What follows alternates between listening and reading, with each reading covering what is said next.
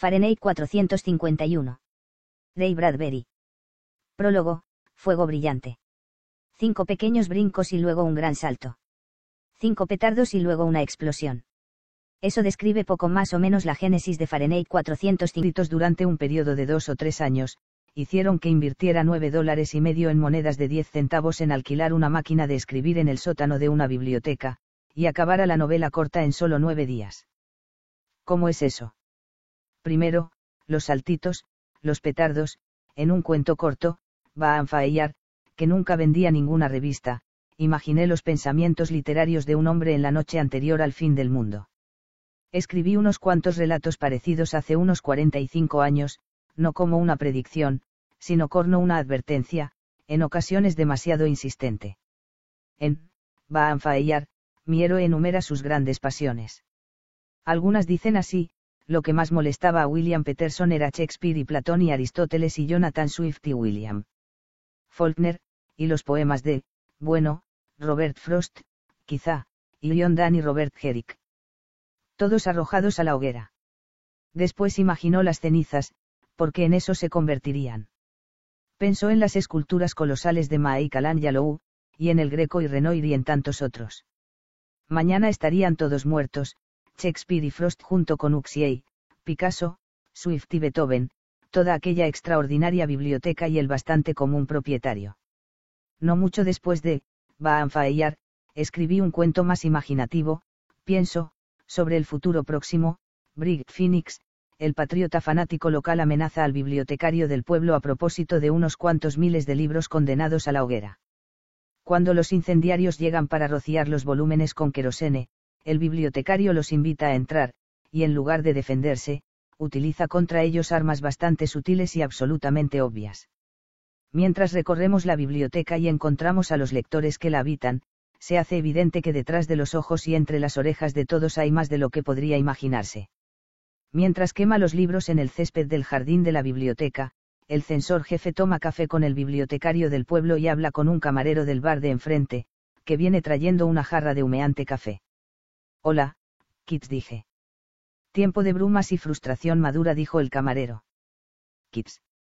Dijo el censor jefe. No se llama Kits. Estúpido dije. Este es un restaurante griego. No es así, Platón el camarero volvió a llenarme la taza. El pueblo tiene siempre algún campeón, a quien enaltece por encima de todo. Esta y no otra es la raíz de la que nace un tirano. Al principio es un protector. Y más tarde, al salir del restaurante, Barnes tropezó con un anciano que casi cayó al suelo. Lo agarré del brazo. Profesor Einstein dije yo. Señor Shakespeare dijo él. Y cuando la biblioteca cierra y un hombre alto se de allí, digo, buenas noches, señor Lincoln. Y él contesta, guion cuatro docenas y siete años. El fanático incendiario de libros se da cuenta entonces de que todo el pueblo ha escondido los libros memorizándolos. Hay libros por todas partes, escondidos en la cabeza de la gente. El hombre se vuelve loco, y la historia termina. Para ser seguida por otras historias similares, de Exiles, que trata de los personajes de los libros de Oz y Tarzán y Alicia, y de los personajes de los extraños cuentos escritos por Hawthorne y Poe, exiliados todos en Marte. Uno por uno estos fantasmas se desvanecen y vuelan hacia una muerte definitiva cuando en la Tierra arden los últimos libros. En Userache, mi héroe reúne en una casa de Marte a todos los incendiarios de libros, esas almas tristes que creen que la fantasía es perjudicial para la mente. Los hace bailar en el baile de disfraces de la muerte roja, y los ahoga a todos en una laguna negra, mientras la segunda casa User se hunde en un abismo insondable. Ahora el quinto brinco antes del gran salto. Hace unos 42 años, año más o año menos, un escritor amigo mío y yo íbamos paseando y charlando por Wilshire, Los Ángeles, cuando un coche de policía se detuvo y un agente salió y nos preguntó qué estábamos haciendo. Poniendo un pie delante del otro le contesté, sabiondo. Esa no era la respuesta apropiada. El policía repitió la pregunta. Engreído, respondí, respirando el aire, hablando, conversando, paseando. El oficial frunció el ceño. Me expliqué. Es lógico que nos haya abordado. Si hubiéramos querido asaltar a alguien o robar en una tienda, habríamos conducido hasta aquí, habríamos asaltado o robado, y nos habríamos ido en coche. Como usted puede ver, no tenemos coche, solo nuestros pies. Paseando, eh. Dijo el oficial. Solo paseando. Asentí y esperé a que la evidente verdad le entrara al fin en la cabeza. Bien dijo el oficial. Pero, que no se repita. Y el coche patrulla se alejó. Atrapado por este encuentro al estilo de Alicia en el País de las Maravillas, corrí a casa a escribir, el peatón, que hablaba de un tiempo futuro en el que estaba prohibido caminar, y los peatones eran tratados como criminales. El relato fue rechazado por todas las revistas del país y acabó en el Reporter, la espléndida revista política de Max Ascoli. Doy gracias a Dios por el encuentro con el coche patrulla, la curiosa pregunta, mis respuestas estúpidas, porque si no hubiera escrito, el peatón, no habría podido sacar a mi criminal paseante nocturno para otro trabajo en la ciudad, unos meses más tarde. Cuando lo hice, lo que empezó como una prueba de asociación de palabras o ideas se convirtió en una novela de 25. 000 palabras titulada, de Fireman, que me costó mucho vender, pues era la época del Comité de Investigaciones de Actividades Antiamericanas, aunque mucho antes de que Joseph M. C. Carty saliera a escena con Bahaviker medía al alcance de la mano para organizar nuevas pesquisas. En la sala de mecanografía, en el sótano de la biblioteca, gasté la fortuna de nueve dólares y medio en monedas de diez centavos. Compré tiempo y espacio junto con una docena de estudiantes sentados ante otras tantas máquinas de escribir. Era relativamente pobre en 1950 y no podía permitirme una oficina. Un mediodía, vagabundeando por el campus de la UCLA, me llegó el sonido de un tecleo desde las profundidades y fui a investigar. Con un grito de alegría descubrí que, en efecto, había una sala de mecanografía con máquinas de escribir de alquiler donde por 10 centavos la media hora uno podía sentarse y crear sin necesidad de tener una oficina decente. Me senté y tres horas después advertí que me había atrapado una idea, pequeña al principio pero de proporciones gigantescas hacia el final. El concepto era tan absorbente que esa tarde me fue difícil salir del sótano de la biblioteca y tomar el autobús de vuelta a la realidad, mi casa, mi mujer y nuestra pequeña hija. No puedo explicarles qué excitante aventura fue, un día tras otro, atacar la máquina de alquiler, meterle monedas de 10 centavos, aporrearla como un loco, correr escaleras arriba para ir a buscar más monedas, meterse entre los estantes y volver a salir a toda prisa, sacar libros, escudriñar páginas, respirar el mejor polen del mundo, el polvo de los libros, que desencadena alergias literarias. Luego correr de vuelta abajo con el sonrojo del enamorado, habiendo encontrado una cita aquí, otra allá, que metería o embutiría en mi mito en gestación. Yo estaba, como el héroe de Melville, enloquecido por la locura. No podía detenerme. Yo no escribí Fahrenheit 451, él me escribió a mí. Había una circulación continua de energía que salía de la página y me entraba por los ojos y recorría mi sistema nervioso antes de salirme por las manos. La máquina de escribir y yo éramos hermanos y meses unidos por las puntas de los dedos. Fue un triunfo especial porque yo llevaba escribiendo relatos cortos desde los 12 años, en el colegio y después, pensando siempre que quizá nunca me atrevería a saltar al abismo de una novela. Aquí, pues, estaba mi primer intento de salto, sin paracaídas, a una nueva forma. Con un entusiasmo desmedido a causa de mis carreras por la biblioteca, oliendo las encuadernaciones y saboreando las tintas, pronto descubrí, como he explicado antes, que nadie quería, de Fireman.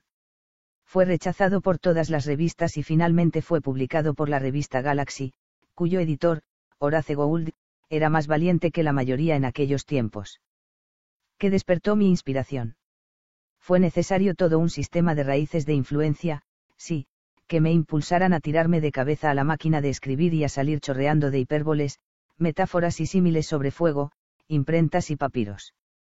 Por supuesto, Hitler había quemado libros en Alemania en 1934, y se hablaba de los cerilleros y yesqueros de Stalin. Y además, mucho antes, hubo una caza de brujas en Salem en 1680, en la que mi diez veces tatarabuela Mary Bradbury fue condenada pero escapó a la hoguera. Y sobre todo fue mi formación romántica en la mitología romana, griega y egipcia, que empezó cuando yo tenía tres años.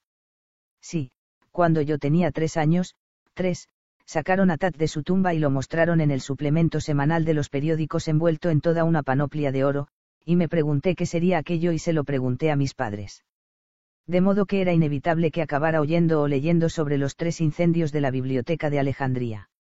Dos accidentales, y el otro intencionado. Tenía nueve años cuando me enteré y me eché a llorar. Porque, como niño extraño, yo ya era habitante de los altos áticos y los sótanos encantados de la biblioteca Carnegie de Waukegan, Illinois. Puesto que he empezado, continuaré. A los ocho, nueve, doce y catorce años, no había nada más emocionante para mí que correr a la biblioteca cada lunes por la noche, mi hermano siempre delante para llegar primero. Una vez dentro, la vieja bibliotecaria, siempre fueron viejas en mi niñez, sopesaba el peso de los libros que yo llevaba y mi propio peso, y desaprobando la desigualdad, más libros que chico, me dejaba correr de vuelta a casa donde yo la mía y pasaba las páginas. Mi locura persistió cuando mi familia cruzó el país en coche en 1932 y 1934 por la carretera 66.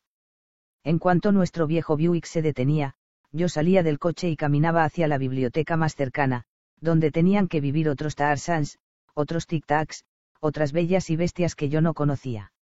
Cuando salí de la escuela secundaria, no tenía dinero para ir a la universidad. Vendí periódicos en una esquina durante tres años y me encerraba en la biblioteca del centro tres o cuatro días a la semana, y a menudo escribí cuentos cortos en docenas de esos pequeños tacos de papel que hay repartidos por las bibliotecas, como un servicio para los lectores. Emergí de la biblioteca a los 28 años. Años más tarde, durante una conferencia en una universidad, habiendo oído de mi total inmersión en la literatura, el decano de la facultad me obsequió con birrete, toga y un diploma, como, graduado, de la biblioteca. Con la certeza de que estaría solo y necesitando ampliar mi formación, incorporé a mi vida a mi profesor de poesía y a mi profesora de narrativa breve de la Escuela Secundaria de Los Ángeles. Esta última, Germet Johnson, murió a los 90 años hace solo unos años, no mucho después de informarse sobre mis hábitos de lectura. En los últimos 40 años es posible que haya escrito más poemas, ensayos, cuentos, obras teatrales y novelas sobre bibliotecas, bibliotecarios y autores que cualquier otro escritor. He escrito poemas como Emily Dickinson, Where Are You? Germán Melville called your name last night in his sleep. Y otro reivindicando a Emily y el señor Poe como mis padres.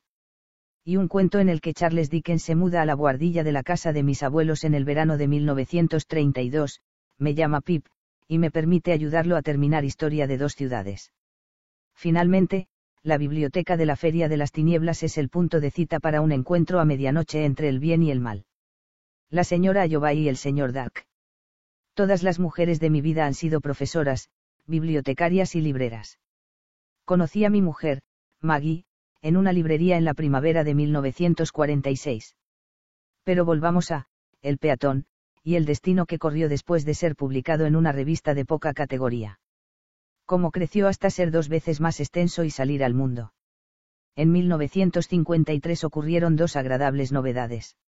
Ian Valentine se embarcó en una aventura arriesgada, una colección en la que se publicarían las novelas en tapa dura y rústica a la vez. Valentine vio en Fahrenheit 451 las cualidades de una novela decente si yo añadía otras 25. 000 palabras a las primeras 25.000. Podía hacerse. Al recordar mi inversión en monedas de 10 centavos y mi galopante ir y venir por las escaleras de la biblioteca de UCLA a la sala de mecanografía, temí volver a reencender el libro y recocer los personajes. Yo soy un escritor apasionado, no intelectual, lo que quiere decir que mis personajes tienen que adelantarse a mí para vivir la historia. Si mi intelecto los alcanza demasiado pronto, toda la aventura puede quedar empantanada en la duda y en innumerables juegos mentales. La mejor respuesta fue fijar una fecha y pedirle a Stanley Kaufman, mi editor de Valentine, que viniera a la costa en agosto. Eso aseguraría, pensé, que este libro Lázaro se levantara de entre los muertos. Eso además de las conversaciones que mantenía en mi cabeza con el jefe de bomberos, Beatty, y la idea misma de futuras hogueras de libros. Si era capaz de volver a encender a Beatty, de dejarlo levantarse y exponer su filosofía, aunque fuera cruel o lunática, sabía que el libro saldría del sueño y seguiría a Beatty. Volví a la biblioteca de la UCLA, cargando medio kilo de monedas de 10 centavos para terminar mi novela. Con Stan Kaufman abatiéndose sobre mí desde el cielo, terminé de revisar la última página a mediados de agosto. Estaba entusiasmado, y Stan me animó con su propio entusiasmo. En medio de todo lo cual recibí una llamada telefónica que nos dejó estupefactos a todos. Era John Houston, que me invitó a ir a su hotel y me preguntó si me gustaría pasar ocho meses en Irlanda para escribir el guion de Moby Dick. ¿Qué año? ¿Qué mes? ¿Qué semana? Acepté el trabajo, claro está, y partí unas pocas semanas más tarde, con mi esposa y mis dos hijas, para pasar la mayor parte del año siguiente en ultramar. Lo que significó que tuve que apresurarme a terminar las revisiones menores de mi brigada de bomberos. En ese momento ya estábamos en pleno periodo macartista. MC Carty había obligado al ejército a retirar algunos libros, corruptos, de las bibliotecas en el extranjero. El antes general, y por aquel entonces presidente Eisenhower, uno de los pocos valientes de aquel año, ordenó que devolvieran los libros a los estantes. Mientras tanto, nuestra búsqueda de una revista que publicara partes de Fahrenheit 451 llegó a un punto muerto. Nadie quería arriesgarse con una novela que tratara de la censura, futura, presente o pasada. Fue entonces cuando ocurrió la segunda gran novedad. Un joven editor de Chicago, escaso de dinero pero visionario, vio mi manuscrito y lo compró por 450 dólares, que era todo lo que tenía. Lo publicaría en los número 2, 3 y 4 de la revista que estaba a punto de lanzar. El joven era Hugh Hefner. La revista era P1 iBoy, que llegó durante el invierno de 1953 a 1954 para escandalizar y mejorar el mundo. El resto es historia. A partir de ese modesto principio, un valiente editor en una nación atemorizada sobrevivió y prosperó. Cuando hace unos meses vi a Efner en la inauguración de sus nuevas oficinas en California, me estrechó la mano y dijo, gracias por estar allí. Solo yo supe a qué se refería. Solo resta mencionar una predicción que mi bombero jefe, Beatty, hizo en 1953, en medio de mi libro. Se refería a la posibilidad de quemar libros sin cerillas ni fuego. ¿Por qué no hace falta quemar libros si el mundo empieza a llenarse de gente que no lee, que no aprende, que no sabe? Si el baloncesto y el fútbol inundan el mundo a través de la MTV, no se necesitan bitis que prendan fuego al querosene o persigan al lector. Si la enseñanza primaria se disuelve y desaparece a través de las grietas y de la ventilación de la clase, quién, después de un tiempo, lo sabrá, o a quién le importará. No todo está perdido, por supuesto. Todavía estamos a tiempo si evaluamos adecuadamente y por igual a profesores, alumnos y padres, si hacemos de la calidad una responsabilidad compartida, si nos aseguramos de que al cumplir los seis años cualquier niño en cualquier país puede disponer de una biblioteca y aprender casi por osmosis. Entonces las cifras de drogados, bandas callejeras, violaciones y asesinatos se reducirán casi a cero. Pero el bombero jefe en la mitad de la novela lo explica todo, y predice los anuncios televisivos de un minuto, con tres imágenes por segundo, un bombardeo sin tregua. Escúchenlo, comprendan lo que quiere decir, y entonces vayan a sentarse con su hijo, abran un libro y vuelvan la página. Pues bien, al final lo que ustedes tienen aquí es la relación amorosa de un escritor con las bibliotecas o la relación amorosa de un hombre triste, Mountag, no con la chica de la puerta de al lado, sino con una mochila de libros. Menudo romance. El hacedor de listas de, Van Fayar, se convierte en el bibliotecario de, Brick Phoenix, que memoriza a Lincoln y Sócrates, se transforma en, el peatón, que pasea de noche y termina siendo Mountag, el hombre que olía a querosene y encontró a Clarice. La muchacha le olió el uniforme y le reveló la espantosa misión de un bombero, revelación que llevó a Mountag a aparecer en mi máquina de escribir un día hace 40 años y a suplicar que le permitieran hacer. Me dije a Mountag, metiendo otra moneda en la máquina, y vive tu vida, cambiándola mientras vives.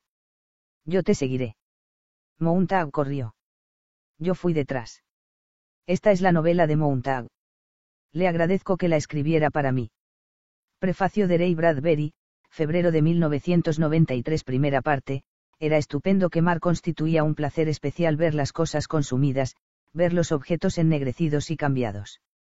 Con la punta de bronce del soplete en sus puños, con aquella gigantesca serpiente escupiendo su petróleo venenoso sobre el mundo, la sangre le latía en la cabeza y sus manos eran las de un fantástico director tocando todas las sinfonías del fuego y de las llamas para destruir los guiñapos y ruinas de la historia con su casco simbólico en que aparecía grabado el número 451 bien plantado sobre su impasible cabeza y sus ojos convertidos en una llama anaranjada ante el pensamiento de lo que iba a ocurrir, encendió el deflagrador y la casa quedó rodeada por un fuego devorador que inflamó el cielo del atardecer con colores rojos, amarillos y negros. El hombre avanzó entre un enjambre de luciérnagas. Quería, por encima de todo, como en el antiguo juego, empujar a un malvavisco hacia la hoguera, en tanto que los libros, semejantes a palomas aleteantes, morían en el porche y el jardín de la casa. En tanto que los libros se elevaban convertidos en torbellinos incandescentes y eran aventados por un aire que el incendio ennegrecía. Mountag mostró la fiera sonrisa que hubiera mostrado cualquier hombre burlado y rechazado por las llamas.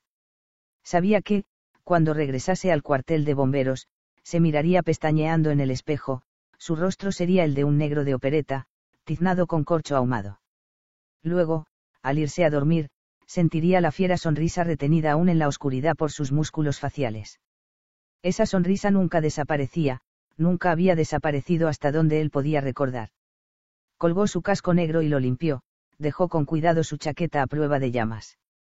Se duchó generosamente y, luego, silbando, con las manos en los bolsillos, atravesó la planta superior del cuartel de bomberos y se deslizó por el agujero.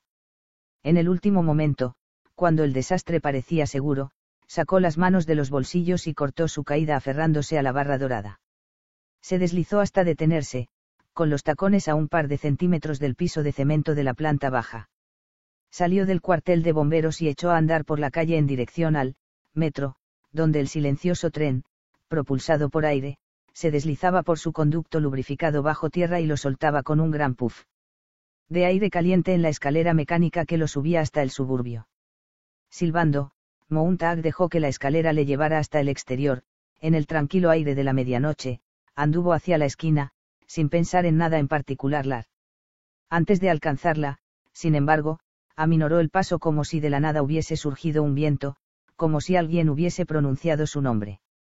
En las últimas noches, había tenido sensaciones inciertas respecto a la acera que quedaba al otro lado aquella esquina, moviéndose a la luz de las estrellas hacia su casa. Le había parecido que, un momento antes de doblarla, allí había habido alguien. El aire parecía lleno de un sosiego especial, como si alguien hubiese aguardado allí, silenciosamente, y solo un momento antes de llegar a él se había limitado a confundirse en una sombra para dejarle pasar. Quizá su olfato detectase débil perfume, tal vez la piel del dorso de sus manos y de su rostro sintiese la elevación de temperatura en aquel punto concreto donde la presencia de una persona podía haber elevado por un instante, en 10 grados, la temperatura de la atmósfera inmediata. No había modo de entenderlo. Cada vez que doblaba la esquina, solo veía la cera blanca, pulida, con tal vez, una noche, alguien desapareciendo rápidamente al otro lado de un jardín antes de que él pudiera enfocarlo con la mirada o hablar. Pero esa noche, Mountag minoró el paso casi hasta detenerse. Su subconsciente, adelantándosele a doblar la esquina, había oído un debilísimo susurro. De respiración. Cero era la atmósfera, comprimida únicamente por alguien que estuviese allí muy quieto, esperando. Mountag dobló la esquina. Las hojas otoñales se arrastraban sobre el pavimento iluminado por el claro de luna. Y hacían que la muchacha que se movía allí pareciese estar andando sin desplazarse, dejando que el impulso del viento y de las hojas la empujara hacia adelante. Su cabeza estaba medio inclinada para observar cómo sus zapatos removían las hojas arremolinadas. Su rostro era delgado y blanco como la leche, y reflejando una especie de suave ansiedad que resbalaba por encima de todo con insaciable curiosidad. Era una mirada, casi, de pálida sorpresa. Los ojos oscuros estaban tan fijos en el mundo que ningún movimiento se les escapaba. El vestido de la joven era blanco, y susurraba. A Mountag casi le pareció oír el movimiento de las manos de ella al andar y, luego, el sonido infinitamente pequeño, el blanco rumor de su rostro volviéndose cuando descubrió que estaba a pocos pasos de un hombre inmóvil en mitad de la acera, esperando. Los árboles, sobre sus cabezas, susurraban al soltar su lluvia seca. La muchacha se detuvo y dio la impresión de que iba a retroceder, sorprendida.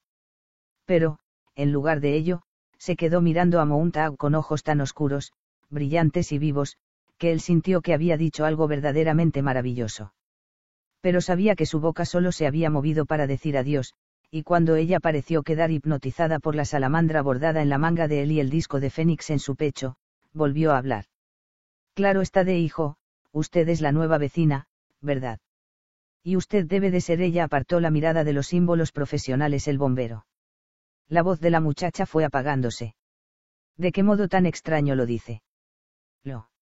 Lo hubiese adivinado con los ojos cerrados, prosiguió ella, lentamente. ¿Por qué? Por el olor a petróleo. Mi esposa siempre se queja, replicó él, riendo. Nunca se consigue eliminarlo por completo. No, en efecto, repitió ella, atemorizada.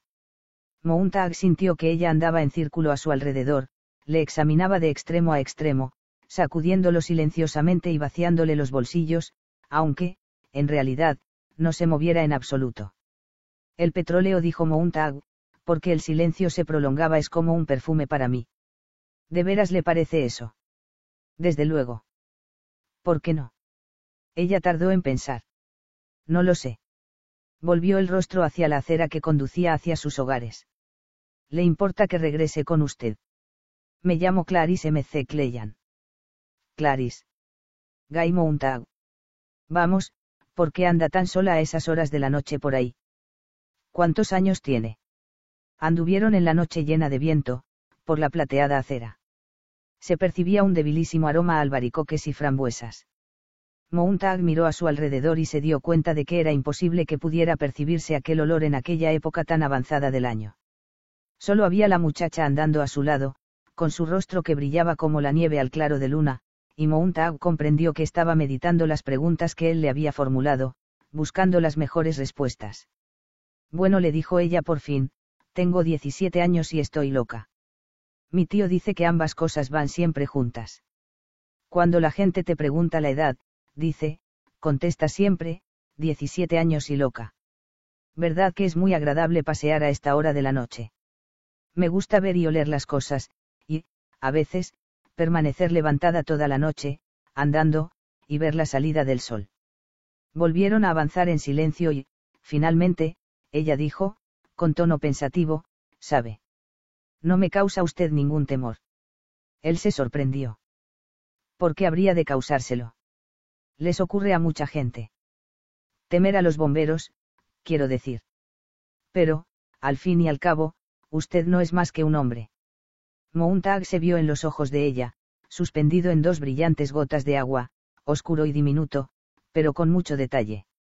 Las líneas alrededor de su boca, todo en su sitio, como si los ojos de la muchacha fuesen dos milagrosos pedacitos de ámbar violeta que pudiesen capturarle y conservarle intacto. El rostro de la joven, vuelto ahora hacia él, era un frágil cristal de leche con una luz suave y constante en su interior. No era la luz histérica de la electricidad, sino, ¿qué? Sino la agradable, extraña y parpadeante luz de una vela.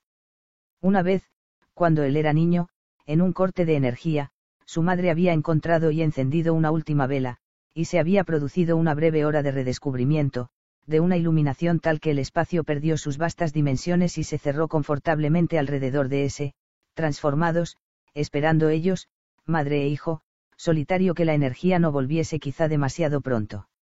En aquel momento, Clarice McLean dijo, no le importa que le haga preguntas. ¿Cuánto tiempo lleva trabajando de bombero? Desde que tenía 20 años, ahora hace ya 10 años. ¿Lee alguna vez alguno de los libros que quema? Él se echó a reír. Está prohibido por la ley guion bajo. Claro. Es un buen trabajo. El lunes quema a Miley, el miércoles a Whitman, el viernes a Faulkner, conviértelos en ceniza y, luego, quema las cenizas. Este es nuestro lema oficial. Siguieron caminando y la muchacha preguntó, ¿es verdad que, hace mucho tiempo, los bomberos apagaban incendios, en vez de provocarlos. No. Las casas han sido siempre a prueba de incendios. Puedes creerme. Te lo digo yo. Es extraño. Una vez, oí decir que hace muchísimo tiempo las casas se quemaban por accidente y hacían falta bomberos para apagar las llamas. Mountag se echó a reír. Ella le lanzó una rápida mirada. ¿Por qué se ríe? No lo sé. Volvió a reírse y se detuvo, ¿por qué? Ríe sin que yo haya dicho nada gracioso, y contesta inmediatamente. Nunca se detiene a pensar en lo que le pregunto. Mountag se detuvo. Eres muy extraña, dijo, mirándola. Ignoras qué es el respeto. No me proponía ser grosera. Lo que me ocurre es que me gusta demasiado observar a la gente. Bueno, y esto no significa algo para ti. Y Mountag se tocó el número 451 bordado en su manga. Sí susurró ella. Aceleró el paso. ¿Ha visto alguna vez los coches retropropulsados que corren por esta calle? Estás cambiando de tema. A veces, pienso que sus conductores no saben cómo es la hierba, ni las flores, porque nunca las ven con detenimiento, dijo ella. Si le mostrase a uno de esos choferes una borrosa mancha verde, diría, oh, sí, es hierba. Una mancha borrosa de color rosado. Es una rosaleda. Las manchas blancas son casas. Las manchas pardas son vacas. Una vez, mi tío condujo lentamente por una carretera. Condujo a 65 kilómetros por hora y lo, encarcelaron por dos días. No es curioso, y triste también. Piensas demasiado, dijo Mountag, incómodo. Casi nunca veo la televisión mural, ni voy a las carreras o a los parques de atracciones. Así, pues, dispongo de muchísimo tiempo para dedicarlos a mis absurdos pensamientos. Ha visto los carteles de 60 metros que hay fuera de la ciudad. Sabía que hubo una época en que los carteles solo tenían 6 metros de largo. Pero los automóviles empezaron a correr tanto que tuvieron que alargar la publicidad, para que durase un poco más. Lo ignoraba. Apuesto a que sea algo más que usted desconoce. Por las mañanas, la hierba está cubierta de rocío. De pronto, Mountag no pudo recordar si sabía aquello o no, lo que le irritó bastante. Y si se fija, prosiguió ella, señalando con la barbilla hacia el cielo hay un hombre en la luna. Hacía mucho tiempo que él no miraba el satélite. Recorrieron en silencio el resto del camino. El de ella, pensativo, el de él, irritado e incómodo, acusando bueno, y esto no significa algo para ti. Y Mountag se tocó el número 451 bordado en su manga. Sí susurró ella. Aceleró el paso. ¿Ha visto alguna vez los coches retropropulsados que corren por esta calle? Estás cambiando de tema. A veces, pienso que sus conductores no saben cómo es la hierba, ni las flores, porque nunca las ven con detenimiento, dijo ella. Si le mostrase a uno de esos choferes una borrosa mancha verde, diría, oh, sí, es hierba. Una mancha borrosa de color rosado. Es una rosaleda. Las manchas blancas son casas. Las manchas pardas son vacas. Una vez, mi tío condujo lentamente por una carretera. Condujo a 65 kilómetros por hora y lo encarcelaron por dos días. No es curioso, y triste también. Piensas demasiado, dijo Mountag, incómodo. Casi nunca veo la televisión mural, ni voy a las carreras o a los parques de atracciones. Así, pues, dispongo de muchísimo tiempo para dedicarlos a mis absurdos pensamientos. Ha visto los carteles de 60 metros que hay fuera de la ciudad. Sabía que hubo una época en que los carteles solo tenían 6 metros de largo. Pero los automóviles empezaron a correr tanto que tuvieron que alargar la publicidad, para que durase un poco más. Lo ignoraba. Apuesto a que sea algo más que usted desconoce. Por las mañanas, la hierba está cubierta de rocío. De pronto, Mountag no pudo recordar si sabía aquello o no, lo que le irritó bastante. Y si se fija, prosiguió ella, señalando con la barbilla hacia el cielo hay un hombre en la luna. Hacía mucho tiempo que él no miraba el satélite. Recorrieron en silencio el resto del camino. El de ella, pensativo, el de él, irritado e incómodo, acusando el impacto de las miradas inquisitivas de la muchacha. Cuando llegaron a la casa de ella, todas sus luces estaban encendidas. ¿Qué sucede? Mountag nunca había visto tantas luces en una casa. Son mis padres y mi tío que están sentados, charlando. Es como ir a pie, aunque más extraño aún. A mi tío, le detuvieron una vez por ir a pie. Se lo había contado ya. Oh. Somos una familia muy extraña. Pero, ¿de qué charláis? Al oír esta pregunta, la muchacha se echó a reír. Buenas noches. Empezó a andar por el pasillo que conducía hacia su casa. Después, pareció recordar algo y regresó para mirar a Mountag con expresión intrigada y curiosa. ¿Es usted feliz? preguntó. ¿Que si soy qué? replicó él. Pero ella se había marchado, corriendo bajo el claro de luna. La puerta de la casa se cerró con suavidad. Feliz. Menuda tontería. Mountag dejó de reír. Metió la mano en el agujero en forma de guante de su puerta principal y le dejó percibir su tacto. La puerta, se deslizó hasta quedar abierta. Claro que soy feliz. ¿Qué cree esa muchacha? Que no lo soy. Preguntó a las silenciosas habitaciones. Inmovilizó con la mirada levantada hacia la reja del ventilador del vestíbulo, y, de pronto, recordó que algo estaba oculto tras aquella reja, algo que parecía estar espiándole en aquel momento. Montag se apresuró, a desviar su mirada. Qué extraño encuentro en una extraña noche. Recordaba nada igual, excepto una tarde, un año atrás, en que se encontró con un viejo en el parque y ambos hablaron. Montag meneó la cabeza. Miró una pared desnuda. Rostro de la muchacha estaba allí, verdaderamente hermoso por lo que podía recordar. O mejor dicho, sorprendente. Tenía un rostro muy delgado, como la esfera de un pequeño reloj entrevisto en una habitación oscura a medianoche, cuando uno se despierta para ver la hora y descubre el reloj que le dice la hora, el minuto y el segundo, con un silencio blanco y un resplandor, lleno de seguridad y sabiendo lo que debe decir de la noche que discurre velozmente hacia ulteriores tinieblas, pero que también se mueve hacia un nuevo sol. ¿Qué? preguntó Mountag a su otra mitad, aquel imbécil subconsciente que a veces andaba balbuceando, completamente desligado de su voluntad, su costumbre y su conciencia. Volvió a mirar la pared. El rostro de ella también se parecía mucho a un espejo. Imposible, cuánta gente había que refractase hacia uno su propia luz. Por lo general, la gente era Mountag buscó un símil, lo encontró en su trabajo como antorchas, que ardían hasta consumirse. Cuán pocas veces los rostros de las otras personas captaban algo tuyo y te devolvían tu propia expresión, tus pensamientos más íntimos. Aquella muchacha tenía un increíble poder de identificación. Era como el ávido espectador de una función de marionetas, previendo cada parpadeo, cada movimiento de una mano, cada estremecimiento de un dedo, un momento antes de que sucediese. ¿Cuánto rato habían caminado juntos? Tres minutos. Cinco. Sin embargo, ahora le parecía un rato interminable. Qué inmensa figura tenía ella en el escenario que se extendía ante sus ojos qué sombra producía en la pared con su esbelto cuerpo.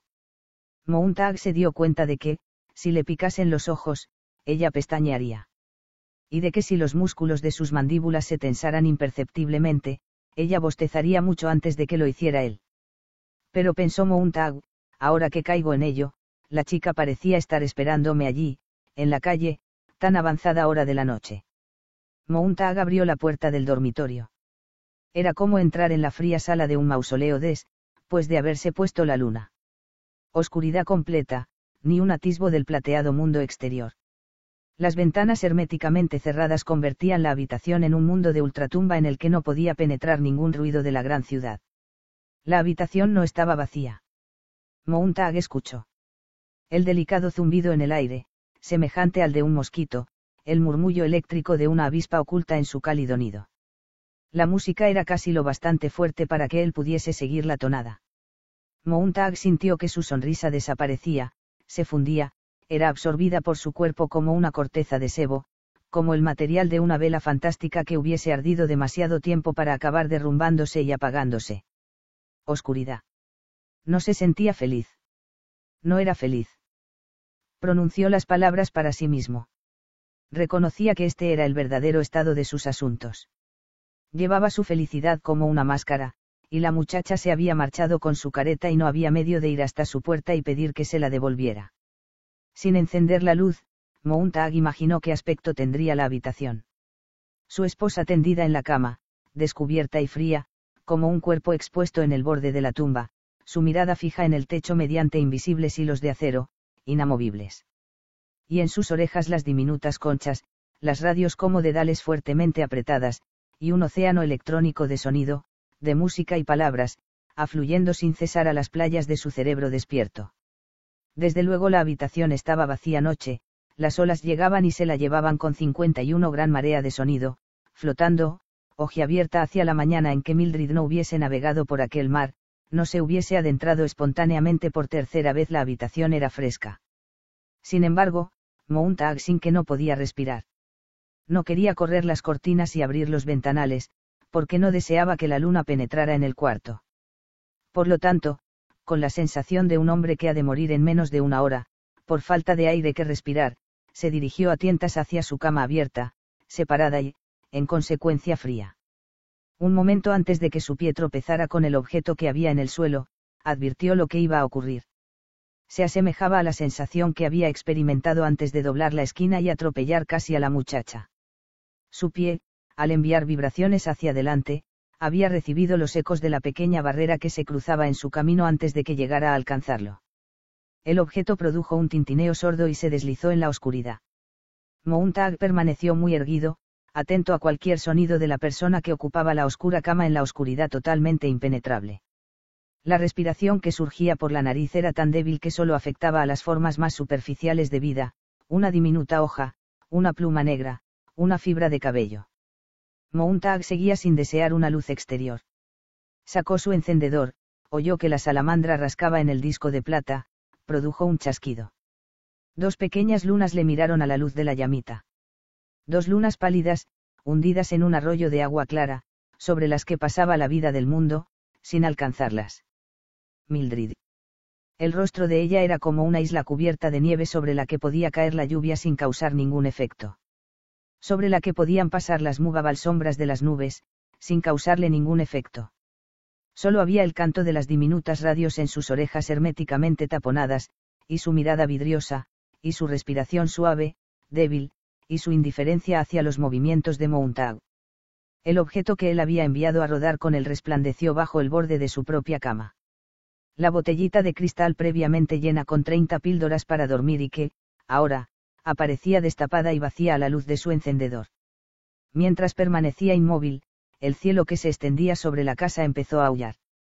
Se produjo un sonido desgarrador, como si dos manos gigantes hubiesen desgarrado por la costura 20.000 kilómetros de tela negra. Mountag se sintió partido en dos. Le pareció que su pecho se hundía y se desgarraba.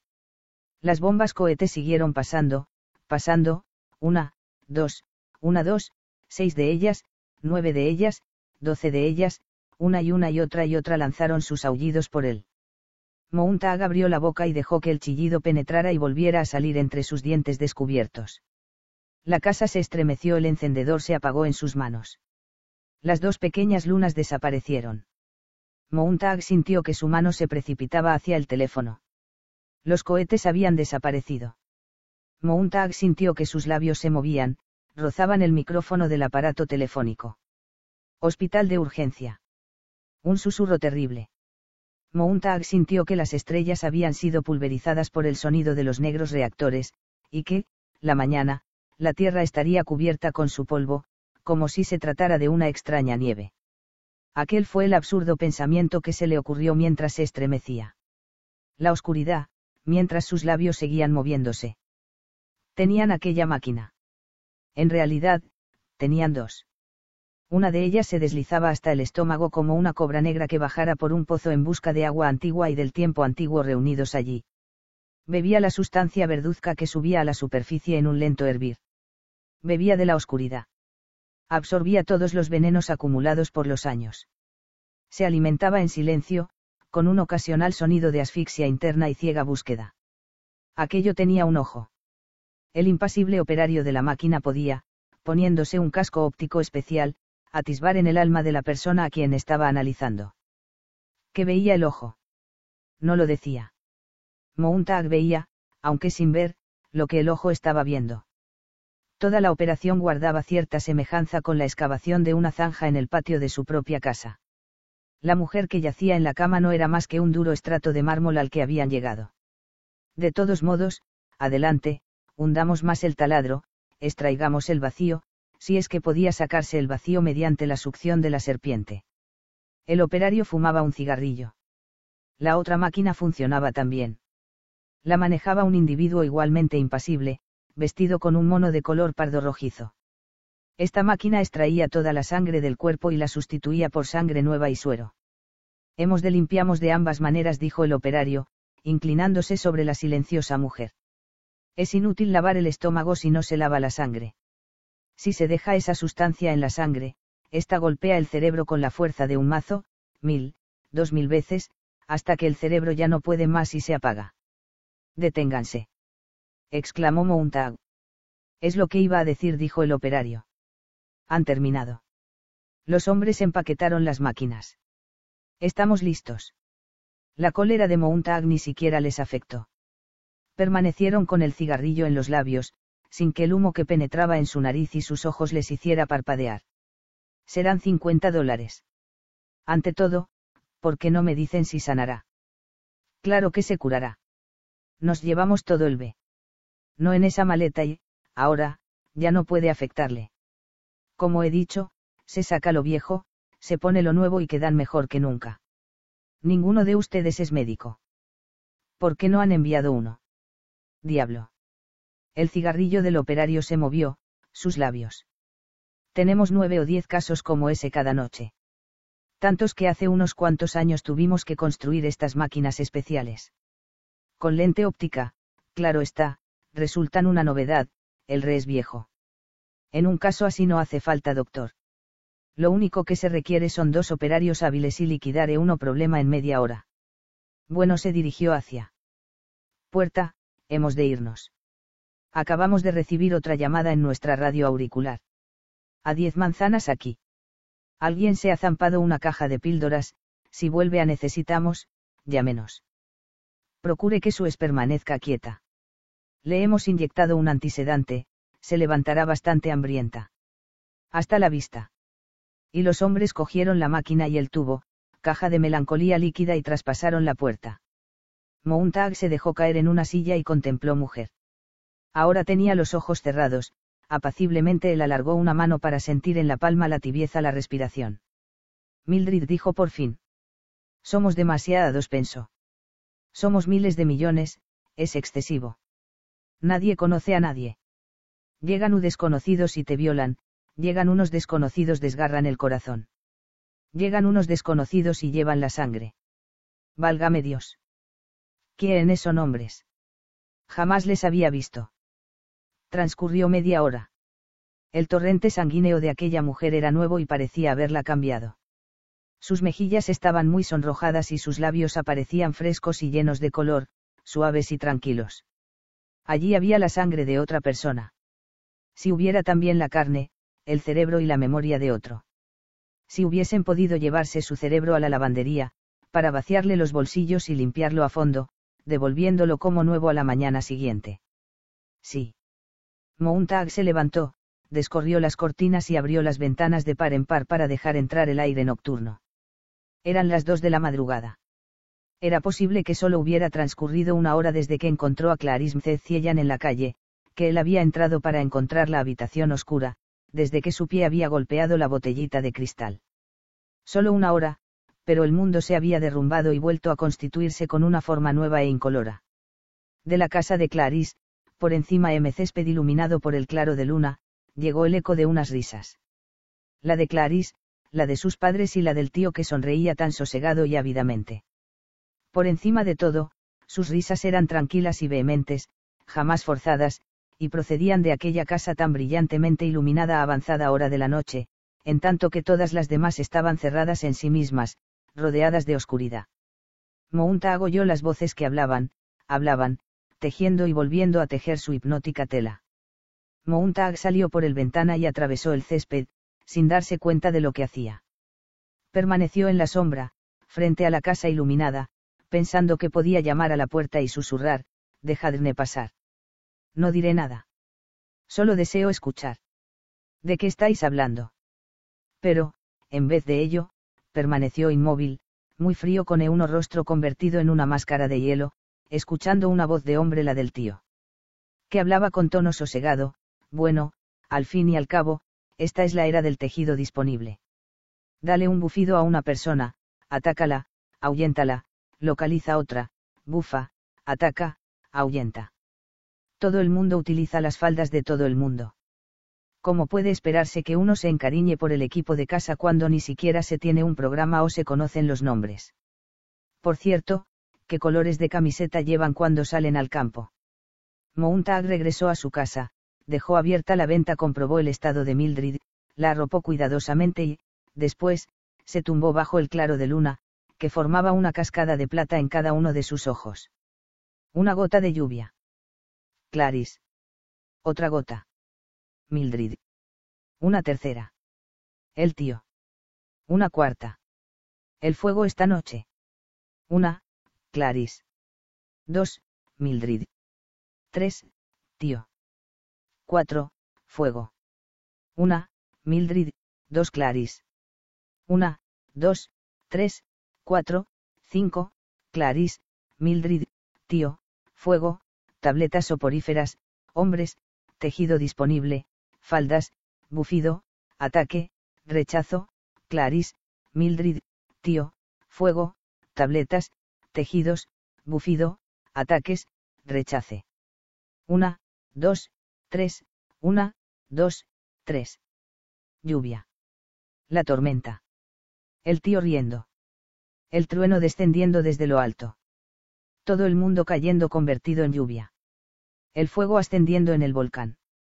Todo mezclado en un estrépito ensordecedor y en un torrente, que se encaminaba hacia el amanecer. Ya no entiendo nada de nadie, dijo Mountag y dejó que una pastilla soporífera se disolviera en su lengua. A las nueve de la mañana, la cama de Mildred estaba vacía. Mountag se levantó apresuradamente.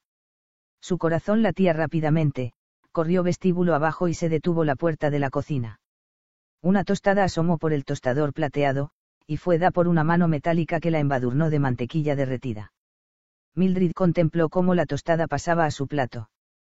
Tenía las orejas cubiertas con abejas electrónicas que, con su susurro, ayudaban a pasar el tiempo.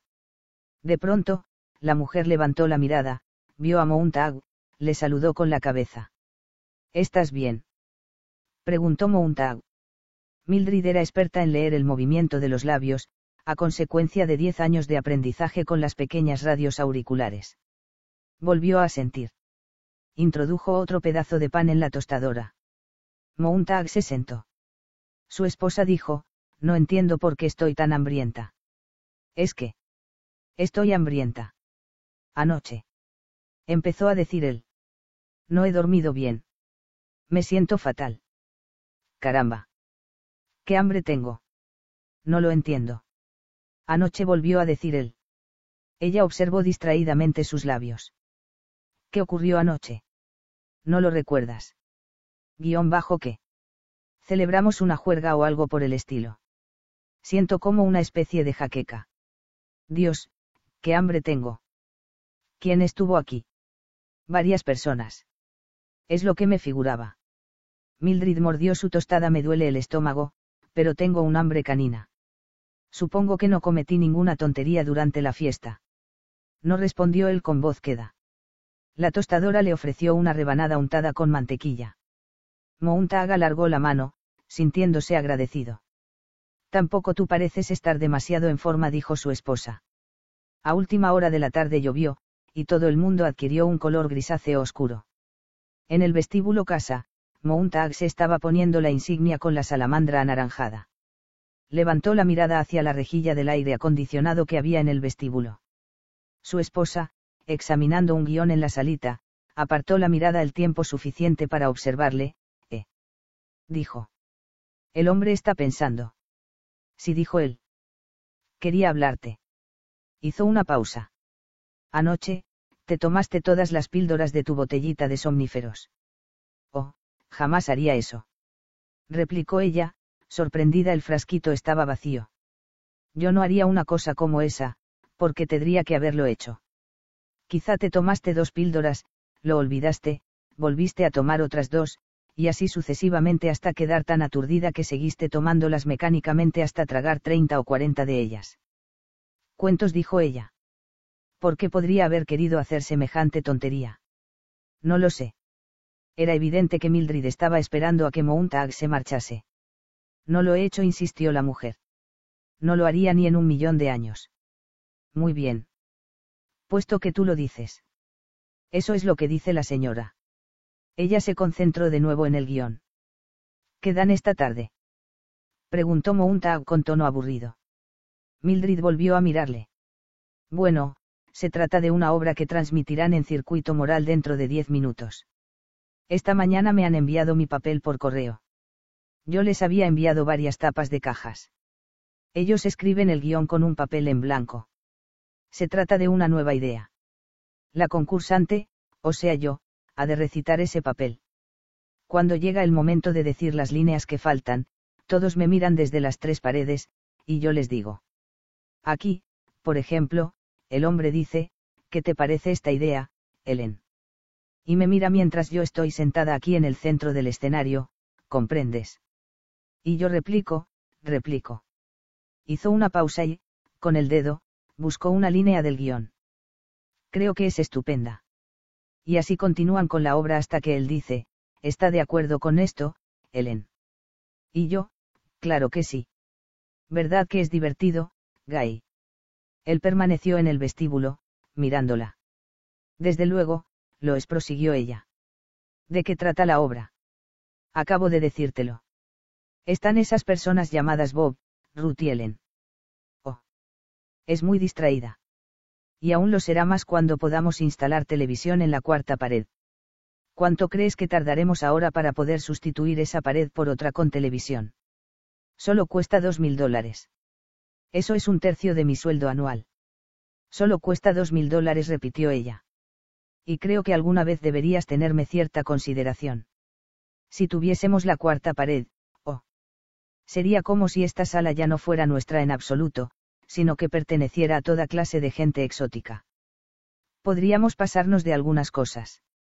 Ya nos estamos pasando de algunas para pagar la tercera pared. Solo hace dos meses que la instalamos. ¿Recuerdas? Tan poco tiempo hace. Se lo quedó mirando durante un buen rato.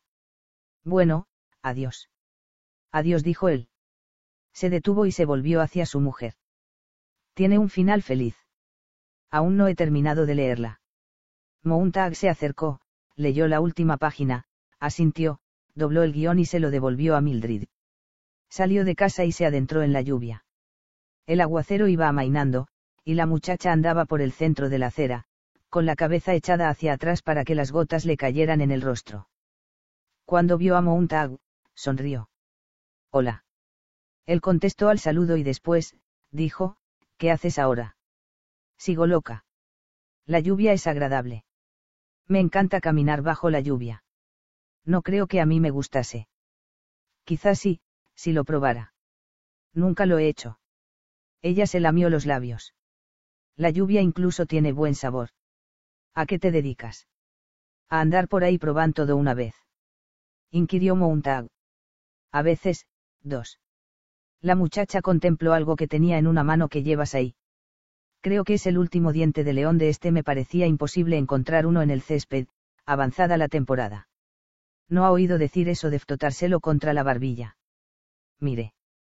Clarice tocó la barbilla con la flor, riendo. ¿Para qué?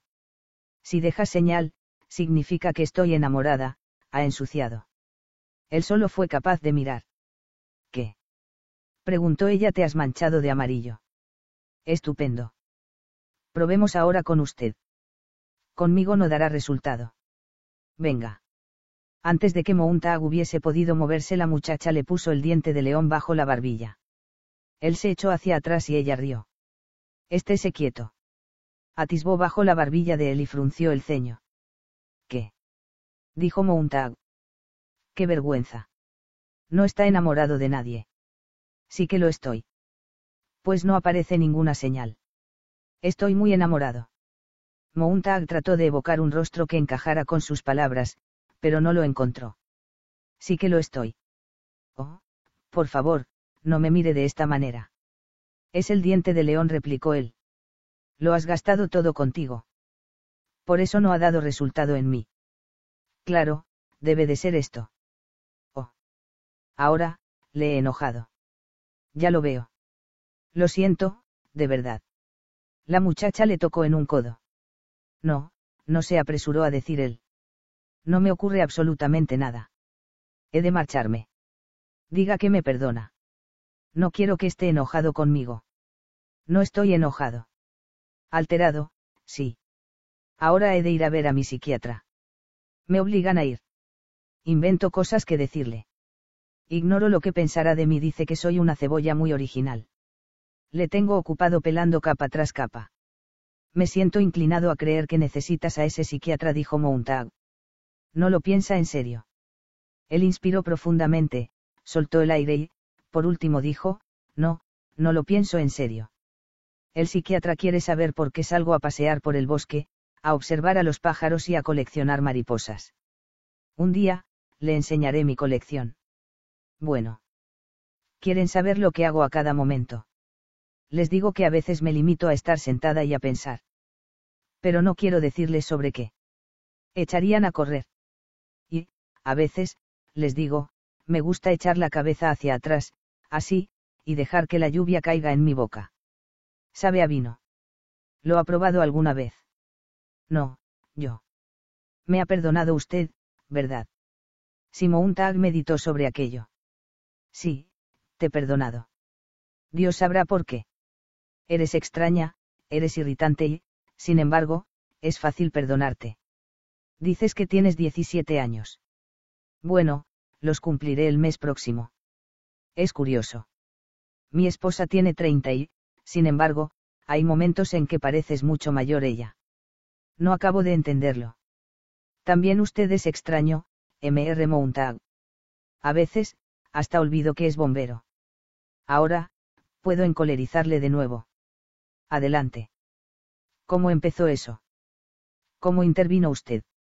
¿Cómo escogió su trabajo y cómo se le ocurrió buscar empleo que tiene? Usted no es como los demás. He visto a unos cuantos. Lo sé. Cuando hablo, usted me mira anoche, cuando dije algo sobre la luna, usted la miró. Los otros nunca harían eso. Los otros se alejarían, dejándome con la palabra en la boca. Cero me amenazarían. Nadie tiene ya tiempo para nadie. Usted es uno de pocos que congenian conmigo. Por eso pienso que tan extraño que sea usted bombero. Porque la verdad que no parece un trabajo indicado para usted. Mountag sintió que su cuerpo se dividía en calor y frialdad, en suavidad y dureza, en temblor y firmeza ambas mitades se fundían la una contra la otra. Será mejor que acudas a tu cita, dijo, por fin. Y ella se alejó corriendo y le dejó plantado allí, bajo lluvia. Mountag tardó un buen rato en moverse. Y luego, muy lentamente, sin dejar de andar, levantó el rostro hacia la lluvia, solo por un momento, y abrió la boca.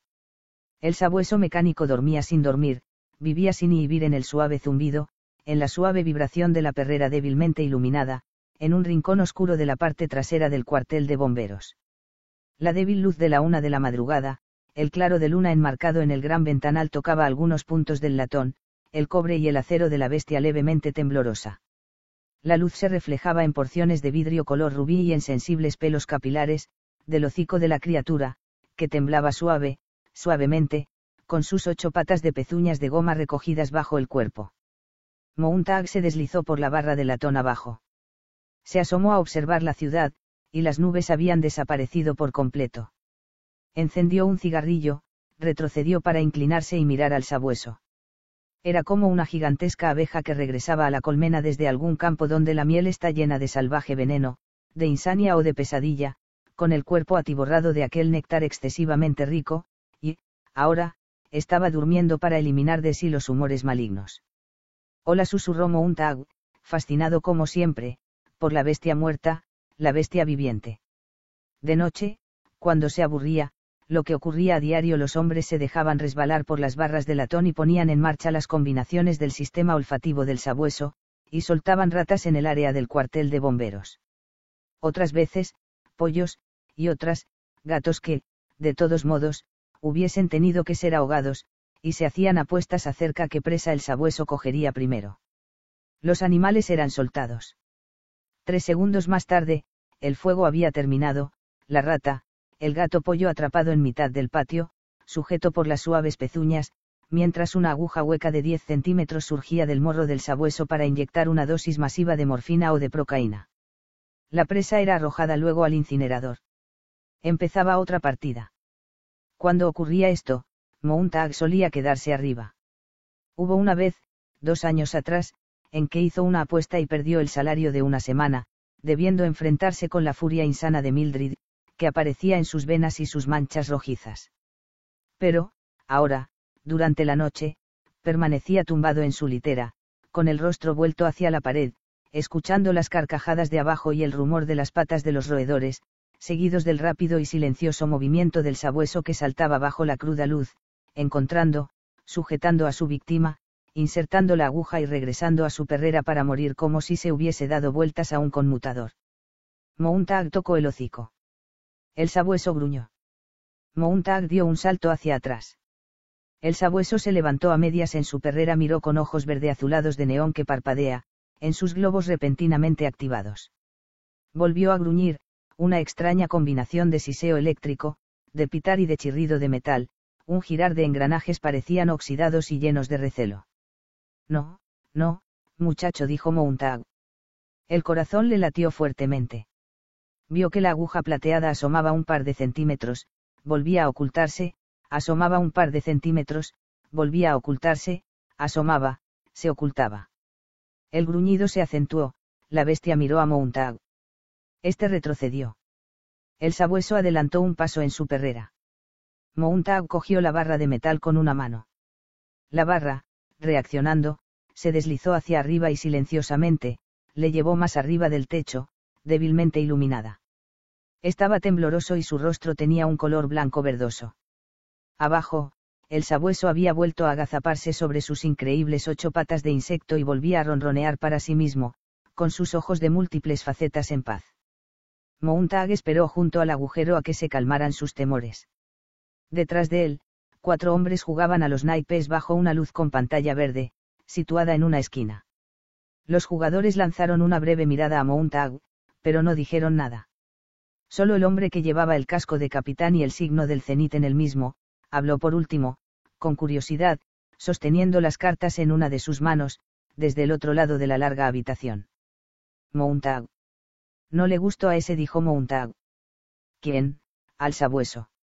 El capitán estudió sus naipes. Olvídate de ello. Ese no quiere ni odia. Simplemente, funciona. Es como una lección de balística. Tiene una trayectoria que nosotros determinamos. Él la sigue rigurosamente.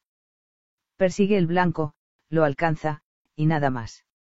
Solo es alambre de cobre, baterías de carga y electricidad. Mountag tragó saliva. Sus calculadoras pueden ser dispuestas para cualquier combinación, tantos aminoácidos, tanto azufre, tanta grasa, tantos álcalis. No es así. Todos sabemos que sí. Las combinaciones químicas y porcentajes de cada uno de nosotros están registrados en el archivo general del cuartel, abajo. Resultaría fácil para alguien introducir en la memoria del sabueso una combinación parcial, quizá un toque de aminoácido. Eso explicaría lo que el animal acaba de hacer. Ha reaccionado contra mí. Diablos. exclamó el capitán. Irritado, pero no completamente furioso. Solo con la suficiente memoria para gruñirme al tocarlo. ¿Quién podría haber hecho algo así? preguntó el capitán. Tú no tienes enemigos aquí, Guy. Que yo sepa, no. ¿Quién podría haber hecho algo así? Preguntó el capitán. Tú no tienes enemigos aquí, Guy. Que yo sepa, no. J, mañana haremos que nuestros técnicos verifique el sabueso. No es la primera vez que me amenaz, dijo Mountag. El mes pasado ocurrió dos veces. J, arreglaremos esto, no te preocupes. Pero Mountag no se movió y siguió pensando en reja de ventilador del vestíbulo de su casa, y en lo que había oculto detrás de la misma. Si alguien del cuart de bomberos estuviese enterado de lo del ventilado. No podría ser que se lo, contara, al sabueso. El capitán se acercó al agujero de la sala y lanó una inquisitiva mirada a Mountag. Estaba pensando, dijo Mountag, en qué es pensando el sabueso mecánico ahí abajo, toda la che. Está vivo de veras. Me produce escalofríos. Él no piensa nada que no deseemos que piense. Es una pena, dijo Mountag con voz queda, porque lo único que ponemos en su cerebro es cacería, búsqueda y matanza. Qué vergüenza que solamente haya de conocer eso. Beatty resopló amablemente. Diablos. Es una magnífica pieza de artesanía J proyectil que busca su propio objetivo y garantiza blanco cada vez. Por eso no quisiera ser su próxima víctima, aplicó Mountag. ¿Por qué? Te remuerde la conciencia hacer coce algo. Mountag levantó la mirada con rapidez. Beatty permanecía allí, mirándole fijamente a ojos, en tanto que su boca se abría y empezaba con suavidad. Mañana haremos que nuestros técnicos verifiquen el sabueso. No es la primera vez que me ha amenazado, dijo Mountag. El mes pasado ocurrió dos veces. Arreglaremos esto, no te preocupes. Pero Mountag no se movió y siguió pensando en reja del ventilador del vestíbulo de su casa, y en lo que había oculto detrás de la misma. Si alguien del cuartel de bomberos estuviese enterado de lo del ventilador. No podría ser que se lo, contara, al sabueso. El capitán se acercó al agujero de la sala y lanzó una inquisitiva mirada a Mountag. Estaba pensando, dijo Mountag, en qué está pensando el sabueso mecánico ahí abajo, toda la noche. Está vivo de veras. Me produce escalofríos. Él no piensa nada que no deseemos que piense. Es una pena, dijo Mountag con voz queda, porque lo único que ponemos en su cerebro es cacería, búsqueda y matanza. Qué vergüenza que solamente haya de conocer eso.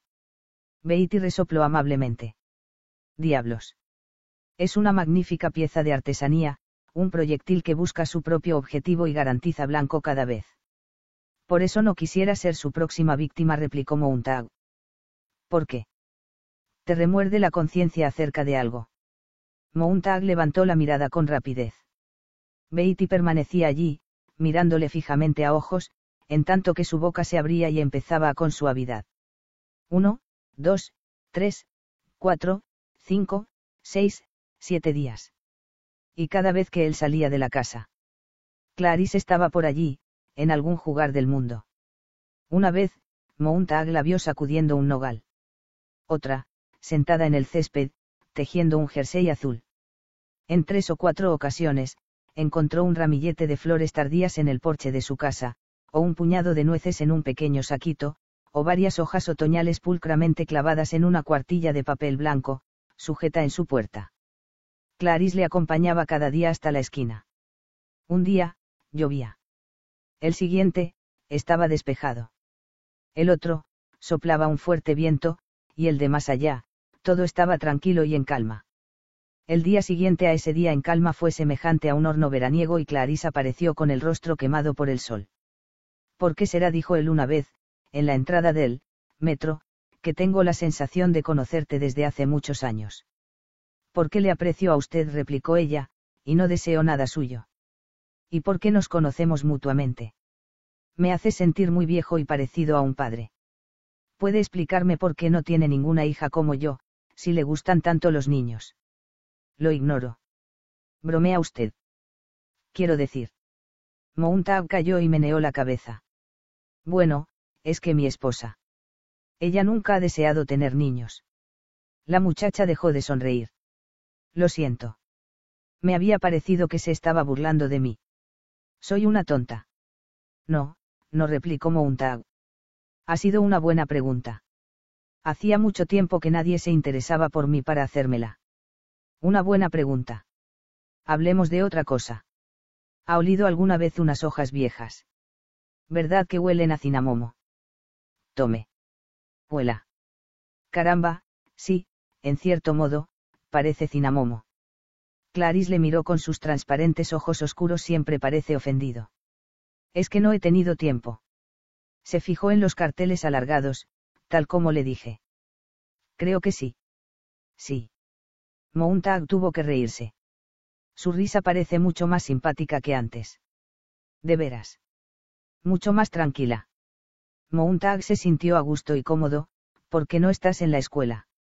Cada día te encuentro vagabundeando por ahí. Oh, no me echan en falta. Contestó ella. Creen que soy insociable. No me adapto. Es muy extraño. En el fondo, soy muy sociable. Todo depende de lo se entienda por ser sociable, no.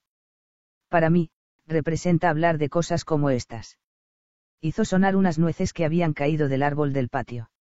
Cero comentar lo extraño que es el mundo. Estar con la gente es agradable pero no considero que sea sociable reunir a un grupo de gente y, después, no dejar que hable. Una hora de clase TV, una hora de baloncesto, de pelota base o de carreras, otra hora de transcripción o de reproducción de imágenes, y más deportes. Pero ha de saber que nunca hacemos preguntas, o por lo menos, la mayoría no las hace. No hacen más que lanzarte las respuestas izas, izas. Y nosotros sentados allí durante otras cuatro horas de clase cinematográfica. Esto no tiene nada que ver con la sociabilidad. Hay muchas chimeneas y mucha agua que emana por ellas, y todos nos decimos es vino, cuando no lo es. Nos fatigan tanto que al terminar el día, solo somos capaces de acostarnos, ir a un parque de atracciones para empujar a la gente, romper cristales en el rompedor de ventanas o triturar automóviles en el aplastacoches. Con la gran bola de acero. Al salir en automóvil y recorrer las calles, intentando comprobar cuán cerca de los faroles es posible detenerte, o quién es el último que salta del vehículo antes de que se estrelle. Supongo que soy todo lo que dicen de mí, desde luego. No tengo ningún amigo. Esto debe demostrar que soy anormal pero todos aquellos a quienes conozco andan gritando o bailando por ahí como locos, o golpeándose mutuamente. Se ha dado cuenta de cómo, en la actualidad, la gente se zayere entre sí. Hablas como una vieja. A veces, lo soy. Temo a los jóvenes de mi edad. Se matan mutuamente. Siempre ha sido así. Mi tío dice que no. Solo en el último año, seis de mis compañeros han muerto por disparo otros diez han muerto en accidente de automóvil. Les temo, y ellos no me quieren por este motivo. Mi tío dice que su abuelo recordaba cuando los niños no se mataban entre sí. Pero de eso hace mucho, cuando todo era distinto. Mi tío dice que creían en la responsabilidad. Ha de saber que yo soy responsable. Años atrás, cuando lo merecía, me azotaban. Y hago a mano todas las compras de la casa, y también la limpieza. Pero por encima de todo prosiguió diciendo Clarice, me gusta observar a la gente. A veces, me paso el día entero en el metro, y los contemplo y los escucho. Solo deseo saber qué son, qué desean y a dónde van. A veces, incluso voy a los parques de atracciones y monto en los coches cohetes cuando recorren los arrabales de la ciudad a medianoche y la policía no se mete con ellos con tal de que estén asegurados. Con tal de que todos tengan un seguro de 10.000, todos contentos. A veces, me deslizo a hurtadillas y escucho en el metro. Cero en las cafeterías. Y, ¿sabe qué? Guión bajo qué. La gente no habla de nada. O, de algo hablarán. No, de nada. Citan una serie de automóviles, de ropa o de piscinas, y dicen que es estupendo. Pero todos dicen lo mismo y nadie tiene una idea original. Los cafés, la mayoría de las veces funcionan las máquinas de chistes, siempre los mismos, o la pared musical encendida y todas las combinaciones coloreadas y bajan, pero solo se trata de colores y de dibujo abstracto. ¿Y en los museos? ¿Ha estado en ellos? Todo es abstracto. Es lo único que hay ahora. Mi tío dice antes era distinto. Mucho tiempo atrás, los cuadros algunas veces, decían algo o incluso representaban personas. Tu tío dice, tu tío dice. Tu tío debe de ser un hombre notable. Lo es. Sí que lo es. Bueno, he de marcharme. Adiós, M.R. Montag. Adiós. Adiós. Uno, dos, tres, cuatro, cinco, seis, siete días, el cuartel de bomberos. Montag, estás puliendo esa barra como un pájaro encaramado en un árbol. Tercer día. Montag, he visto que entrabas por la puerta posterior. ¿Te preocupa el sabueso? No, no. Cuatro días. Qué curioso, Montag. Esta mañana lo he oído contar. Un bombero de Seattle sintonizó adrede un sabueso mecánico con su propio complejo químico y, después, lo soltó. ¿Qué clase de suicidio llamarías a esto? Cinco, seis, siete días. Y, luego, Clarice desapareció. Montag advirtió lo que ocurría aquella tarde, peor era no verla por allí. El césped estaba vacío, los árboles vacíos, la calle también, y si bien al principio Montag ni siquiera comprendió que la echaba en falta o que la estaba buscando, la realidad era que cuando llegó al metro, sentía en su interior débiles impulsos de intranquilidad. Algo ocurría, algo había alterado su rutina. Una rutina sencilla, es cierto, establecida en unos cuantos días, y, sin embargo, estuvo a punto de volver atrás para rehacer el camino, para dar tiempo a que la muchacha apareciese. Estaba seguro de que si seguía la misma ruta todo saldría bien. Pero era tarde, y la llegada del convoy puso punto final a sus planes. El revoloteo de los naipes, el movimiento de las manos, de los párpados, el zumbido de la voz que anunciaba la hora en el techo del cuartel de bomberos. Una treinta y cinco. Jueves mañana, 4 de noviembre. Una treinta y seis. Una treinta y siete de la mañana. El rumor de los naipes en la grasienta mesa. Todos los sonidos llegaban a Mountag tras sus ojos cerrados, tras la barrera que había erigido momentáneamente. Percibía el cuartel lleno de centelleos y de silencio, de colores de latón, de colores de las monedas, de oro, de plata. Los hombres, invisibles, al otro lado de la mesa, suspiraban ante sus naipes, esperando. Una cuarenta y cinco. El reloj oral pronunció lúgubremente la fría hora de una fría mañana de un año aún más frío. ¿Qué te ocurre, Montag? El aludido abrió los ojos. Una radio susurraba en algún sitio. La guerra puede ser declarada en cualquier momento. El país está listo para defender sus. El cuartel se estremeció cuando una numerosa escuadrilla de reactores lanzó su nota aguda en el oscuro cielo matutino Mountag parpadeó. Beatty le miraba como si fuese una estatua en un museo. En cualquier momento, Beatty podía levantarse y acercársele, tocar, explorar su culpabilidad. Culpabilidad. ¿Qué culpabilidad era aquella? Tú juegas, Mountag. Miró a aquellos hombres, cuyos rostros estaban tostados por un millar de incendios auténticos y otros millones de imaginarios, cuyo trabajo les enrojecía mejillas y ponía una mirada febril en sus ojos. Aquellos hombres que contemplaban con fijeza las llamas de encendedores de platino cuando encendían sus vacuilas que ardían eternamente. Ellos y su cabello cubierto de carbón, sus cejas sucias de hollín y sus mejillas manchadas de ceniza cuando estaban recién afeitados. Pero parecía su herencia. Mountag dio un respingo y abrió la boca. Había visto, alguna vez, a un bombero que no tuviese el cabello negro, las cejas negras, un rostro fiero y un aspecto hirsuto, incluso recién afeitado. Aquellos hombres eran reflejos de sí mismo. Así, pues se escogía a los bomberos tanto por su aspecto como por sus inclinaciones. El color de las brasas y la ceniza en ellos, y el ininterrumpido olor a quemado de sus pipas. Delante de él, el capitán Beatty lanzaba nubes de humo de tabaco. Beatty abría un nuevo paquete de picadura, produciendo al arrugar el celofán ruido de crepitar de llamas. Mountag examinó los naipes que tenía en manos. Es. Estaba, pensando sobre el fuego de la semana pasada. Sobre el hombre cuya biblioteca liquidamos. ¿Qué le sucedió?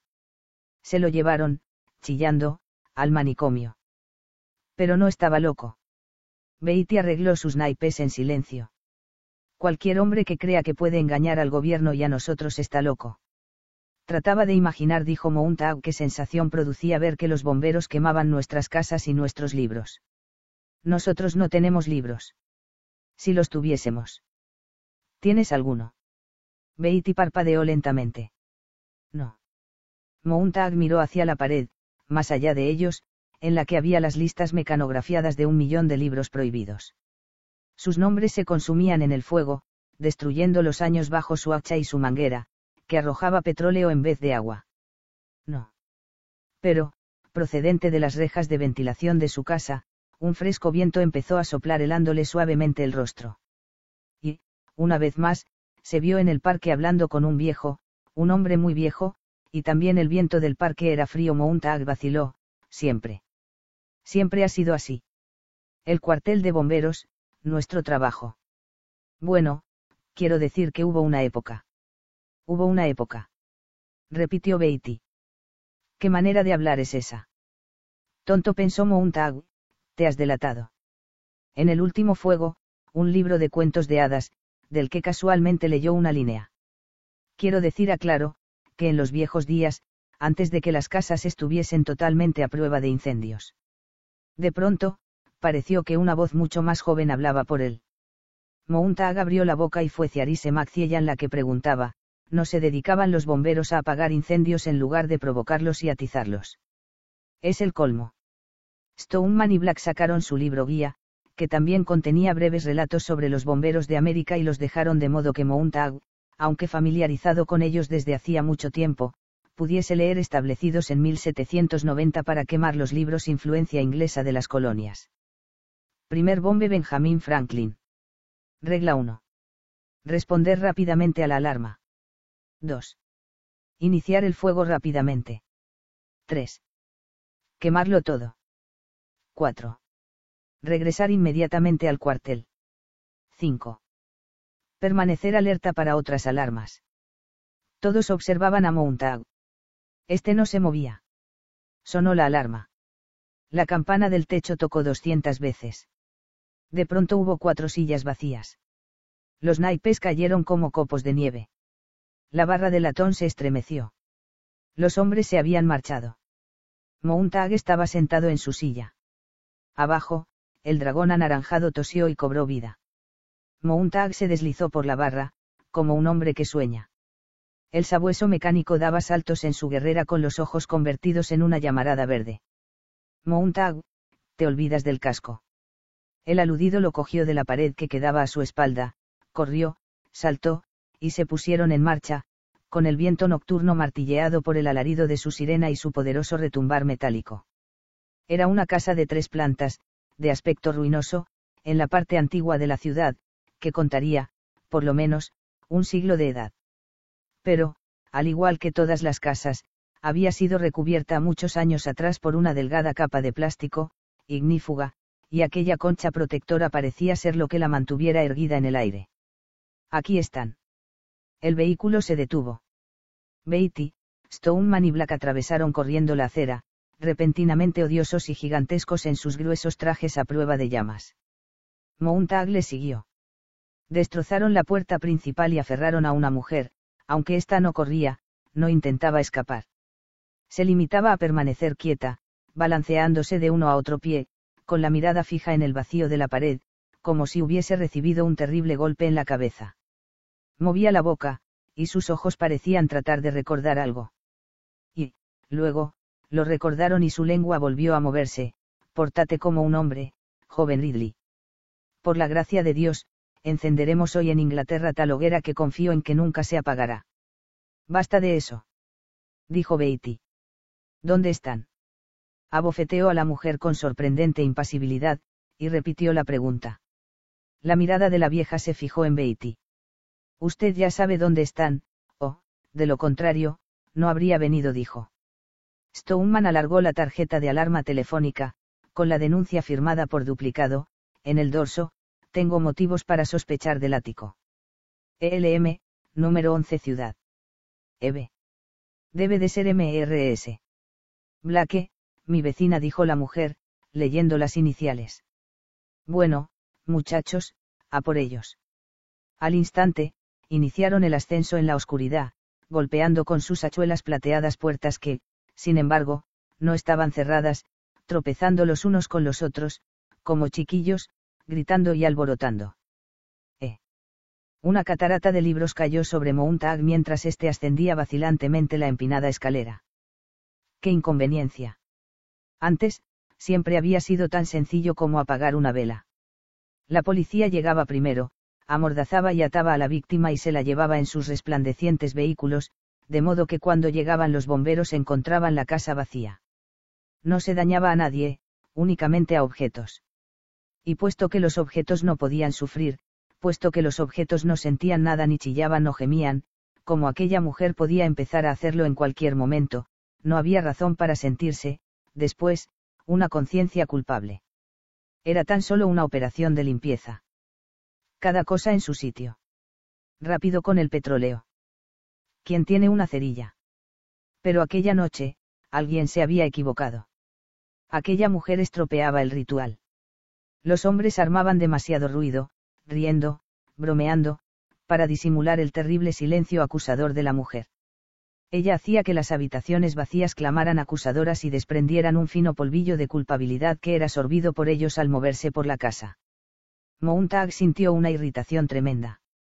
Por encima de todo, ella no debería estar allí. Los libros bombardearon sus hombros, sus brazos, su rostro levantado. Un libro aterrizó, casi obedientemente como una paloma blanca, en sus manos, agitando las alas. A la débil e incierta luz, una página desgajada asomó, y era como un copo de nieve, con las palabras delicadamente impresas en ella.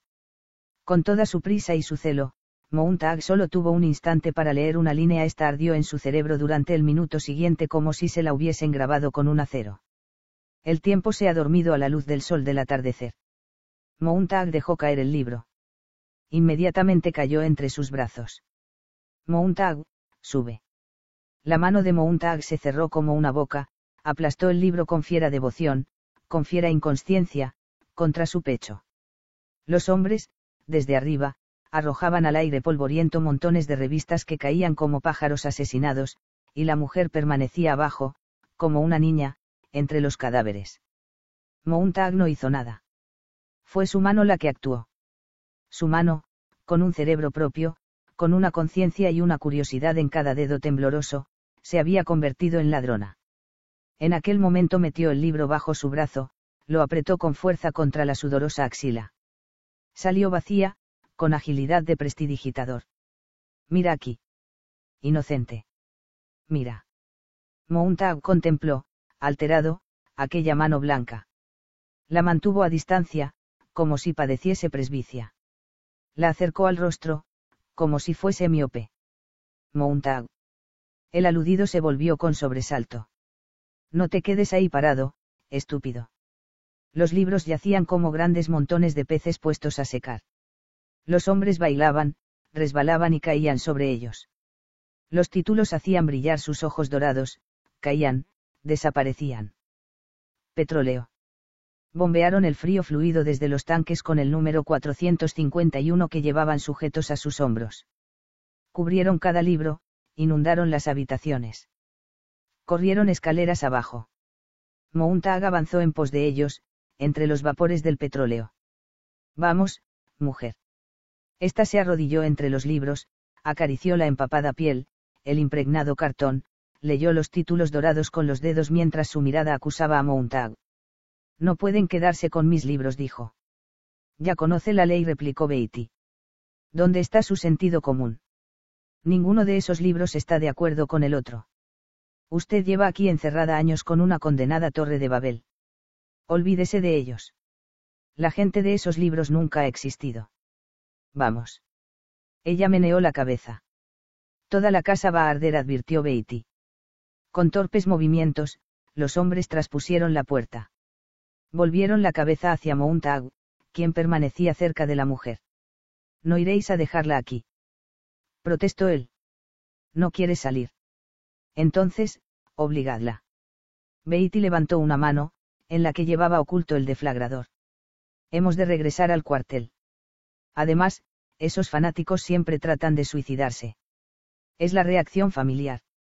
Mountag apoyó una de sus manos en el codo mujer. Puede venir conmigo. No contestó ella. Gracias, de todos modos. Vamos a contar hasta diez, dijo Beatty. Uno, dos. Por favor, dijo Mountag. se replicó la mujer. Tres. Cuatro. Vamos. Mountag tiró de la mujer. Quiero quedarme aquí, contestó ella con serenidad. Guión 5. 6. Puedes dejar de contar, dijo ella. Abrió ligeramente los dedos de una mano. En la palma de la misma había un objeto delgado. Una vulgar cerilla de cocina. Esta visión hizo que los hombres se precipitaran fuera y se alejaran de la casa a todo correr.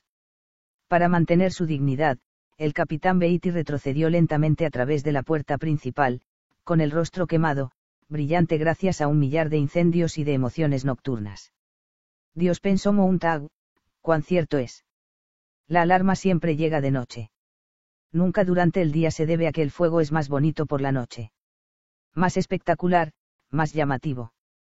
El rostro sonrojado de Beatty mostraba, ahora, una leve expresión de pánico. Los dedos de la mujer se engarfiaron sobre la cerilla. Los vapores del petróleo la rodeaban. Mountag sintió que el libro oculto latía como un corazón contra su pecho.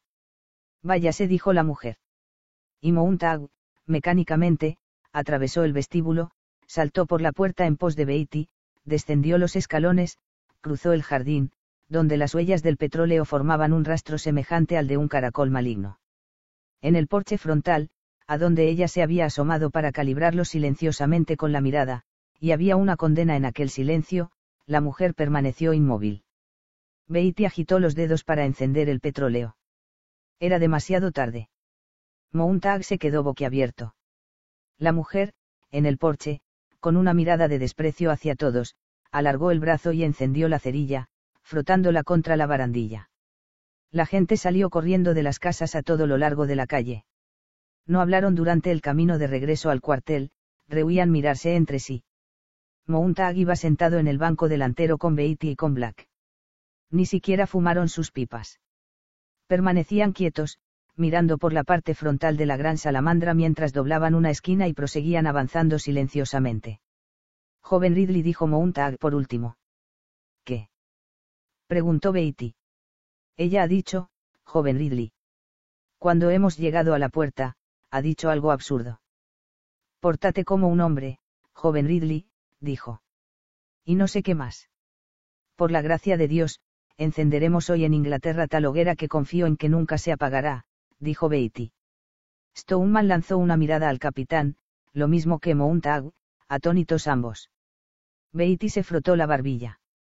Un hombre llamado Latamar dijo esto a otro, llamado Ridley mientras eran quemados vivos en Oxford por herejía, el 16 de octubre de 1555.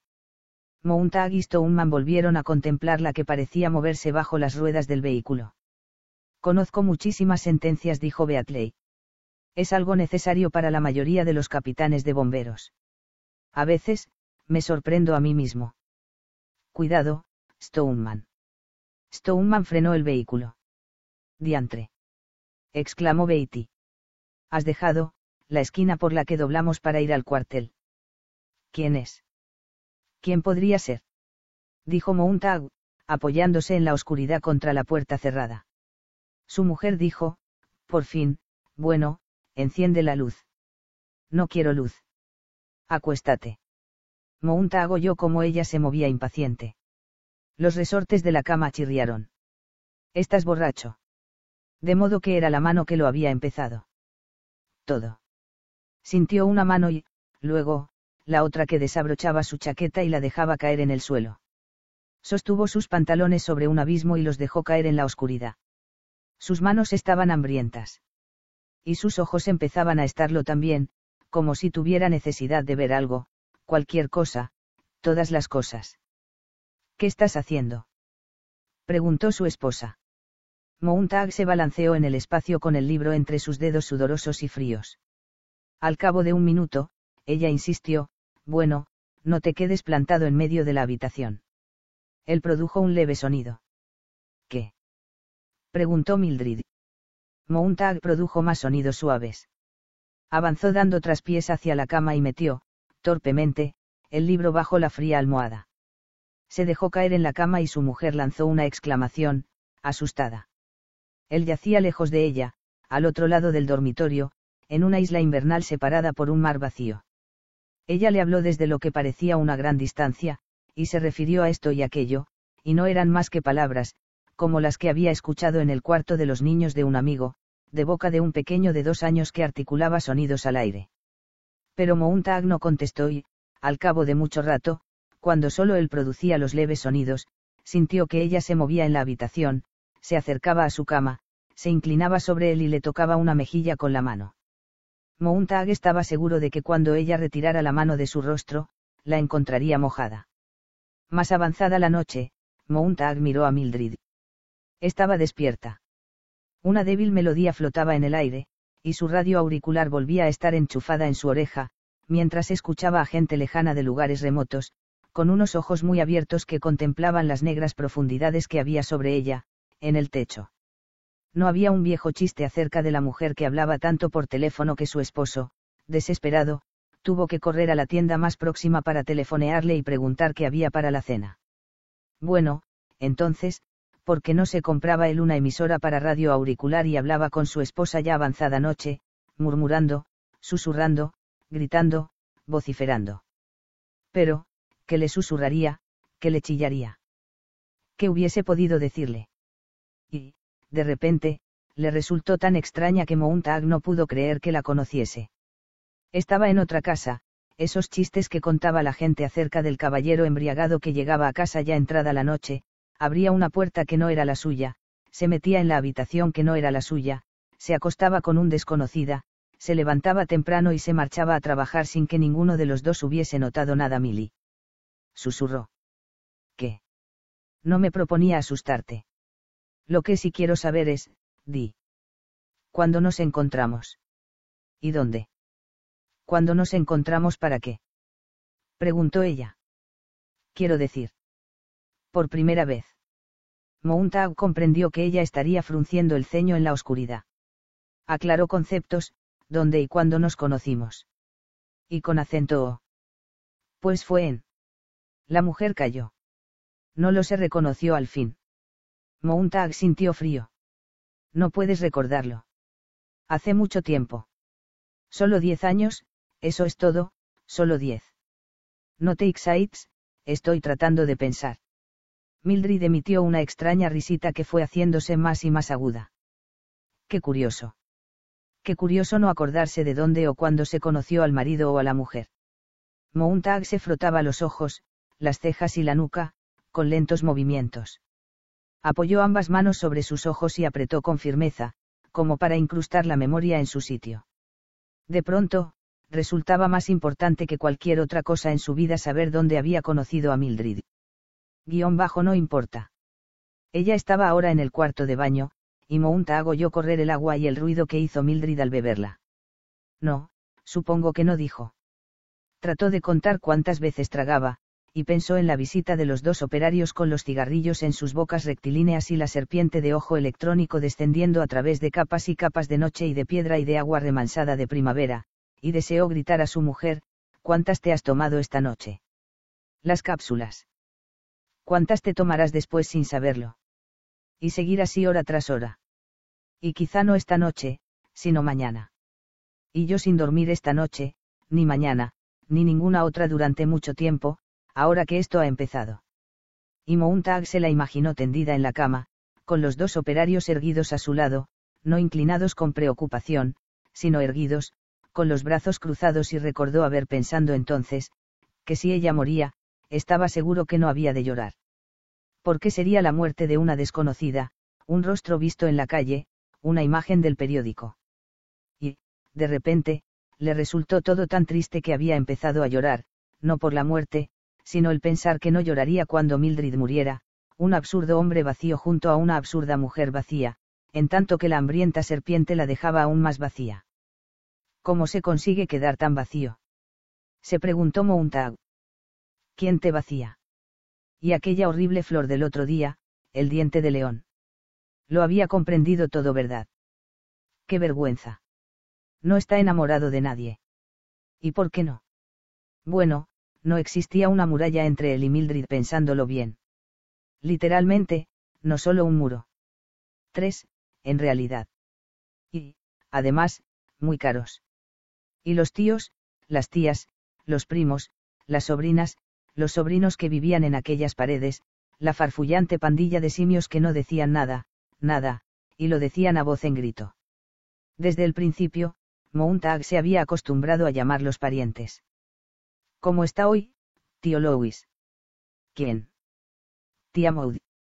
En realidad, el recuerdo más significativo que tenía de Mildred era el de una niñita en un bosque sin árboles, qué extraño, más bien, de una niñita perdida en una meseta donde solía haber árboles, podía percibirse el recuerdo de sus formas por doquier, sentada en el centro de la sala de estar. La sala de estar que nombre más bien escogido. Llegara cuando llegara, allí estaba Mildred, escuchando cómo las paredes le hablaban. Hay que hacer algo. Sí, hay que hacer algo. Bueno, no nos quedemos aquí hablando. Hagámoslo. Estoy tan furioso que sería capaz de escupir. ¿A qué venía aquello? Mildred no hubiese sabido decirlo. ¿Quién estaba furioso contra quién? Mildred lo sabía bien. ¿Qué haría? Bueno, se dijo Mildred, esperemos y veamos. Él había esperado para ver. Una gran tempestad de sonidos surgió de las des. La música le bombardeó con un volumen tan intenso, que sus huesos casi se desprendieron de los tendones sintió que le vibraba la mandíbula, que los ojos retemblaban en su cabeza. Era víctima de una conmoción. Cuando todo hubo pasado, se sintió como un hombre que había sido arrojado desde un acantilado, sacudido en una centrifugadora y lanzado a una catarata que caía y caía hacia él. Vacío sin llegar nunca a tocar el fondo, nunca, no del todo. Y se caía tan aprisa que se tocaban los lados, nunca, nunca jamás se tocaba nada. El estrépito fue apagándose. La música cesó. Ya está, dijo Mildred. Y, desde luego, era notable. Algo había ocurrido. Aunque en las paredes de la habitación apenas nada se había movido y nada se había resuelto en realidad, se tenía la impresión de que alguien había puesto en marcha una lavadora o que uno había sido absorbido por un gigantesco aspirador. Uno se ahogaba en música, y en pura cacofonía. Mountag salió de la habitación, sudando y al borde del colapso. A su espalda, Mildred estaba sentada en su butaca, y las voces volvían a sonar bueno, ahora todo irá bien decía una, tía. Oh, no estés demasiado segura replicaba un, primo. Vamos, no te enfades. ¿Quién se enfada? Tú. Yo. Tú estás furioso. ¿Por qué habría de estarlo? Porque sí. Está muy bien. Gritó Montag. Pero, ¿por qué están furiosos? ¿Quién es esa gente? ¿Quién es ese hombre y quién es esa mujer? Son marido y mujer, están divorciados, prometidos o qué. Válgame Dios, nada tiene relación. Ellos.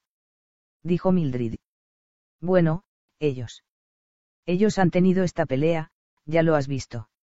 Desde luego, discuten mucho. Tendrías que oírlos. Creo que están casados. Sí, están casados. ¿Por qué? Y si no se trataba de las tres paredes que pronto se convertirían en cuatro para completar el sueño, entonces, era el coche descubierto y Mildred conduciendo a 150 kilómetros por hora a través de la ciudad, él gritándole y ella respondiendo a sus gritos, mientras ambos trataban de oír lo que decían, pero oyendo solo el rugido del vehículo. Por lo menos, llévalo el mínimo. Vociferaba Montag. ¿Qué? preguntaba ella. Llévalo al mínimo, a 80. Gritaba él. ¿Qué? chillaba ella. Velocidad. Berreaba él. Y ella aceleró hasta 170 kilómetros por hora y dejó a su marido sin aliento. Cuando se apearon del vehículo, ella se había puesto la radio auricular. Silencio. Solo el viento soplaba suavemente. Mildred. Mountag rebulló en la cama. Alargó una mano y ese de la oreja de ella una de las diminutas piezas musicales. Mildred. Mildred. Sí. La voz de ella era débil. Mountag sintió que era una de las criaturas insertadas electrónicamente entre las ranuras de las paredes de fonocolor, que hablaba, pero que sus palabras no atravesaban la barrera de cristal. Solo podía hacer una pantomima, con la esperanza de que ella se volviera y viese. A través del cristal, les era imposible establecer contacto. Mildred, ¿te acuerdas de esa chica de la que he hablado? No. Quería hablarte de ella. Es extraño. Oh, sé a quién te refieres. Estaba seguro de ello. Ella dijo Mildred, en la oscuridad. ¿Qué sucede? Preguntó Mountag. Pensaba decírtelo. Me he olvidado. Olvidado. Dímelo ahora. ¿De qué se trata? Creo que ella se ha ido. Ido. Toda la familia se ha trasladado a otro sitio. Pero ella se ha ido para siempre, creo que ha muerto. No podemos hablar de la misma muchacha. No. La misma chica. MC Cleyan. MC Cieyan. Atropellada por un automóvil. Hace cuatro días. No estoy segura. Pero creo que ha muerto. De todos modos, la familia se ha trasladado. No lo sé. Pero creo que ella ha muerto. ¿No estás segura de eso? No, segura, no. Pero creo que es así. ¿Por qué no me lo has contado antes? Lo olvidé. Hace cuatro días lo olvidé por completo. Hace cuatro días repitió él, quedamente, tendido en la cama. Permanecieron en la oscura habitación, sin moverse. Buenas noches, dijo ella. Mounta agolló un débil roce.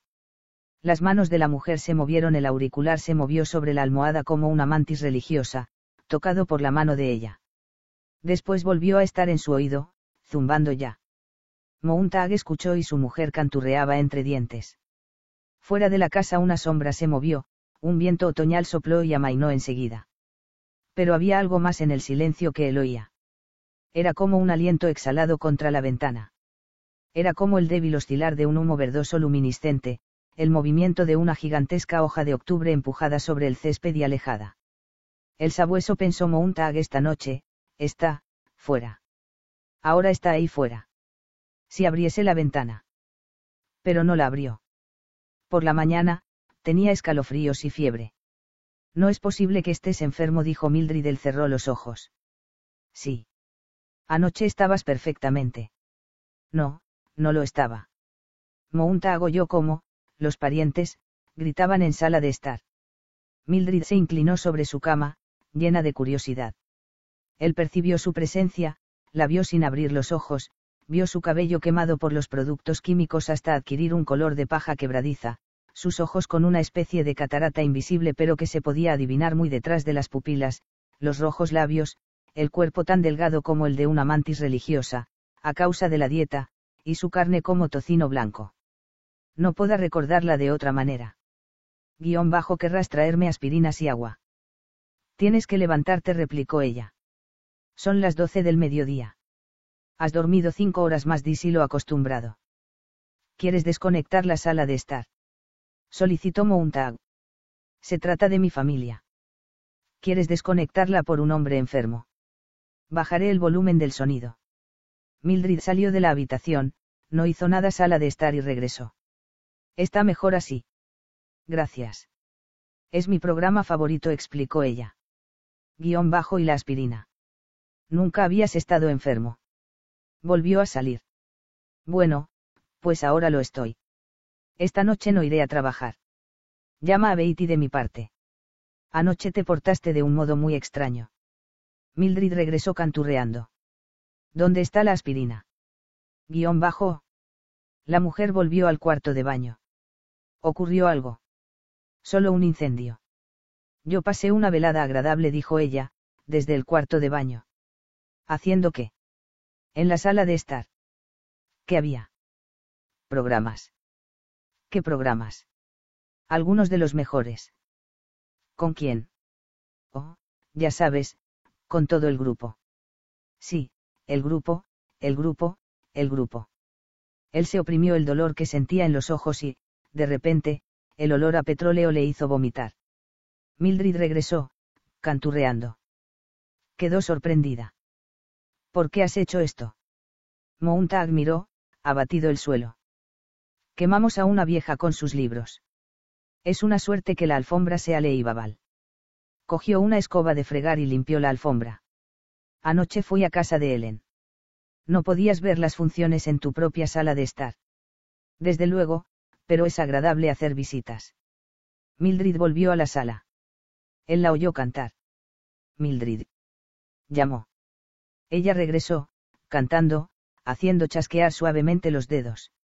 No me preguntas nada sobre lo de anoche. Dijo. ¿Sobre qué? Quemamos un millar de libros. Quemamos a una mujer. ¿Y qué? La sala de estar estallaba de sonidos. Quemamos ejemplares de Dante, de Swift y de Marco Aurelio. No era este un europeo.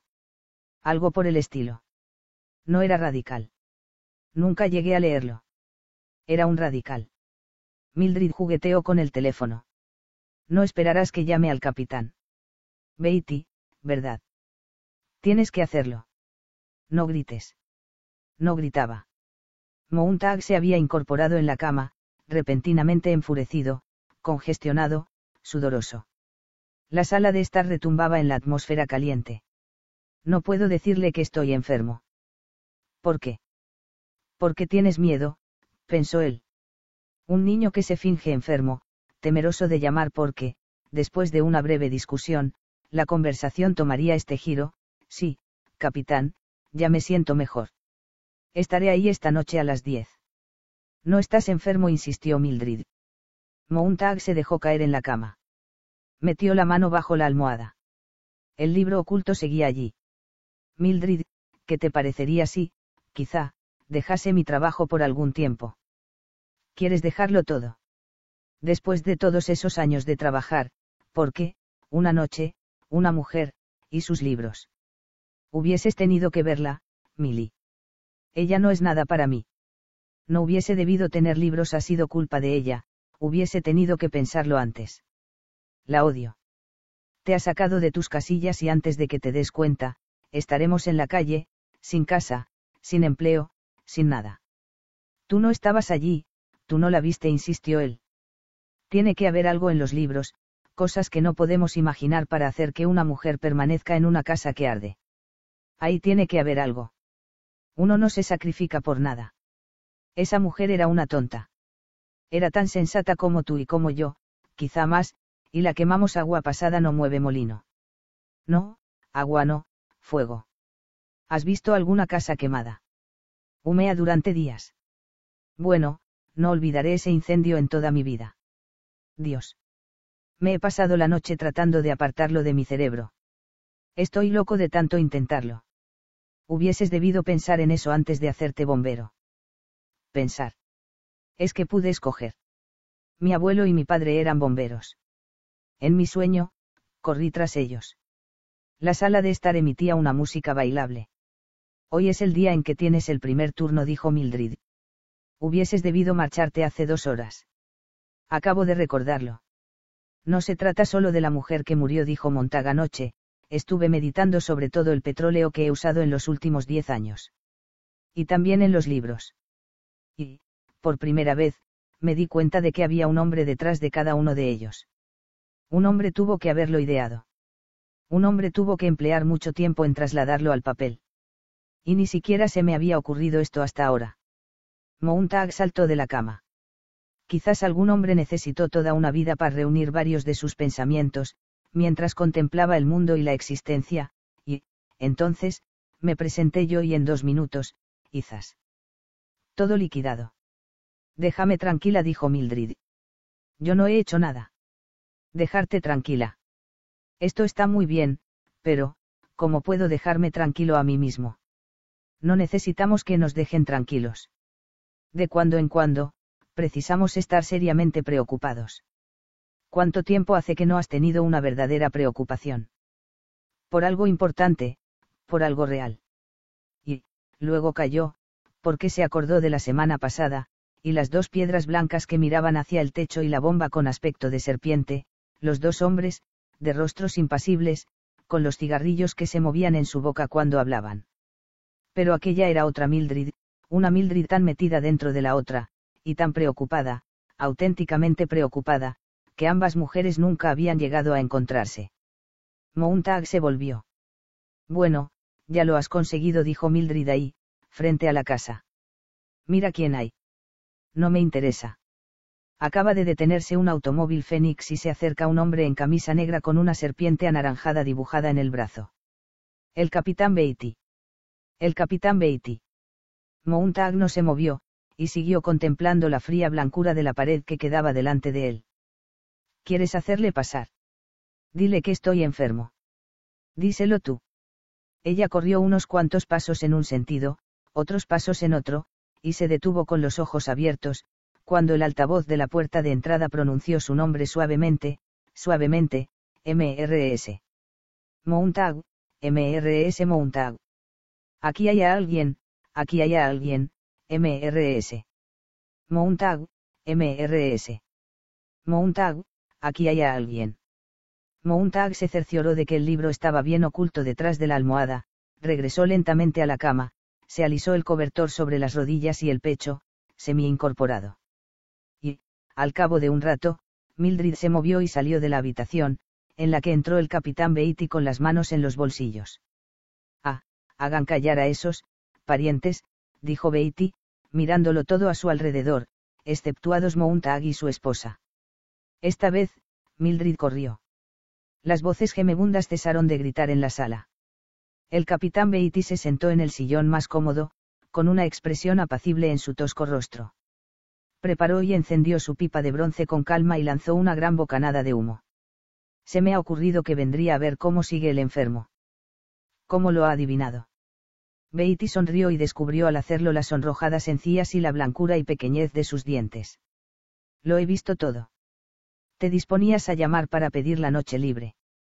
Mountag se sentó en la cama. Bien dijo Beatty. Coge la noche. Examinó su eterna caja de cerillas, en cuya tapa decía garantizado, un millón de llamas en este encendedor, y empezó a frotar, abstraído, la cerilla química, a apagarla de un soplo, encenderla, apagarla, encenderla, a decir unas cuantas palabras, a apagarla. Contempló la llama. Sopló, observó el humo. ¿Cuándo estarás bien? Mañana. Quizá pasado mañana. A primeros de semana. Beatty chupó su pipa. Tarde o temprano, a todo bombero le ocurre esto, solo necesita comprensión, saber cómo funcionan ruedas. Necesitan conocer la historia de nuestra misión. Ahora, no se la cuentan a los niños como hacían antes. Es una vergüenza. Exhaló una bocanada. Solo los jefes de bomberos la recuerdan ahora otra bocanada. Voy a contártela. Mildred se movió inquieta. Beatty tardó un minuto en acomodarse y meditar sobre lo que quería decir. Me preguntarás, cuando empezó nuestra labor, cómo fue implantada, dónde, cómo. Bueno, yo diría que, en realidad, se inició aproximadamente con el acontecimiento llamado la Guerra Civil. Pese a que nuestros reglamentos afirman que fue fundada antes. En realidad es que no anduvimos muy bien hasta que la fotografía se implantó. Después las películas, a principios del siglo XX. Radio. Televisión. Las cosas empezaron a adquirir masa. Mountag permaneció sentado en la cama, inmóvil. Y como tenían masa, se hicieron más sencillos, prosiguió diciendo Beatty. En cierta época, los libros atraían a alguna gente, aquí, allí, por doquier. Podían permitirse ser diferentes. El mundo era ancho, pero, luego, el mundo se llenó de ojos, de codos y bocas. Población doble, triple, cuádruple. Films y Dios, revistas, libros, fueron adquiriendo un bajo nivel, una especie de vulgar uniformidad. ¿Me sigues? Creo que sí. Beatty contempló la bocanada de humo que acababa de lanzar. Imagínalo. El hombre del siglo XIX con sus caballos, sus perros, sus coches, sus lentos desplazamientos luego, en el siglo XX, acelera la cámara. Los más breves, condensaciones. Resúmenes. Todo se reduce a la anécdota, al final brusco. Brusco final dijo Mildred, asintiendo los clásicos reducidos a una emisión radiofónica de 15 minutos. Después, vueltos a reducir para llenar una lectura de dos minutos. Por fin, convertidos en 10 o 12 líneas en un diccionario. Claro está, exagero. Los diccionarios únicamente servían para buscar referencias. Pero eran muchos los que solo sabían de Hamlet, estoy seguro de que conocerás el título, Montag. Es probable que, para usted, solo constituya una especie de rumor. MRS. Montag, solo sabían, como digo, de Hamlet lo que había en una condensación de una página en un libro que afirmaba, ahora, podrá leer por fin todos los clásicos. Manténgase al mismo nivel que sus vecinos. ¿Te das cuenta? Salir de la guardería infantil para ir a la universidad y regresar a la guardería. Esta ha sido la formación intelectual durante los últimos cinco siglos o más. Mildred se levantó y empezó a andar por la habitación, cogía objetos y los volvía a dejar. Beatty la ignoró y siguió hablando. Acelera la proyección, Mountag, aprisa, clic. Película. Mira, ojo, ahora, adelante, aquí, allí, aprisa, ritmo, arriba, abajo, dentro, fuera, porque, cómo, quién, qué, dónde, eh. O van, Golpe, bing, boom, boom. Selecciones de selecciones. Política. Una columna, dos frases, un titular. Luego, en pleno aire, todo desaparece. La mente del hombre gira tan a prisa a impulsos de los editores, explotadores, locutores, que la fuerza centrífuga elimina todo pensamiento innecesario, origen de una pérdida de tiempo. Mildred alisó la ropa de la cama. Mountag sintió que su corazón saltaba y volvía a saltar mientras ella le ahuecaba la almohada. En aquel momento, le empujaba para conseguir hacerle apartar, a fin de poder sacar la almohada, arreglarla y volverla a su sitio. Y, quizá, lanzar un grito y quedarse mirando, o solo alargar la mano y decir, ¿qué es esto? Y levantar el libro oculto con conmovedora inocencia. Los años de universidad se acortan, la disciplina se relaja, la filosofía, la historia y el lenguaje se abandonan, el idioma y su pronunciación son gradualmente descuidados. Por último, casi completamente ignorado la vida es inmediata, el empleo cuenta, el placer domina todo después del trabajo. Porque aprender algo, excepto apretar botones, enchufar conmutadores, encajar tornillos y tuercas. Deja que te arregle la almohada, dijo Mildred no. Susurró Mountag. El cierre de cremallera desplaza al botón y el hombre ya no dispone de todo ese tiempo para pensar mientras se viste, una hora filosófica y, por lo tanto, una hora de melancolía. A ver, dijo Mildred. Márchate, replicó. La vida se convierte en una gran carrera, Mountag. Todo se hace a prisa, de cualquier modo. De cualquier modo, repitió Mildred, tirando de la almohada. Por amor de Dios, déjame tranquilo. Gritó Mountag, apasionadamente, a Beatty se le dilataron los ojos. La mano de Mildred se había inmovilizado detrás de la almohada. Sus dedos seguían la silueta del libro y a medida que la forma le iba siendo familiar, su rostro apareció sorprendido y, después, atónito. Su boca se abrió para hacer una pregunta. Vaciar los teatros excepto para que actúen payasos, e instalar en las habitaciones paredes de vidrio de bonitos colores que suben y bajan, como confeti, sangre, jerez o southern. ¿Te gusta la pelota base, verdad, Mountag? La pelota base es un juego estupendo. Ahora Beatty era casi invisible, solo una voz en algún punto, detrás de una cortina de humo. ¿Qué es esto? preguntó Mildred, casi con alegría. Mountag se echó hacia atrás y cayó sobre los brazos de ella. ¿Qué hay aquí? Siéntate. Gritó Mountag. Ella se apartó de un salto, con las manos vacías. Estamos hablando. Beatty prosiguió como si nada hubiese ocurrido. ¿Te gustan los bolos, ¿verdad, Mountag? Los bolos, sí. ¿Y el golf? El golf es un juego magnífico. Baloncesto. Un juego magnífico. Billar. Fútbol. Todos son excelentes. Más deportes para todos, espíritu de grupo, diversión, y no hay necesidad de pensar, eh. Organiza y superorganiza superdeporte. Más chistes en los libros más ilustraciones. La mente absorbe menos y menos. Impaciencia. Autopistas llenas de multitudes que van a algún sitio, a algún sitio, a algún sitio, a ningún sitio. El refugio de la gasolina. Las ciudades se convierten en moteles, la gente siente impulsos nómadas y va de un sitio para otro, siguiendo las mareas, viviendo una noche en la habitación donde otro ha dormido durante el día y el de más allá la noche anterior. Mildred salió de la habitación y cerró de un portazo. Las, tías, de la sala de estar empezaron a reírse de los, tíos, de la sala de estar. Ahora, consideremos las minorías en nuestra civilización. Cuanto mayor es la población, más minorías hay. No hay que meterse con los aficionados a los perros, a los gatos, con los médicos, abogados, comerciantes, cocineros, mormones, bautistas, unitarios, chinos de segunda generación, suecos, italianos, alemanes, tejanos, irlandeses, gente de Oregón o de México. En este libro, en esta obra, en esta serie de televisión la gente no quiere representar a ningún pintor, cartógrafo o mecánico que exista en la realidad. Cuanto mayor es el mercado, Mountag, menos hay que hacer frente a la controversia, recuerda esto. Todas las minorías menores con sus ombligos que hay que mantener limpios.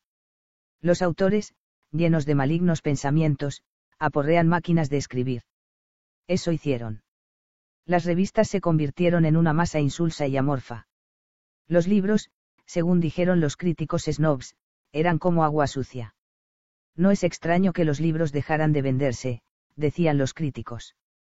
Pero el público, que sabía lo que quería, permitió la supervivencia de los libros de historietas. Y de las revistas eróticas tridimensionales, Claro está. Ahí tienes, Montag. No era una imposición del gobierno. No hubo ningún dictado, ni declaración, ni censura. La tecnología, la explotación de las masas y la presión de las minorías produjo el fenómeno, a Dios gracias. En la actualidad, gracias a todo ello, uno puede ser feliz continuamente, se le permite leer historietas ilustradas o periódicos profesionales. Sí, pero, ¿qué me dice de los bomberos? Ah. Beatty se inclinó hacia adelante entre la débil neblina producida por su pipa. ¿Qué es más fácil de explicar y más lógico? Como las universidades producían más corredores, saltadores, boxeadores, aviadores y nadadores, en vez de profesores, críticos, sabios, y creadores, la palabra, intelectual, claro está, se convirtió en el insulto que merecía ser. Siempre se teme lo desconocido. Sin duda, te acordarás del muchacho de tu clase que era excepcionalmente, inteligente, que recitaba la mayoría de las lecciones y daba las respuestas, en tanto que los demás permanecían como muñecos de barro, y le detestaban. Y no era ese muchacho inteligente al que escogían para pegar y atormentar después de las horas de clase. Desde luego que sí. Hemos de ser todos iguales. No todos nacimos libres e iguales, como dice la Constitución, sino todos hechos iguales. Cada hombre, la imagen de cualquier otro. Entonces todos son felices, porque no pueden establecerse diferencias ni comparaciones desfavorables. Ea. Un libro es un arma cargada en la casa de al lado. Qué malo. Quita el proyectil del arma domina la mente del hombre. ¿Quién sabe cuál podría ser el objetivo del hombre que leyese mucho? Yo. No los resistiría ni un minuto. Y así, cuando, por último, las casas fueron totalmente inmunizadas contra el fuego, en el mundo entero, la otra noche tenías razón en tus conjeturas, ya no hubo necesidad de bomberos para el antiguo trabajo. Se les dio una nueva misión, como custodios de nuestra tranquilidad de espíritu, de nuestro pequeño, comprensible y justo temor de ser inferiores. Censores oficiales, jueces y ejecutores. Eso eres tú, Montag. Y eso soy yo. La puerta que comunicaba con la sala de estar se abrió y Mildred asomó, miró a los dos hombres y se fijó en Beatty, después, en Montag. A su espalda, las paredes de la pieza estaban inundadas de resplandores verdes, amarillos y anaranjados que oscilaban y estallaban al ritmo de una música casi exclusivamente compuesta por baterías, tambores y címbalos. Su boca se movía y estaba diciendo algo, pero el sonido no permitía oírla. Beatty vació su pipa en la palma de su mano sonrosada, examinó la ceniza como si fuese un símbolo que había que examinar en busca de algún significado.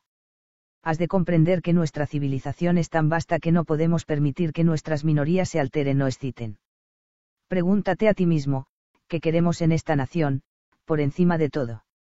La gente quiere ser feliz, no es así. No lo has estado oyendo toda tu vida. Quiero ser feliz, dice la gente. Bueno, no lo son. No les mantenemos en acción, no les proporcionamos diversiones. Eso es para lo único que vivimos, no. Para el placer y las emociones. Y tendrás que admitir que nuestra civilización se lo facilita en abundancia. Sí. Montag pudo leer en los labios de Mildred lo que ésta decía desde el umbral. Trató de no mirar a ella, porque, entonces, Beatty podía volverse y leer también lo que decía. A la gente de color no le gusta el pequeño sambo. A quemarlo. La gente blanca se siente incómoda con la cabaña del tío Tom. A quemarlo. Escribe un libro sobre el tabaco y el cáncer de pulmón. Los fabricantes de cigarrillos se lamentan. A quemar el libro. Serenidad, Montag. Líbrate de tus tensiones internas. Mejor aún, lánzalas al incinerador, los funerales son tristes y paganos. Eliminémoslos también, cinco minutos después de la muerte de una persona en camino hacia la gran chimenea, los incineradores son abastecidos por helicópteros en todo el país. Diez minutos después de la muerte, un hombre es una nube de polvo negro. Nos utilicemos con recuerdos acerca de los individuos. Olvidémoslos. Quemémoslo todo, absolutamente todo. El fuego es brillante y limpio. Los fuegos artificiales se apagaron en la sala de estar, detrás de Mildred. Al mismo tiempo, ella había dejado de hablar. Una coincidencia milagrosa. Montag contuvo el aliento. Había una muchacha, ahí, al lado dijo con lentitud. Ahora se ha marchado, creo que ha muerto, ni siquiera puedo recordar su rostro. Pero era distinta como. ¿Cómo pudo llegar a existir? Beatty sonrió. Aquí o allí, es fatal que ocurra. Clarice M.C. Cleyan. Tenemos ficha de toda su familia. Les hemos vigilado cuidadosamente. La herencia y el medio ambiente hogareño puede deshacer mucho de lo que se inculca en el colegio. Por eso hemos ido bajando, año tras año, la edad de ingresar en el parvulario, hasta que, ahora, casi arrancamos a los pequeños de la cuna. Tuvimos falsas alarmas con los Mzed Cieyan cuando vivían en Chicago. Nunca les encontramos un libro. El historial confuso, es antisocial. La muchacha. Es una bomba de relojería. La familia había estado influyendo en su subconsciente, estoy seguro, por lo que pude ver en su historial escolar. Ella no quería saber cómo se hacía algo, sino por qué. Esto puede resultar embarazoso. Se pregunta el porqué de una serie de cosas y se termina sintiéndose muy desdichado. Lo mejor que podía pasarle a la pobre chica era morirse. Sí, morirse. Afortunadamente, los casos extremos como ella no aparecen a menudo. Sabemos cómo eliminarlos en embrión no se puede construir una casa sin clavos en la madera. Si no quieres que un hombre se sienta políticamente desgraciado, no le enseñes dos aspectos de una misma cuestión, para preocuparle. Enséñale solo uno. O, mejor aún, no le des ninguno. Haz que olvide que existe una cosa llamada guerra. Si el gobierno es poco eficiente, excesivamente intelectual o aficionado a aumentar los impuestos, mejor es que sea todo eso que no que la gente se preocupe por ello. Tranquilidad, Montag. Dale a la gente concursos que puedan ganar recordando la letra de las canciones más populares, o los nombres de las capitales de estado, o cuánto maíz produjo Loba el año pasado. Atiborralos de datos no combustibles, lánzales encima tantos, hechos, que se sientan abrumados, pero totalmente al día en cuanto a información. Entonces, tendrán la sensación de que piensan, tendrán la impresión de que se mueven sin moverse. Y serán felices, porque los hechos de esta naturaleza no cambian. No les des ninguna materia delicada como filosofía o sociología para que empiecen a atar cabos. Por ese camino se encuentra la melancolía. Cualquier hombre que pueda desmontar un mural de televisión y volver a armarlo luego, y, en la actualidad, la mayoría de los hombres pueden hacerlo, es más feliz que cualquier otro que trata de medir, calibrar y sopesar el universo, que no puede ser medido ni sopesado sin que un hombre se sienta bestial y solitario. Lo sé, lo he intentado al diablo con ello. Así, pues, adelante con los clubs, las fiestas, los acróbatas y los prestidigitadores, los coches a reacción, las bicicletas, helicópteros, el sexo y las drogas, más de todo lo que esté relacionado con reflejos automáticos. Si el drama es malo, si la película no dice nada, si la comedia carece de sentido, dame una inyección de teramina. Me parecerá que reacciono con la obra, cuando solo se trata de una reacción táctil a las vibraciones. Pero no me importa. Prefiero un entretenimiento completo. Beatty se puso en pie. He de marcharme. El sermón ha terminado. Espero haber aclarado conceptos. Lo que importa que recuerdes, Mountag, es que tú, yo y los demás somos los guardianes de la felicidad. Nos enfrentamos con la pequeña marea de quienes desean que todos se sientan desdichados con teorías y pensamientos contradictorios. Tenemos nuestros dedos en el dique. Hay que aguantar firme. No permitir que el torrente de melancolía y la funesta filosofía ahoguen nuestro mundo. Dependemos de ti. No creo que te des cuenta de lo importante que eres para nuestro mundo feliz, tal como está ahora organizado. Beatty estrechó la flácida mano de Montag. Este permanecía sentado, como si la casa se derrumbara alrededor y él no pudiera moverse. Mildred había desaparecido en el umbral. Una cosa más dijo Beatty. Por lo menos, una vez en su carrera siente esa comezón. Empieza a preguntarse qué dicen los libros. Oh, hay que aplacar esa comezón, ¿eh? Bueno, Montag, puedes creerme, he tenido que leer algunos libros en mi juventud, para saber de qué trataban. Y los libros no dicen nada. Nada que pueda enseñarse o creerse. Hablan de gente que existe, de entes imaginarios, si se trata de novelas. Y si no lo son, aún peor, un profesor que llama idiota a otro filósofo que critica al de más allá. Y todos arman jaleo, apagan las estrellas y extinguen el sol. Uno acaba por perderse. Bueno, entonces, ¿qué ocurre si un bombero accidentalmente, sin proponérselo en realidad, se lleva un libro a su casa? Mountag se crispó. La puerta abierta le miraba con su enorme ojo Baachiou. Un error lógico. Pura curiosidad replicó Beatty no nos preocupamos ni enojamos en exceso. Dejamos que el bombero guarde el libro 24 horas. Si para entonces no lo ha hecho él, llegamos nosotros y lo quemamos claro. La boca de Mountag estaba reseca. Bueno, Mountag. ¿Quieres coger hoy otro turno? Te veremos esta noche. No lo sé, dijo Mountag. ¿Qué? Beatty se mostró levemente sorprendido. Mountag cerró los ojos. Más tarde iré. Quizá. Desde luego, si no te presentaras, te echaríamos en falta, dijo Beatty, guardándose la pipa en un bolsillo con expresión pensativa. Nunca volveré a comparecer por allí, pensó Mountag. Bueno, que te alivies, dijo Beatty. Dio la vuelta y se marchó. Mountag vigiló por la ventana la partida de Beatty en su vehículo de brillante color amarillo anaranjado, con los neumáticos negros como el carbón. Al otro lado de la calle, hacia abajo, las casas se erguían con sus lisas fachadas. ¿Qué había dicho Clarice una tarde? Nada de porches delanteros. Mi tío dice que antes solía verlos. Y la gente, a veces, se sentaba por las noches en ellos, charlando cuando así lo deseaba, meciéndose y guardando silencio cuando no quería hablar. Otras veces permanecían allí sentados, meditando sobre las cosas. Mi tío dice que los arquitectos prescindieron de los porches frontales porque estéticamente no resultaban.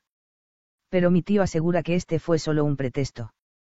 El verdadero motivo, el motivo oculto, pudiera ser que no querían que la gente se sentara de esta manera, sin hacer nada, meciéndose y hablando.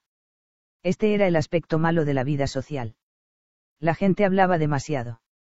Y tenía tiempo para pensar. Entonces, eliminaron los porches. Y también los jardines. Ya no más jardines donde poder acomodarse. Y fíjese en el mobiliario. Ya no hay mecedoras. Resultan demasiado cómodas. Lo que conviene es que la gente se levante y ande por ahí. Mi tío dice. Y mi tío. Y mi tío. La voz de ella fue apagándose. Mountag se volvió y miró a su esposa, quien, sentada en medio de la sala de estar, hablaba a un presentador quien, a su vez, le hablaba a ella. MRS. Mountag decía él.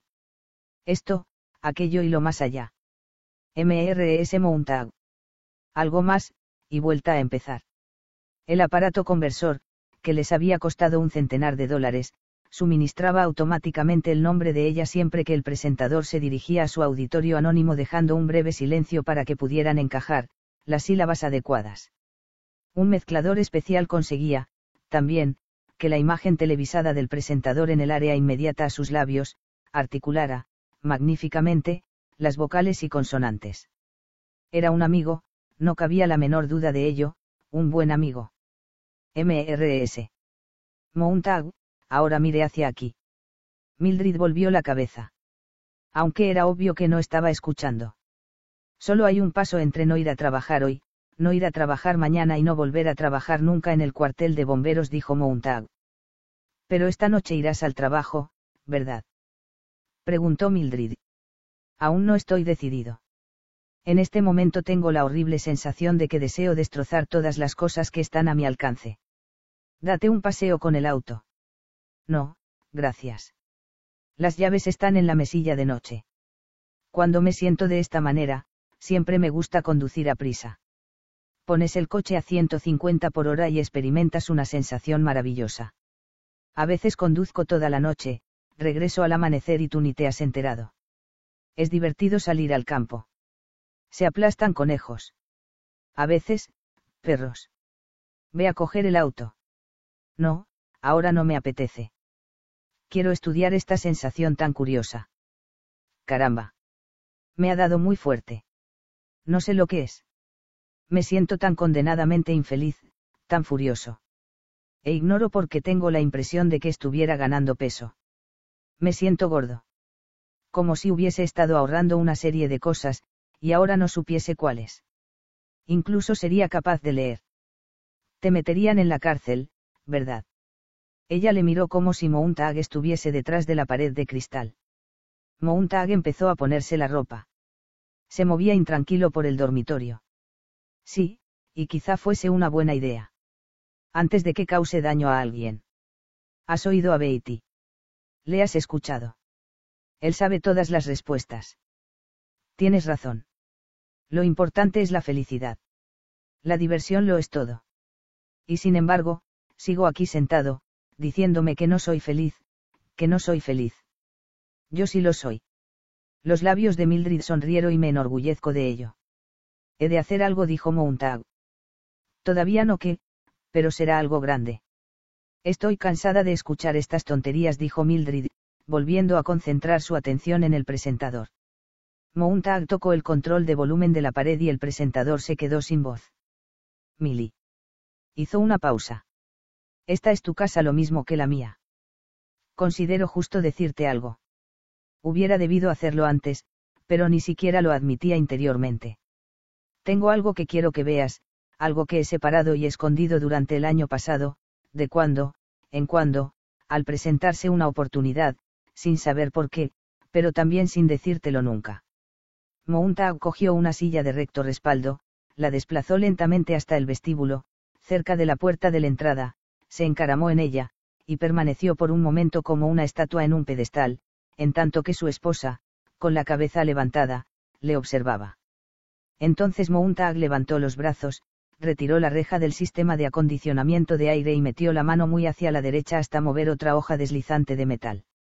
Después, sacó un libro. Sin mirarlo, lo dejó caer al suelo. Volvió a meter la mano y sacó dos libros, bajó la mano y los dejó caer al suelo. Siguió actuando y dejando caer libros pequeños, grandes, amarillos, rojos, verdes. Cuando hubo terminado, miró la veintena de libros que yacían a los pies de su esposa. Lo siento, dijo. Nunca me había detenido meditarlo. Pero ahora parece como si ambos estuviésemos metidos en esto. Mildred retrocedió como si, se viese de repente, delante de una bandada de ratones que hubiese surgido de improviso del suelo. Mounta agolló la rápida respiración de ella, vio la palidez de su rostro y cómo sus ojos se abrían de par en par. Ella pronunció su nombre, dos, tres veces. Luego, exhalando un gemido, se adelantó corriendo, cogió un libro y se precipitó hacia el incinerador de la cocina. Mounta la detuvo, mientras ella chillaba. La sujetó y Mildred trató de soltarse, arañándole. No, Milly, no. Espera. Detente. Tú no sabes. Cállate. La abofeteó, la cogió de nuevo y la sacudió. Ella pronunció su nombre y empezó a llorar. Milly. Dijo Mountag. Escucha. ¿Quieres concederme un segundo? No podemos hacer nada. No podemos quemarlos quiero examinarlos, por lo menos, una vez. Luego, si lo que el capitán dice es cierto, los quemaremos juntos, créeme, los quemaremos entre los dos. Tienes que ayudarme. Bajó la mirada hacia el rostro de ella y, cogiéndole la barbilla, la sujetó con firmeza. No solo la miraba, sino que, en el rostro de ella, se buscaba a sí mismo e intentaba averiguar también lo que debía hacer. Tanto si nos gusta como si no, estamos metidos en esto. Durante estos años no te he pedido gran cosa, pero ahora te lo pido, te lo suplico. Tenemos que empezar en algún punto, tratar de adivinar por qué sentimos esta confusión, tú y la medicina por las noches, y el automóvil, y yo con mi trabajo. Nos encaminamos directamente al precipicio, Mildred. Dios mío, no quiero caerme. Esto no resultará fácil. No tenemos nada en que apoyarnos, pero quizá podamos analizarlo, intuirlo y ayudarnos mutuamente. No puedes imaginar cuánto te necesito en este momento. Si me amas un poco admitirás esto durante 24, 28 horas es todo lo que te pido. Y luego habrá terminado. Te lo prometo, te lo juro. Y si aquí hay algo, algo posible en toda esta cantidad de cosas, quizá podamos transmitirlo a alguien. Ella ya no forcejeaba. Mountag la soltó. Mildred retrocedió tambaleándose, hasta llegar a la pared. Y una vez allí se deslizó y quedó sentada en el suelo, contemplando los libros. Su pie rozaba uno y, al notarlo, se apresuró a echarlo hacia atrás. Esa mujer de la otra noche, Milly. Tú no está, viste allí. No viste su rostro. Y Clarice. Nunca llegaste a hablar con ella. Yo sí. Y hombres como Beatty le tienen miedo. No puedo entenderlo. ¿Por qué han de sentir tanto temor por alguien como ella? Pero yo seguía colocándola a la altura de los bomberos en el cuartel, cuando anoche comprendí, de repente, que no me gustaba, nada en absoluto, y que tampoco yo mismo me gustaba. Y pensé que quizá fuese mejor que quienes ardiesen fueran los propios bomberos. Gay. El altavoz de la puerta de la calle dijo suavemente, MRS. Mountag, MRS. Mountag, aquí hay alguien, hay alguien, MRS. Mountag, MRS. Mountag, aquí hay alguien. Ambos se volvieron para observar la puerta. Y los libros estaban desparramados por doquier, formando, incluso. Montones. Beatty. Susurró Mildred. No puede ser él. Ha regresado. Susurró ella. La voz volvió a llamar suavemente, hay alguien aquí. No contestaremos. Mountag se recostó en la pared, y, luego, con lentitud, fue resbalando hasta quedar en cuclillas. Entonces empezó a acariciar los libros, distraídamente, con el pulgar y el índice. Se estremecía y, por encima de todo, deseaba volver a guardar los libros en el hueco del ventilador, pero comprendió que no podría enfrentarse de nuevo con Beatty. Mountag acabó por sentarse, en tanto que la voz de la puerta de la calle volvía a hablar, con mayor insistencia. Mountag cogió del suelo un volumen pequeño. ¿Por dónde empezamos? Abrió a medias un libro y le echó una ojeada. Supongo que tendremos que empezar por el principio. Él volverá, dijo Mildred, y nos quemará a nosotros y a los libros. La voz de la puerta de la calle fue apagándose por fin. Reinó el silencio. Mountag sentía la presencia de alguien al otro lado de la puerta, esperando, escuchando. Luego, oyó unos pasos que se alejaban. Veamos lo que hay aquí, dijo Mountag.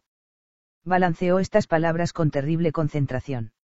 Leyó una docena de páginas salteadas y, por último, encontró esto, se ha calculado que, en épocas diversas, 11.000 personas han preferido morir que someterse a romper los huevos por su extremo más afilado. Mildred se le quedó mirando desde el otro lado del vestíbulo. ¿Qué significa esto? Carece de sentido. El capitán tenía razón. Bueno, bueno, dijo Mountag. Volveremos a empezar. Esta vez por el principio. Segunda parte, la criba y la arena ambos leyeron durante toda la larga tarde, mientras la fría lluvia de noviembre caía sobre la silenciosa casa.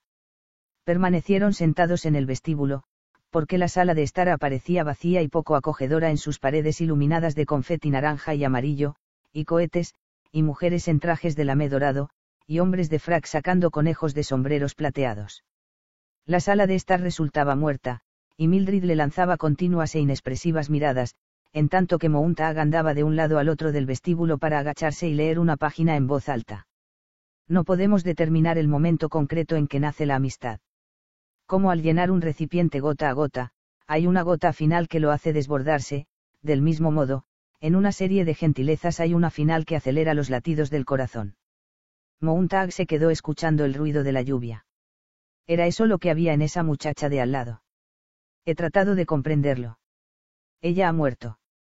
Por amor de Dios, hablemos de alguien que esté vivo. Mountag no miró a su esposa al atravesar el vestíbulo y dirigirse a la cocina, donde permaneció mucho rato, observando cómo la lluvia golpeaba los cristales. Después, regresó a la luz grisácea del vestíbulo y esperó a que se calmara el temblor que sentía en todo su cuerpo. Abrió otro libro. El tema favorito, yo. Miró de reojo a la pared. El tema favorito, yo. Eso sí que no lo entiendo, dijo Mildred, pero el tema favorito de Clarice no era ella. Era cualquier otro, y yo. Fue la primera persona que he llegado a apreciar en muchos años. Fue la primera persona que recuerde que me mirase cara a cara, como si fuese importante. Mountag cogió los dos libros. Esos hombres llevan muertos mucho tiempo, Pero yo sé que sus palabras señalan, de una u otra manera, a Clarice por el exterior de la puerta de la calle, en la lluvia, se oyó un leve arañar. Mountag se inmovilizó.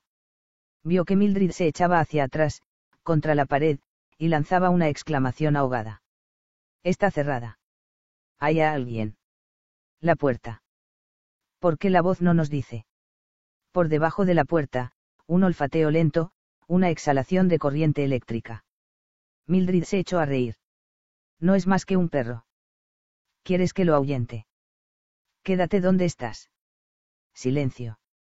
La fría lluvia caía. Y el olor a electricidad azul soplando por debajo de la puerta cerrada. Sigamos trabajando, dijo Mountag. Mildred pegó una patada a un libro. Los libros no son gente. Tú lees y yo estoy sin hacer nada, pero no hay nadie. Mountag contempló la sala de estar, totalmente apagada y gris como las aguas de un océano que podían estar llenas de vida si se conectaba el sol electrónico. En cambio, dijo Mildred, mi familia, si es mi gente. Me cuentan cosas. Me río y ellos se ríen y los colores. Sí, lo sé, además, si el capitán Beatty se enterase de lo de esos libros. Mildred recapacitó. Su rostro mostró sorpresa y, después, horror. Podría venir y quemar la casa y la, familia. Esto es horrible. Piensa en nuestra inversión. ¿Por qué he de leer yo? ¿Para qué? ¿Para qué? ¿Por qué? exclamó Mountag.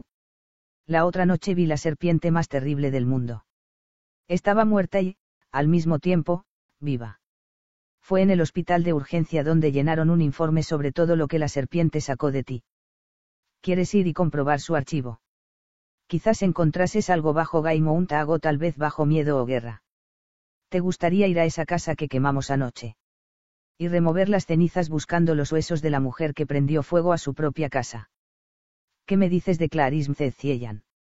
¿Dónde hemos de buscarla? En el depósito. Escucha. Los bombarderos atravesaron el cielo, sobre la casa, silbando, murmurando, como un ventilador inmenso e invisible que girara en el vacío. Válgame Dios, dijo Mountag. Siempre tantos chismes de esos en el cielo.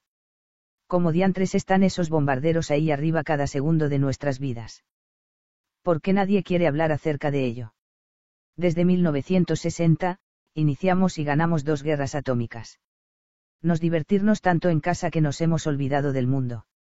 ¿Acaso somos tan ricos y el resto del mundo tan pobre que no nos preocupamos de ellos? He oído rumores.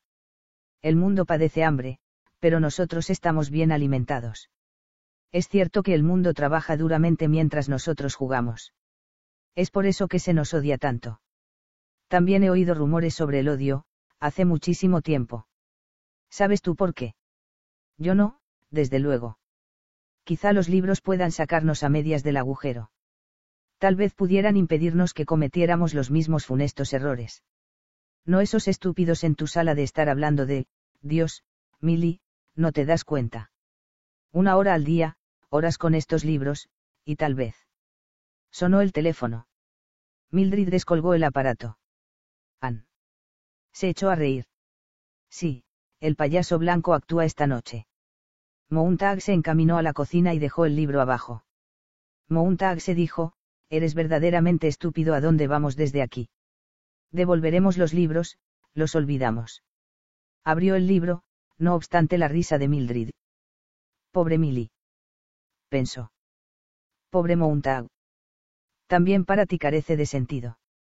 Pero, ¿dónde puedes conseguir ayuda, donde encontrar a un maestro a estas alturas? Aguardo. Mountag cerró los ojos. Sí, desde luego. Volvió a encontrarse pensando en el verde parque un año atrás.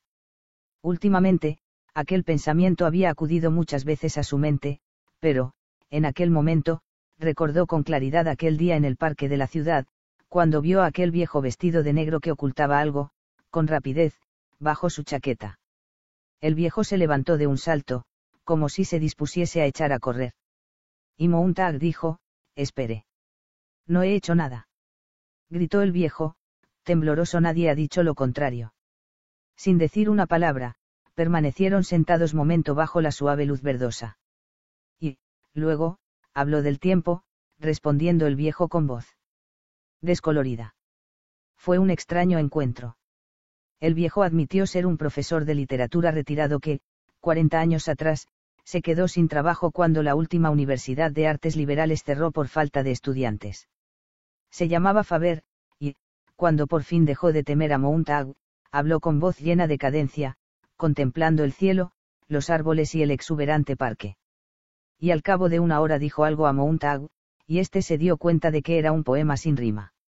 Después, el viejo aún se mostró más audaz y dijo algo, y también se trataba de un poema.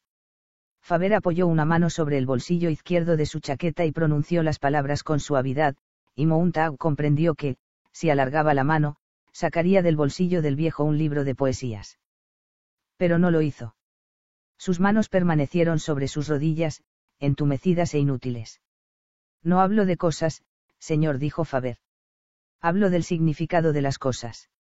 Me siento aquí y sé que estoy vivo. En realidad, eso fue todo. Una hora de monólogo, un poema, un comentario. Y, luego, sin ni siquiera aludir el hecho de que Montag era bombero, Faber, con cierto temblor, escribió su dirección en un pedacito de papel. Para su archivo dijo, en el caso de que decida enojarse conmigo. No estoy enojado, dijo Montag sorprendido. Mildred rió estridentemente en el vestíbulo. Montag fue al armario de su dormitorio y buscó en su pequeño archivo, en la carpeta titulada, futuras investigaciones. El nombre de Faber estaba allí. Montag no lo había entregado, ni borrado. Marcó el número de un teléfono secundario. En el otro extremo de la línea, el altavoz repitió el nombre de Faber una docena de veces antes de que el profesor contestara con voz débil. Montag se identificó y fue correspondido con un prolongado silencio. Dígame, M.R. Montag. Profesor Faber, quiero hacerle una pregunta bastante extraña, ¿cuántos ejemplares de la Biblia quedan en este país? No sé de qué me está hablando. Quiero saber si queda algún ejemplar. Esto es una trampa. No puedo hablar con el primero que me llama por teléfono. ¿Cuántos ejemplares de Shakespeare y de Platón? Ninguno. Lo sabe tan bien como yo. Ninguno. Faber colgó. Montag dejó el aparato. Ninguno. Ya lo sabía, de luego, por las listas del cuartel de bomberos. Pero, sin embargo, quiso oírlo de labios del propio Faber. En el vestíbulo, el rostro de Mildred estaba lleno de excitación. Bueno, las señoras van a venir. Montag le enseñó un libro. Este es el Antiguo y el Nuevo Testamento, y... No empieces otra vez con eso. Podría ser el último ejemplar en esta parte del mundo. Tienes que devolverlo esta misma noche. El capitán Beatty sabe que lo tienes, no es así. No creo que sepa qué libro robé. Pero, ¿cómo escojo un sustituto? Deberé entregar a M.R. Jefferson. A M.R. Thoreau. ¿Cuál es menos valioso? Si escojo un sustituto y Beatty sabe qué libro robé supondrá que tengo toda una biblioteca aquí. Mildred contrajo los labios. ¿Ves lo que estás haciendo? Nos arruinarás quién es más importante, yo o esa Biblia. Empezaba a chillar, sentada como una muñeca de cera que se derritiese en su propio calor. Le parecía oír la voz de Beatty. Siéntate, Montag. Observa. Delicadamente, como pétalos de una flor. Cada una se convierte en una mariposa negra. Hermoso, ¿verdad? Enciende la tercera página con la segunda y así sucesivamente, quemando en cadena, capítulo por capítulo, todas las cosas absurdas que significan las palabras, todas las falsas promesas, todas las ideas de segunda mano y las filosofías estropeadas por el tiempo. Beatty estaba sentado allí levemente sudoroso, mientras el suelo aparecía cubierto de enjambres de polillas nuevas que habían muerto en una misma tormenta. Mildred dejó de chillar tan bruscamente como había empezado. Montag no la escuchaba. Solo hay una cosa que hacer, dijo.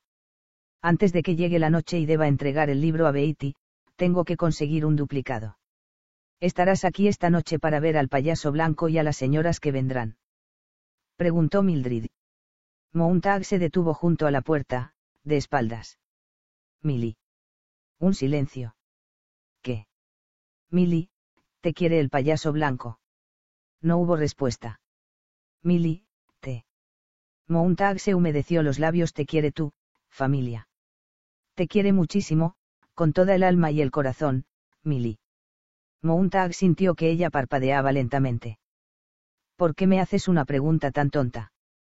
Mountag sintió deseos de llorar, pero nada ocurrió en sus ojos o en su boca. Si ves a ese perro ahí fuera, dijo Mildred, pégale un puntapié de parte mía. Mountag vaciló, escuchó junto a la puerta. La abrió y salió.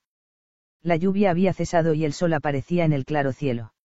La calle, el césped y el porche estaban vacíos. Mountag exhaló un gran suspiro. Cerró, dando un portazo.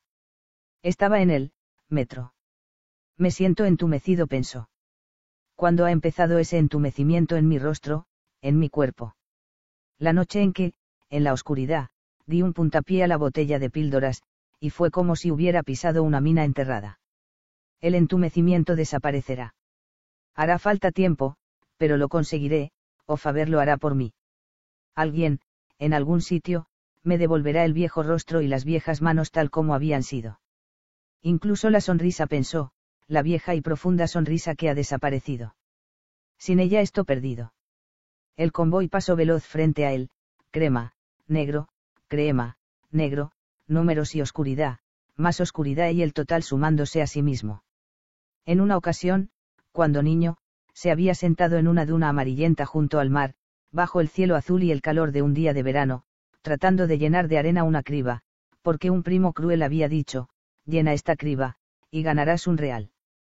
Y cuanto más aprisa echaba arena, más velozmente se escapaba esta produciendo un cálido susurro.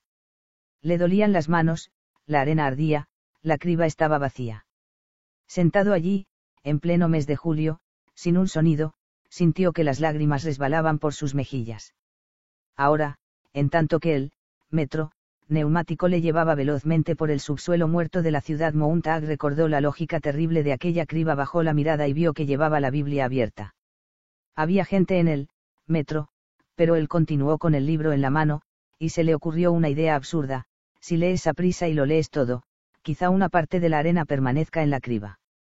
Pero Mountag leía y las palabras le atravesaban y pensó, dentro de unas pocas horas estará Beatty y estaré yo entregándole esto, de modo que no debe escapárseme ninguna frase. Cada línea ha de ser recordada. Me obligaré a hacerlo. Apretó el libro entre sus puños, tocaron las trompetas. Dentífrico Denham. Cállate, pensó Mountag. Considera los lirios en el campo. Dentífrico Denham. No mancha. Dentífrico. Considera los lirios en el campo, cállate, cállate. Denham.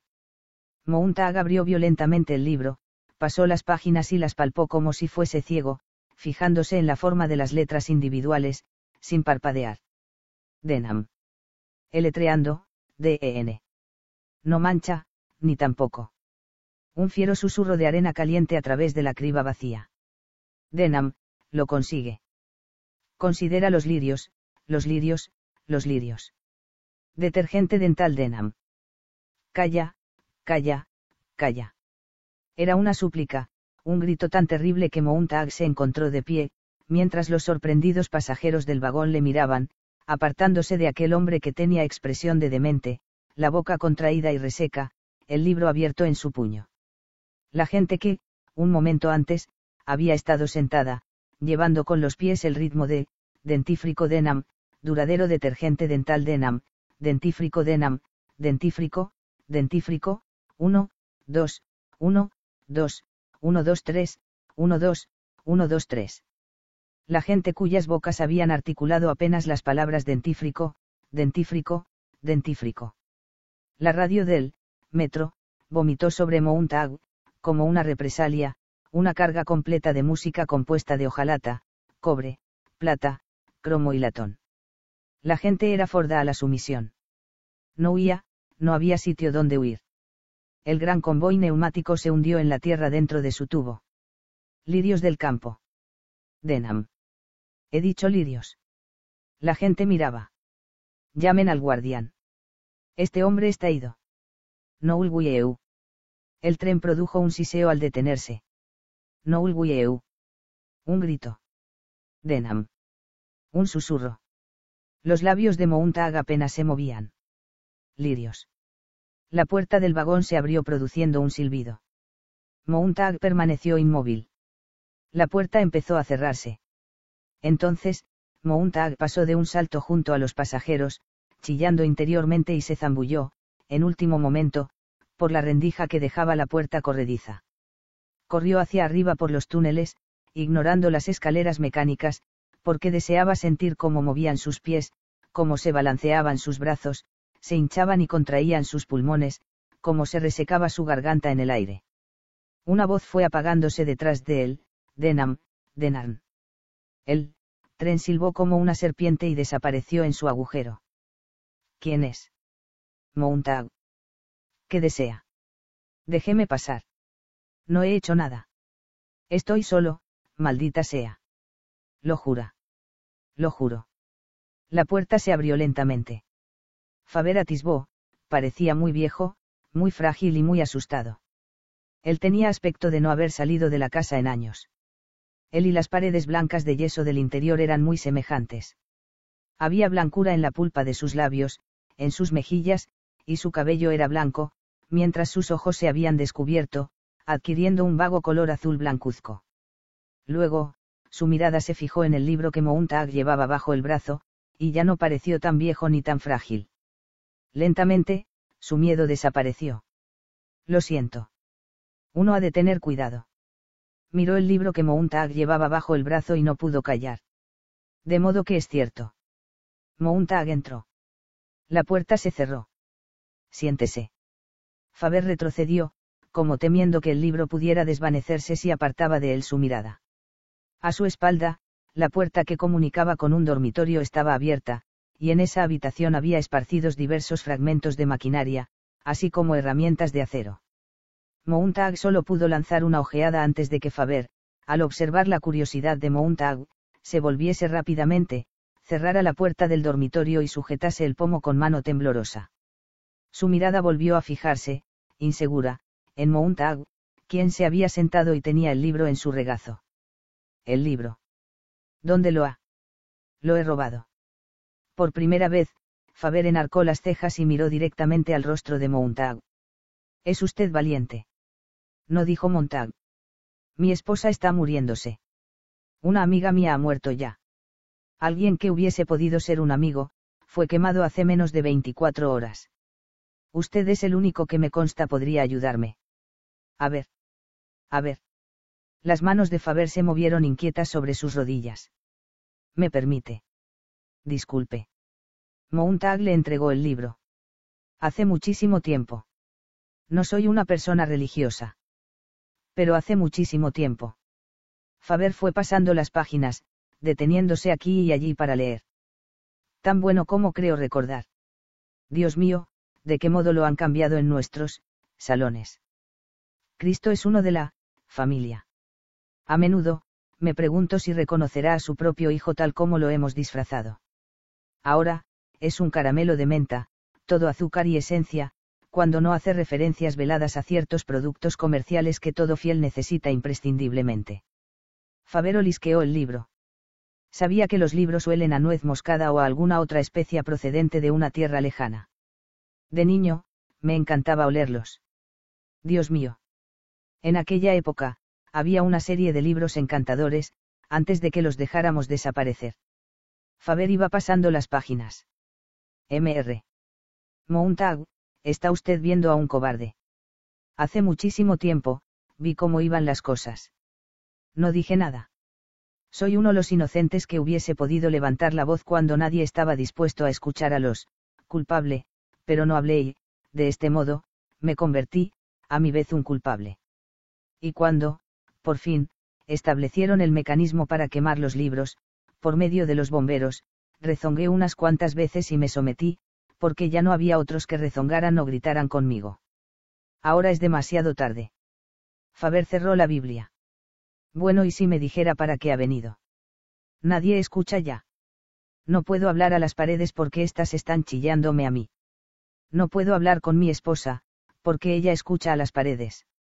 Solo quiero a alguien que oiga lo que tengo que decir. Y quizás si hablo lo suficiente, diga algo con sentido. Y quiero que me enseñe usted a comprender lo que leo. Faber examinó el delgado rostro de Montag. ¿Cómo ha recibido esta conmoción? ¿Qué le ha arrancado la antorcha de las manos? No lo sé. Tenemos todo lo necesario para ser felices, pero no lo somos. Falta algo. Miré a mi alrededor. Lo único que me constaba positivamente que había desaparecido eran los libros que he ayudado a quemar en 10 o 12 años. Así, pues, he pensando que los libros podrían servir de ayuda. Es usted un romántico sin esperanza, dijo Faber. Resultaría divertido si no fuese tan grave. No son libros lo que usted necesita, sino alguna de las cosas que en un tiempo estuvieron en los libros. El mismo detalle infinito y las mismas enseñanzas podrían ser proyectados a través de radios y televisores, pero no lo son.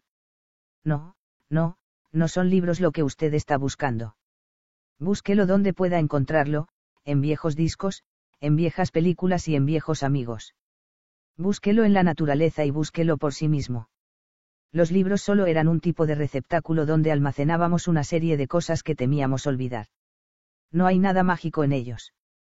La magia solo está en lo que dicen los libros, en cómo unían los diversos aspectos del universo hasta formar un conjunto para nosotros. Desde luego, usted no puede saber esto, sigue sin entender lo que quiero decir con mis palabras. Intuitivamente, tiene usted razón, y eso es lo que importa. Faltan tres cosas. Primera, sabe por qué libros como este son tan importantes. Porque tienen calidad. ¿Y qué significa la palabra calidad? Para mí, significa textura. Este libro tiene poros, tiene facciones. Este libro puede colocarse bajo el microscopio. A través de la lente encontraría vida, huellas del pasado en infinita profusión. Cuantos más poros, más detalles de la vida verídicamente registrados puede obtener de cada hoja de papel, cuanto más, literario, se vea. En todo caso, esa es mi definición. Detalle revelador. Detalle reciente. Los buenos escultores tocan la vida a menudo. Los mediocres solo pasan apresuradamente la mano por encima de ella. Los malos violan y la dejan por inútil. Se dan cuenta, ahora, de por qué los libros son odiados y temidos muestran los poros del rostro de la vida. La gente como Donna solo desea caras de luna llena, sin poros, sin pelo, inexpresivas. Vivimos en una época en que las flores tratan de vivir de flores, en lugar de crecer gracias a la lluvia y al negro estiércol. Incluso los fuegos artificiales, pese a su belleza, proceden de la química de la tierra. Y, sin embargo, pensamos que podemos crecer, alimentándonos con flores y fuegos artificiales, sin completar el ciclo, de regreso a la realidad. Conocerá usted la leyenda de Hércules y de Anteo, gigantesco luchador, cuya fuerza era increíble en tanto estaba firmemente plantado en tierra. Pero cuando Hércules lo sostuvo en el aire, sucumbió fácilmente. Si en esta leyenda no hay algo que puede aplicarse a nosotros, hoy, en esta ciudad, entonces es que estoy completamente loco. Bueno, ahí está lo primero que he dicho que necesitábamos. Calidad, textura de información y lo segundo. Ocio. Oh, disponemos de muchas horas después del trabajo. De horas después del trabajo, sí, pero, y tiempo para pensar. Si no se conduce un vehículo a 150 km por hora, de modo que solo puede pensarse en el peligro que se corre, se está interviniendo en algún juego o se está sentado en un salón, donde es imposible discutir con el televisor de cuatro paredes. ¿Por qué? El televisor es, real. Es inmediato, tiene dimensión. Te dice lo que debes pensar y te lo dice a gritos. Ha de tener razón. Parece tenerla. Te hostiga tan apremiantemente para que aceptes tus propias conclusiones, que tu mente no tiene tiempo para protestar, para gritar, qué tontería. Solo la, familia, es gente. ¿Qué dice? Mi esposa afirma que los libros no son, reales y gracias a Dios por ello. Uno puede cerrarlos decir, aguarda un momento. Uno actúa como un Dios. Pero, ¿quién se ha arrancado alguna vez de la garra que le sujeta una vez se ha instalado en un salón con televisor? Le da a uno la forma que desea. Es medio ambiente tan auténtico como el mundo. Se convierte y es la verdad. Los libros pueden ser combatidos con motivo pero, con todos mis conocimientos y escepticismo, nunca he sido capaz de discutir con una orquesta sinfónica de un centenar de instrumentos, a todo color, en tres dimensiones, y formando parte, al mismo tiempo, de esos increíbles salones. Como ve, mi salón consiste únicamente en cuatro paredes de yeso. Y aquí tengo esto mostró dos pequeños tapones de goma. Para mis orejas cuando viajo en el, metro. Dentifrico Denham. No mancha, ni se reseca, dijo Mountag, con los ojos cerrados. ¿A dónde iremos a parar? Podrían ayudarnos los libros. Solo si la tercera condición necesaria pudiera sernos concedida. La primera, como he dicho, es calidad de información. La segunda, ocio para asimilarla. Y la tercera, el derecho a emprender acciones basadas en lo que aprendemos por la interacción o por la acción conjunta de las otras dos y me cuesta creer que un viejo y un bombero arrepentido pueden hacer gran cosa en una situación tan avanzada. Puedo conseguir libros. Corre usted un riesgo. Eso es lo bueno de estar moribundo. Cuando no se tiene nada que perder, pueden correrse todos los riesgos. Acaba de decir usted una frase interesante. Dijo, riendo, Faber. Incluso sin haberla leído. En los libros hay cosas así. Pero esta se me ha ocurrido a mí solo. Tanto mejor. No la ha inventado para mí o para nadie ni siquiera para sí mismo. Mountag se inclinó hacia adelante. Esta tarde, se me ha ocurrido que si resultaba que los libros merecían la pena, podíamos conseguir prensa e imprimir algunos ejemplares. Podríamos. Usted y yo. Oh, no. Faber se irguió en su asiento. Déjeme que le explique mi plan. Si insiste en contármelo, deberé pedirle que se marche. Pero, ¿no está usted interesado? No, si empieza a hablar de algo que podría hacerme terminar entre las llamas. Solo podría escucharle, si la estructura de los bomberos pudiese arder, a su vez, ahora bien, si sugiere usted que imprimamos algunos libros y nos las arreglemos para esconderlos en los cuarteles de bomberos de todo el país, de modo que las sospechas cayesen sobre esos incendiarios, diría, bravo. Dejar los libros, dar la alarma y ver cómo arden los cuarteles de bomberos. ¿Es eso lo que quiere decir? Faber enarcó las cejas y miró a Mountag como si estuviese viendo a otro hombre. Estaba bromeando. Si cree que valdría la pena intentar ese plan, tendría que aceptar su palabra de que podría ayudarnos. No es posible garantizar cosas así. Después de todo, cuando tuviésemos todos los libros que necesitásemos, aún insistiríamos en encontrar el precipicio más alto para lanzarnos al vacío. Pero necesitamos un respirador. Necesitamos conocimientos.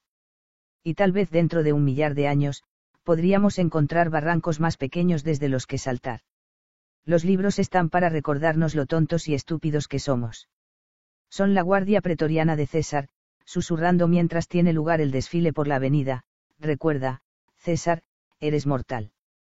La mayoría de nosotros no podemos andar corriendo por ahí, hablando con todo el mundo, ni conocer todas las ciudades del mundo, pues carecemos de dinero o de amigos. Lo que usted anda buscando, Mountag, está en el mundo, pero el único medio para que una persona corriente vea el 99% de ello está en un libro. No pida garantías. Y no espere ser salvado por alguna cosa, persona, máquina o biblioteca. Realice su propia labor salvadora, y si se ahoga, muera, por lo menos, sabiendo que se dirigía hacia la playa. Faber se levantó y empezó a pasear por la habitación. Bien. Preguntó Mountag. Habla completamente en serio. Completamente. Es un plan insidioso, si es que puedo decirlo. Faber miró, nervioso, hacia la puerta de su dormitorio. Ver los cuarteles de bomberos ardiendo en todo el país, destruidos como nidos de traición. La salamandra devorando su rabo. Oh, Dios. Tengo una lista de todas las residencias de bomberos. Con un poco de labor subterránea. No es posible confiar en la gente, eso es lo malo del caso. ¿Quién, además de usted y yo, prenderá esos fuegos? No hay profesores como usted, antiguos escritores, historiadores, lingüistas. Han muerto o son muy viejos. Cuanto más viejos, mejor. Pasarán inadvertidos. Usted conoce a docenas de ellos, admítalo. Oh, hay muchos actores que no han interpretado a Pirandello, a Chow o a Shakespeare desde años porque sus obras son demasiado conscientes del mundo. Podríamos utilizar el enojo de estos.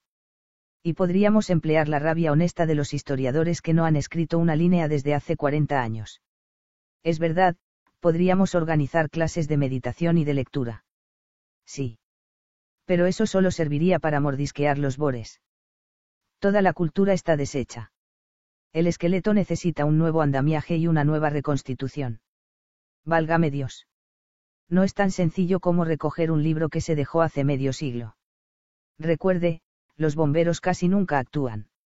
El público ha dejado de leer por propia iniciativa. Ustedes, los bomberos, constituyen un espectáculo en el que, de cuando en cuando, se incendia algún edificio, y la multitud se reúne a contemplar la bonita hoguera, pero, en realidad, se trata de un espectáculo de segunda fila, apenas necesario para mantener la disciplina. De modo que muy pocos desean ya rebelarse. Y, de esos pocos, la mayoría, como yo, se asustan con facilidad. Puede usted andar más a prisa que el payaso blanco, gritar más alto que, Mr. Gimmick, y las, familias, de la sala de estar. Si puede, se abrirá camino, Montag. En cualquier caso, es usted un tonto. La gente se divierte. Se está suicidando, asesinando. Un vuelo de bombarderos había estado desplazándose hacia el este, mientras ellos hablaban, y solo entonces los dos hombres callaron para escuchar, sintiendo resonar dentro de sí mismos el penetrante zumbido de los reactores. Paciencia, Montag. Que la guerra elimine a las familias. Nuestra civilización está destrozándose. Apártese de la centrífuga. Cuando acabe por estallar, alguien tiene que estar preparado. ¿Quién? Hombres que reciten a Milton. Que digan, recuerdo a Sófocles recordando a los supervivientes que el hombre tiene también ciertos aspectos buenos. Lo único que harán será reunir sus piedras para arrojárselas los unos a los otros. Váyase a casa, Montag. Váyase a la cama. ¿Por qué desperdiciar sus horas finales, dando vueltas en su jaula y afirmando que no es una ardilla? Así, pues, ya no le importa nada. Me importa tanto que estoy enfermo. Y no quiere ayudarme. Buenas noches, buenas noches. Las manos de Faber recogieron la Biblia. Montag vio esta acción y quedó sorprendido. Desearía poseer esto. Faber dijo, daría el brazo derecho por ella. Montag permaneció quieto, esperando a que ocurriera algo. Sus manos, por sí solas, como dos hombres que trabajaran juntos, empezaron a arrancar las páginas del libro. Las manos desgarraron la cubierta y, después, la primera y la segunda página. Estúpido. ¿Qué está haciendo? Faber se levantó de un salto, como si hubiese recibido un golpe. Cayó sobre Montag. Este le rechazó y dejó que sus manos prosiguieran. Seis páginas más cayeron al suelo. Montag las recogió y agitó el papel bajo las narices de Faber. No, oh, no lo haga. Dijo el viejo. ¿Quién puede impedírmelo? Soy bombero puedo quemarlo. El viejo se le quedó mirando. Nunca haría eso. Podría. El libro. No lo desgarre más. Faber se derrumbó en una silla, con el rostro muy pálido y la boca temblorosa. No haga que me sienta más cansado. ¿Qué desea? Necesito que me enseñe. Está bien, está bien. Montag dejó el libro. Empezó a recoger el papel arrugado y a alisarlo, en tanto que el viejo le miraba con expresión de cansancio. Faber sacudió la cabeza como si estuviese despertando en aquel momento. Montag, tiene dinero. Un poco. 400 o 500 dólares que. Tráigalos. Conozco a un hombre que, hace medio siglo, imprimió el diario de nuestra universidad. Fue el año en que, al acudir a la clase, al principio del nuevo semestre, solo encontré a un estudiante que quisiera seguir el curso dramático, desde Esquilo hasta O'Neill Love. Era como una hermosa estatua de hielo que se derritiera bajo el sol. Recuerdo que los diarios morían como gigantescas mariposas. No interesaban a nadie. Nadie les echaba en falta. Y el gobierno, al darse cuenta de lo ventajoso que era que la gente leyese solo acerca de labios apasionados y de puñetazos en el estómago, redondeó la situación con sus devoradores llameantes. De modo, Montag, que hay ese impresor sin trabajo. Podríamos empezar con unos pocos libros, y esperar a que la guerra cambiara las cosas y nos diera el impulso que necesitarnos. Unas cuantas bombas, y en las paredes de todas las casas las, familias, desaparecerán como ratas asustadas. En el silencio, nuestro susurro pudiera ser oído. Ambos se quedaron mirando el libro que había en la mesa. He tratado de recordar, dijo Mountag. Pero diablo. En cuanto vuelvo la cabeza, lo olvido. Dios. Cuánto deseo tener algo que decir al capitán. Ha leído bastante, y se sabe todas las respuestas, o lo parece. Su voz es como almíbar.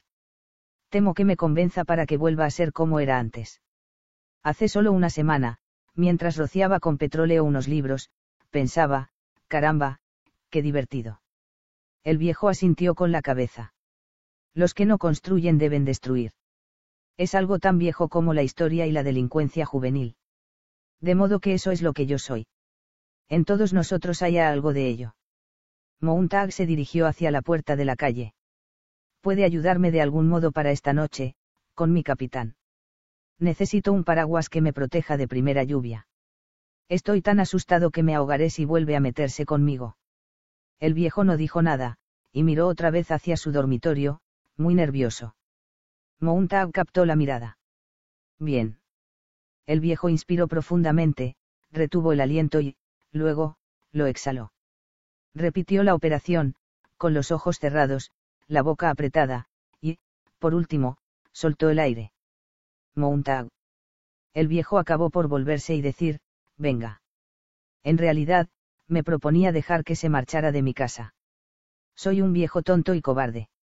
Faber abrió la puerta del dormitorio e introdujo a Mountag en una pequeña habitación, donde había una mesa sobre la que se encontraba cierto número de herramientas metálicas, junto con un amasijo de alambres microscópicos, pequeños resortes, bobinas y lentes. ¿Qué es eso? preguntó Mountag. Una prueba de mi tremenda cobardía. He vivido solo demasiados años, arrojando con mi mente imágenes a las paredes. La manipulación de aparatos electrónicos y radiotransmisores ha sido mi entretenimiento. Mi cobardía es tan apasionada, complementando el espíritu revolucionario que vive a su sombra, que me he visto obligado a diseñar esto. Faber cogió un pequeño objeto de metal, no mayor que una bala de fusil. He pagado por esto, ¿cómo? Jugando a la bolsa, claro está, el último refugio del mundo para los intelectuales peligrosos y sin trabajo. Bueno, he jugado a la bolsa, he construido todo esto y he esperado. He esperado, temblando, la mitad de mi vida, a que alguien me hablara. No me atrevía a hacerlo con nadie. Aquel día, en el parque, cuando nos sentamos juntos, comprendí que alguna vez quizás se presentase usted, con fuego o amistad, resultaba difícil adivinarlo. Hace meses que tengo preparado este aparatito. Pero he estado a punto de dejar que se marchara usted, tanto miedo tengo. Parece una radio auricular. Y algo más. Oye. Si se lo pone en su oreja, Mountag, puedo sentarme cómodamente en casa, calentando mis atemorizados huesos, y oír y analizar el mundo de los bomberos, descubrir sus debilidades, sin peligro, soy la reina abeja, bien segura en la colmena. Usted será el zángano, la oreja viajera. En caso necesario, podría colocar oídos en todas las partes de la ciudad, con diversos hombres, que escuchen y evalúen. Si los zánganos mueren, yo sigo a salvo en casa, cuidando mi temor con un máximo de comodidad y un mínimo de peligro. Se da cuenta de lo precavido que llego a ser, de lo despreciable que llego a resultar. Mountag se colocó el pequeño objeto metálico en la oreja. El viejo insertó otro similar en la suya y movió los labios. Mountag. La voz sonó en la cabeza de Mountag. Le oigo. Faber se echó a reír. Su voz también me llega perfectamente. Susurró el viejo. Pero la voz sonaba con claridad en la cabeza de Mountag. Cuando sea hora, vaya al cuartel de bomberos, yo estaré con usted. Escuchemos los dos a ese capitán Beatty. Pudiera ser uno de los nuestros. Sabe Dios. Le diré lo que debe decir. Representaremos una buena comedia para él. Me odia por esta cobardía electrónica. Aquí estoy, enviándole hacia el peligro, en tanto que yo me quedo en las trincheras, escuchando con mi maldito aparato como usted se juega la cabeza. Todos hacemos lo que debemos hacer, dijo Mountag. Puso la Biblia en manos del viejo. Tome. Correré el riesgo de entregar otro libro. Mañana. Veré al impresor sin trabajo. Sí, eso puedo hacerlo. Buenas noches, profesor. Guión bajo no, buenas noches, no. Estaré con usted el resto de la noche, como un insecto que le hostigará el oído me necesite. Pero, de todos modos, buenas noches y buena suerte. La puerta se abrió y se cerró. Mountag se encontró otra vez en la oscura calle, frente al mundo. Podía percibirse cómo la guerra se iba gestando aquella noche en el cielo. La manera como las nubes desaparecían y volvían a asomar, y el aspecto de las estrellas, un millón de ellas flotando entre las nubes, como los discos enemigos, y la sensación de que el cielo podía caer sobre la ciudad y convertirla en polvo, mientras la luna estallaba en fuego rojo. Esa era la sensación que producía la noche. Mountag salió del metro, con el dinero en el bolsillo. Había visitado el banco que no cerraba en toda la noche, gracias a su servicio de cajeros automáticos, y mientras andaba, escuchaba la radio auricular que llevaba en una oreja. Hernos movilizado a un millón de hombres. Conseguiremos una rápida victoria si estalla la guerra. La música dominó rápidamente la voz y se apagó después. Guión 10 millones de hombres movilizados susurró la voz de Faber en el otro oído de Mountag. Pero dice un millón. Resulta más tranquilizador. Faber. Sí. No estoy pensando. Solo hago lo que se me dice, como siempre. Usted me ha pedido que tuviera dinero, y ya lo tengo. Ni siquiera me he parado a meditarlo. ¿Cuándo empezaré a tener iniciativas propias? Ha empezado ya, al pronunciar esas palabras. Tendrá que fiarse de mí. Me he estado fiando de los demás. Sí, y fíjese a dónde hemos ido a parar. Durante algún tiempo, deberá caminar a ciegas. Aquí está mi brazo para guiarle. No quiero cambiar de bando y que solo se me diga lo que debo hacer. En tal caso, no habría razón para el cambio. Es usted muy sensato. Mountag sintió que sus pies le llevaban por la acera hacia su casa. Siga hablando. Le gustaría que leyese algo. Lo haré para que pueda recordarlo. Por las noches, solo duermo cinco horas. No tengo nada que hacer. De modo que, si primero desea, le leeré durante las noches. Dicen que si alguien te susurra los conocimientos al oído incluso estando dormido, se retienen. Sí. Ahí va. Muy lejos, en la noche, al otro lado de la ciudad, el levísimo susurro de una página al volverse. El libro de Job. La luna se elevó en el cielo, en tanto que Mountag andaba. Sus labios se movían ligerísimamente. Eran las nueve de la noche y estaba tomando un cena ligera cuando se oyó el ruido de la puerta de primera calle y Mildred salió corriendo como un nativo que huyera de una erupción del Vesubio. MRS. Phelps y MRS. Bowles entraron por la puerta de la calle y se desvanecieron en la boca del volcán con, martinis, en sus manos. Mountag dejó de comer. Eran como un monstruoso candelabro de cristal que produjese un millar de sonidos, y Mountag vio sus sonrisas felinas atravesando las paredes de la casa y cómo chillaban para hacerse oír. Mountag se encontró en la puerta del salón, con boca llena aún de comida. Todas tenéis un aspecto estupendo. Estupendo. Estás magnífica, Milly. Magnífica. Es extraordinario. Extraordinario.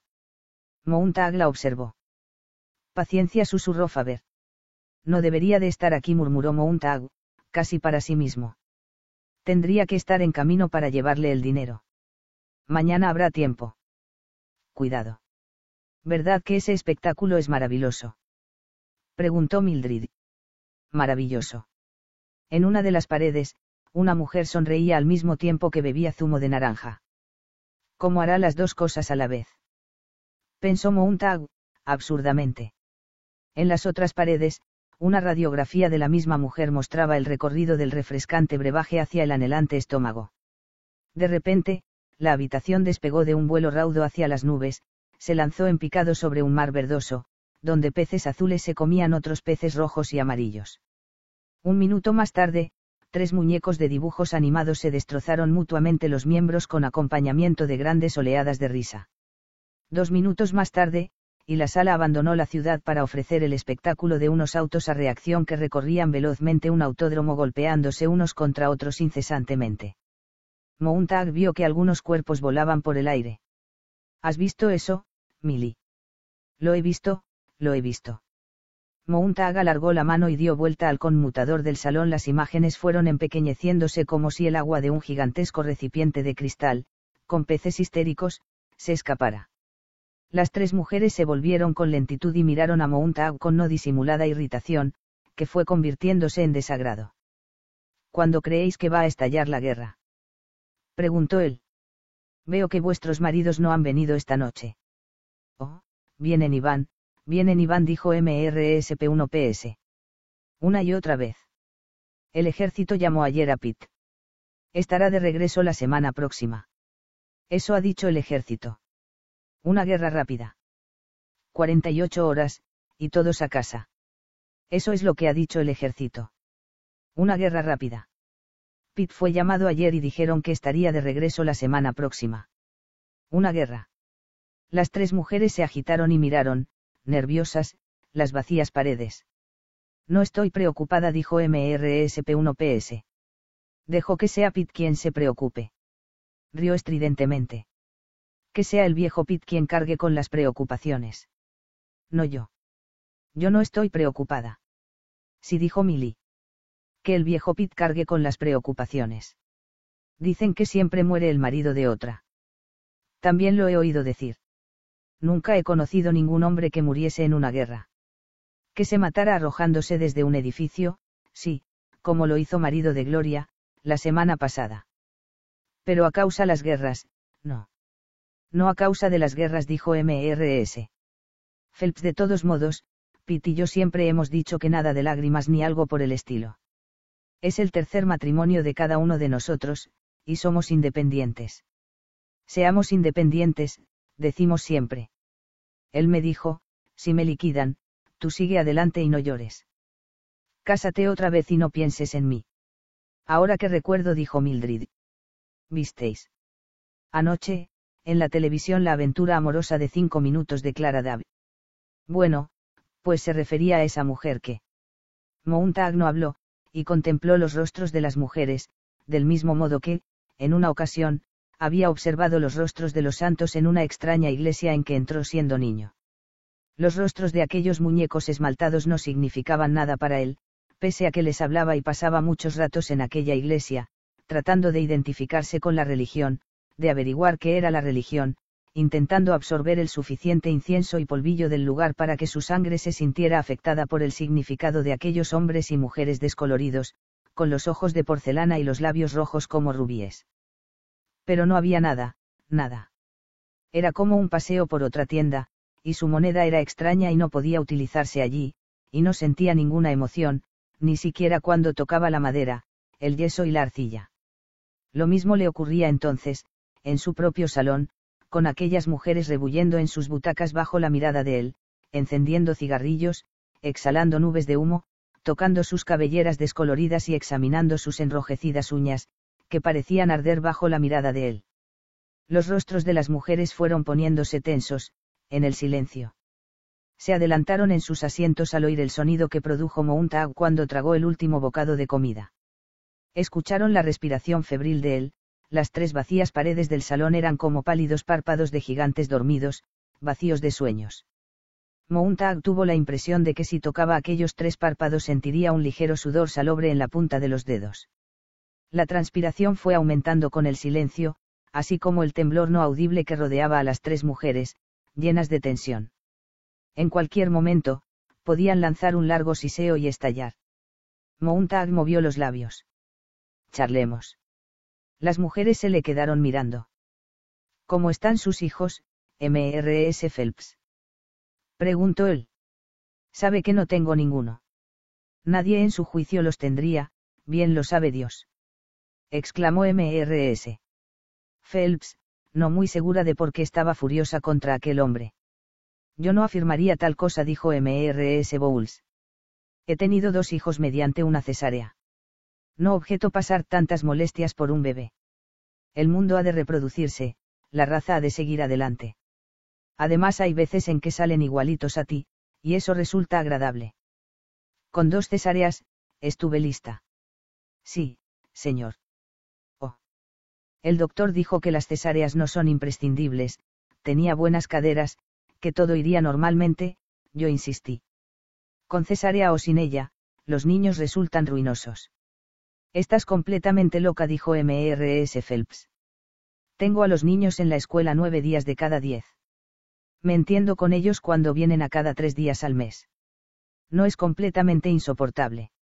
Los pongo en el salón, y conecto el televisor. Es como lavar ropa. Meto la colada en la máquina y cierro la tapadera. MRS. Bowles rió entre dientes. Son capaces de besarme como de pegarme una patada. Gracias a Dios, yo también sé pegarlas. Las mujeres rieron sonoramente. Mildred permaneció silenciosa un momento y, luego, al ver que Mountag seguía junto a la puerta, dio una palmada. Y con acento hablemos de política, así Guy estará contento. Me parece estupendo, dijo MRS. Bowles voté en las últimas elecciones, como todo el mundo, y lo hice por el presidente noble. Creo que es uno de primeros hombres más atractivos que han llegado a la presidencia. Pero, ¿qué me decís del hombre que presentaron frente a él? No era gran cosa, ¿verdad? Pequeñajo y tímido. No iba muy bien afeitado y apenas si sabía peinarse. ¿Qué idea tuvieron los, outs, para presentarlo? No es posible contender con un hombre tan bajito contra otro tan alto. Además, tartamudeaba. La mitad del tiempo no entendí lo que decía. Y no podía entender las palabras que oía. También estaba gordo y no intentaba disimularlo con su modo de vestir. No es extraño que la masa votara por Winston Noble. Incluso los hombres ayudaron. Comparada Winston Noble con Jave Howe durante diez segundos, y ya casi pueden adivinarse los resultados. Maldita sea. Gritó Mountag. ¿Qué saben ustedes de Howe y de Noble? Caramba. No hace ni seis meses estuvieron en esa mismísima pared uno de ellos se rascaba incesantemente la nariz. Me ponía muy nerviosa. Bueno, MR. Mountag dijo MRS. Phelps, quería que votásemos por un hombre así. Mildred mostró una radiante sonrisa. Será mejor que te apartes de la puerta, Guy, y no nos pongas nerviosas. Pero Mountag se marchó y regresó al instante con un libro en la mano. Y con acento Guy. Maldito sea todo, maldito sea todo, maldito sea. ¿Qué tienes ahí? No es un libro. Creía que, ahora, toda la enseñanza especial se hacía mediante películas MRS. Phelps parpadeó. Está estudiando la teoría de los bomberos. Al diablo la teoría. Dijo Mountag. Esto es poesía. Mountag. Un susurro. Dejadme tranquilo. Mountag se dio cuenta de que describió un gran círculo, mientras gritaba y gesticulaba. Mountag, detente, no. Las has oído, has oído a esos monstruos de monstruos. Oh, Dios. ¿De qué modo charlan sobre la gente y sobre sus propios hijos y sobre ellas mismas y también respecto a sus esposos, y sobre la guerra, malditas sean? Y aquí están, y no puedo creerlo. He de participarle que no he dicho ni una sola palabra acerca de ninguna guerra, replicó MRSP1PS. En cuanto a la poesía, la detesto, dijo MRS Bowles. ¿Ha leído alguna? Mountag. La voz de Faber resonó en su interior. Lo hundirá todo. Cállese, no sea estúpido. Las tres mujeres se habían puesto en pie. Siéntense. Se sentaron. Me marcho a casa tartamudeó MRS Bowles. Mountag, Mountag, por favor, en nombre de Dios, ¿qué se propone usted? suplicó Faber. ¿Por qué no nos lee usted uno de esos poemas de su librito? propuso MRS. P1PS. Creo que sería muy interesante. Eso no está bien. Gimió MRS Bowles. No podemos hacerlo. Bueno, mira MR. Mountag, él lo desea, se nota. Y si escuchamos atentamente, Mr. Mountag estará contento y, luego, quizá podamos dedicarnos a otra cosa. La mujer miró, nerviosa, el extenso vacío de las paredes que les rodeaban. Mountag, si sigue con esto cortaré la comunicación, cerraré todo contacto, susurró el auricular en su oído. ¿De qué sirve esto? ¿Qué desea demostrar? Pegarles un susto tremendo, solo eso. Y con acento darles un buen escarmiento. Mildred miró a su alrededor. Oye, Guy, ¿con quién estás hablando? Una aguja de plata taladró el cerebro de Mountag. Mountag, escuche, solo hay una escapatoria, diga que se trata de una broma, disimule, finja no estar enfadado. Luego, diríjase al incinerador de pared y eche el libro dentro. Mildred anticipó esto con voz temblorosa. Amigas, una vez al año, cada bombero está autorizado para llevarse a casa un libro de los viejos tiempos, a fin de demostrar a su familia cuán absurdo era todo, cuán nervioso puede poner a uno esas cosas, cuán demente. La sorpresa que Guy nos reserva para esta noche es leeros una muestra que revela lo embrolladas que están las cosas. Así pues, ninguna de nosotras tendrá que preocuparse nunca más acerca de esa basura, ¿no es verdad? Diga, sí. Su boca se movió como la de Faber, sí. Mildred se apoderó del libro, al tiempo que lanzaba una carcajada. Dame. Lee este. No, ya lo cojo yo. Aquí está ese verdaderamente divertido que has leído en voz alta hace un rato. Amigas, no entenderéis ni una palabra. Solo dice despropósitos. Adelante, Guy, es en esta página. Mountag miró la página abierta. Una mosca agitó levemente las alas dentro de su oído. Lea. ¿Cómo se titula? Paloma en la playa. Tenía la boca insensible. Ahora, léelo en voz alta y clara, y hazlo lentamente. En la sala, hacía un calor sofocante. Mountag se sentía lleno de fuego, lleno de frialdad. Estaban sentados en medio de un desierto vacío, con tres sillas y él en pie, balanceándose mientras esperaba a que MRS. Phelps terminara de alisarse el borde de su vestido, y MRS. Bowles apartara los dedos de su cabello. Después empezó a leer con voz lenta y vacilante, que fue afirmándose a medida que progresaba de línea. Y su voz atravesó un desierto, la blancura, y rodeó a las tres mujeres sentadas en aquel gigantesco vacío. El mar estuvo una vez lleno, envolviendo la tierra yacía como los pliegues de un brillante manto dorado pero, ahora, solo escucho su retumbar melancólico, prolongado, lejano, en receso, al aliento del viento nocturno, junto al melancólico borde de los desnudos guijarros del mundo. Los sillones en que se sentaban las tres mujeres crujieron. Mountag terminó, oh, amor, seamos sinceros el uno con el otro. Por el mundo que parece extenderse ante nosotros como una tierra de ensueños, tan diversa, tan bella, tan nueva, sin tener en realidad ni alegría, ni amor, ni luz, ni certidumbre, ni sosiego, ni ayuda en el dolor. Y aquí estamos nosotros como en lóbrega llanura, agitados por confusos temores de lucha y de huida donde ignorantes ejércitos se enfrentan cada noche. MRS. Phelps estaba llorando. Las otras, en medio del desierto, observaban su llanto que iba acentuándose al mismo tiempo que su rostro se contraía y deformaba permanecieron sentadas, sin tocarla, asombradas ante aquel espectáculo. Ella sollozaba inconteniblemente. El propio Mountag estaba sorprendido y emocionado. Vamos, vamos, dijo Mildred. Estás bien, Clara, deja de llorar. Clara, ¿qué ocurre? Yo. Yo sollozó MRSP1PS. No lo sé, no lo sé, es que no lo sé. Oh, no. MRS. Bowl se levantó y miró, furiosa, a Mountag. Lo ve. Lo sabía, eso era lo que quería demostrar. Sabía que había de ocurrir. Siempre lo he dicho, poesía y lágrimas, poesía y suicidio y llanto y sentimientos terribles, poesía y enfermedad. ¡Cuánta basura! Ahora acabo de comprenderlo. Es usted muy malo, MR. Mountag, es usted muy malo. Faber dijo, ahora. Mountag sintió que se volvía y, acercándose a la abertura que había en la pared, arrojó el libro a las llamas que aguardaban. Tontas palabras, tontas y horribles palabras, que acaban por herir, dijo MRS. Bowles. ¿Por qué querrá la gente herir al prójimo? Como si no hubiera suficiente maldad en el mundo, hay que preocupar a la gente con material de este estilo. Clara, vamos, Clara suplicó Mildred, tirando de un brazo de su amiga.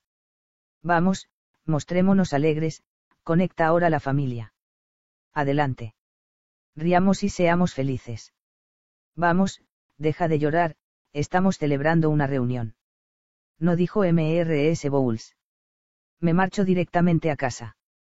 Cuando quieras visitar mi casa y mi, familia, magnífico. Pero no volveré a poner los pies en esta absurda casa. Váyase a casa. Mountag fijó los ojos en ella, serenamente. Váyase a casa y piense en su primer marido divorciado, en su segundo marido muerto en un reactor y en su tercer esposo destrozándose el cerebro. Váyase a casa y piense en eso, y en su maldita cesárea también, y en sus hijos, que la odian profundamente, váyanse a casa y piensen en cómo ha sucedido todo en si han hecho alguna vez algo para impedirlo a casa, a casa. Vociferó Mountag. Antes de que las derribe de un puñetazo y las eche a patadas. Las puertas golpearon y la casa quedó vacía. Mountag se quedó solo en la fría habitación, cuyas paredes tenían un color de nieve sucia. En el cuarto de baño se oyó agua que corría. Mountag escuchó cómo Mildred sacudía en su mano las tabletas de dormir.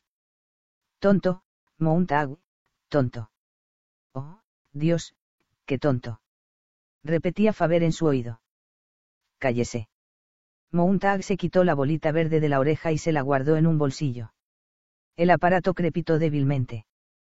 Tonto, tonto. Mountag registró la casa y encontró los libros que Mildred había escondido apresuradamente detrás del refrigerador.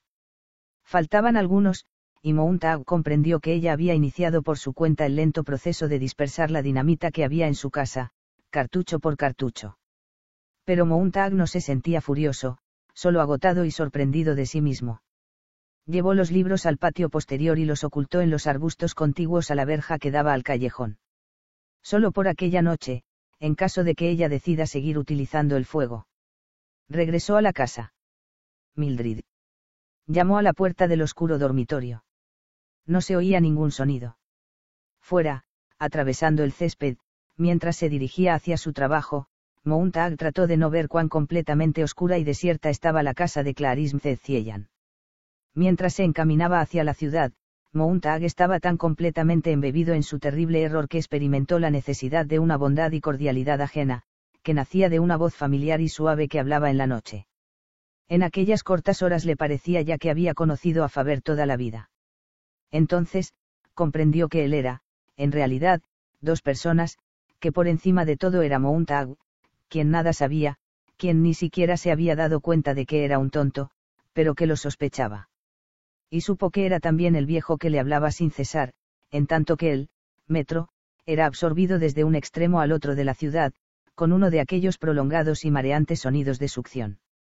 En los días subsiguientes, y en las noches en que no hubiera luna, o en las que brillara con fuerza sobre la tierra, el viejo seguiría hablando incesantemente, palabra por palabra, sílaba por sílaba, letra por letra. Su mente acabaría por imponerse y ya no sería más Mountag, esto era lo que le decía el viejo, se lo aseguraba, se lo prometía. Seríamos un tag más Faber, fuego más agua. Y luego, un día, cuando todo hubiese estado listo y preparado en silencio, ya no habría ni fuego ni agua, sino vino. De dos cosas distintas y opuestas, una tercera. Y, un día, volvería la cabeza para mirar al tonto y lo reconocería. Incluso en aquel momento percibió el inicio del largo viaje, la despedida, la separación del ser que hasta entonces había sido. Era agradable escuchar el ronroneo del aparatito, el zumbido de mosquito adormilado y el delicado murmullo de la voz del viejo, primero, riñéndole y, después, consolándole, a aquella hora tan avanzada de la noche, mientras salía del caluroso, metro, y se dirigía hacia el mundo del cuartel de bomberos. Lástima, Mountag, lástima. No les hostigues ni te burles de ellos. Hasta hace muy poco, tú también has sido uno de esos hombres. Están tan confiados que siempre seguirán así. Pero no conseguirán escapar. Ellos no saben que esto no es más que un gigantesco y deslumbrante meteoro que deja una hermosa estela en el espacio, pero que algún día tendrá que producir impacto. Ellos solo ven el resplandor, la hermosa estela, lo mismo que la veía usted. Mountag, los viejos que se quedan en casa, cuidando sus delicados huesos, no tienen derecho a criticar. Sin embargo, ha estado a punto de estropearlo todo desde el principio. Cuidado. Estoy con usted, no lo olvide. Me hago cargo de cómo ha ocurrido todo. Debo admitir que su rabia ciega me ha dado nuevo vigor. Dios, cuán joven me he sentido. Pero, ahora. Ahora, quiero que usted se sienta viejo, quiero que parte de mi cobardía se destile ahora en usted. Las siguientes horas cuando vea al capitán Beatty, manténgase cerca de él, déjeme que le oiga, que perciba bien la situación. Nuestra meta es la supervivencia. Olvídese de esas solas y estúpidas mujeres. Creo que hace años que no eran tan desgraciadas, dijo Montag. Me ha sorprendido ver llorar a MRSP1PS. Tal vez tengan razón, quizás sea mejor no enfrentarse con los hechos, huir, divertirse. No lo sé, me siento culpable. No, no debe sentirse. Si no hubiese guerra, si reinara paz en el mundo, diría, estupendo, divertios. Pero, Mountag, no debe volver a ser simplemente un bombero, no todo anda bien en el mundo. Mountag empezó a sudar. Mountag, me escucha. Mis pies, dijo Mountag. No puedo moverme. Me siento tan condenadamente tonto. Mis pies no quieren moverse. Escuche. Tranquilícese, dijo el viejo con voz suave. Lo sé, lo sé. Teme usted cometer errores. No tema. De los errores, se puede sacar provecho. Si cuando yo era joven arrojaba mi ignorancia a la cara de la gente. Me golpeaban con bastones. Pero cuando cumplí los 40 años, mi romo instrumento había sacado una fina y aguzada punta. Si esconde usted su ignorancia, nadie le atacará y nunca llegará a aprender. Ahora, esos pies, y directo al cuartel de bomberos. Seamos gemelos, ya no estamos nunca solos. No estamos separados en diversos salones, sin contacto entre ambos. Si necesita ayuda, cuando Beatty empiece a hacerle preguntas, yo estaré sentado aquí, junto a su tímpano, tomando notas. Mountag sintió que el pie derecho y, después, el izquierdo empezaban a moverse.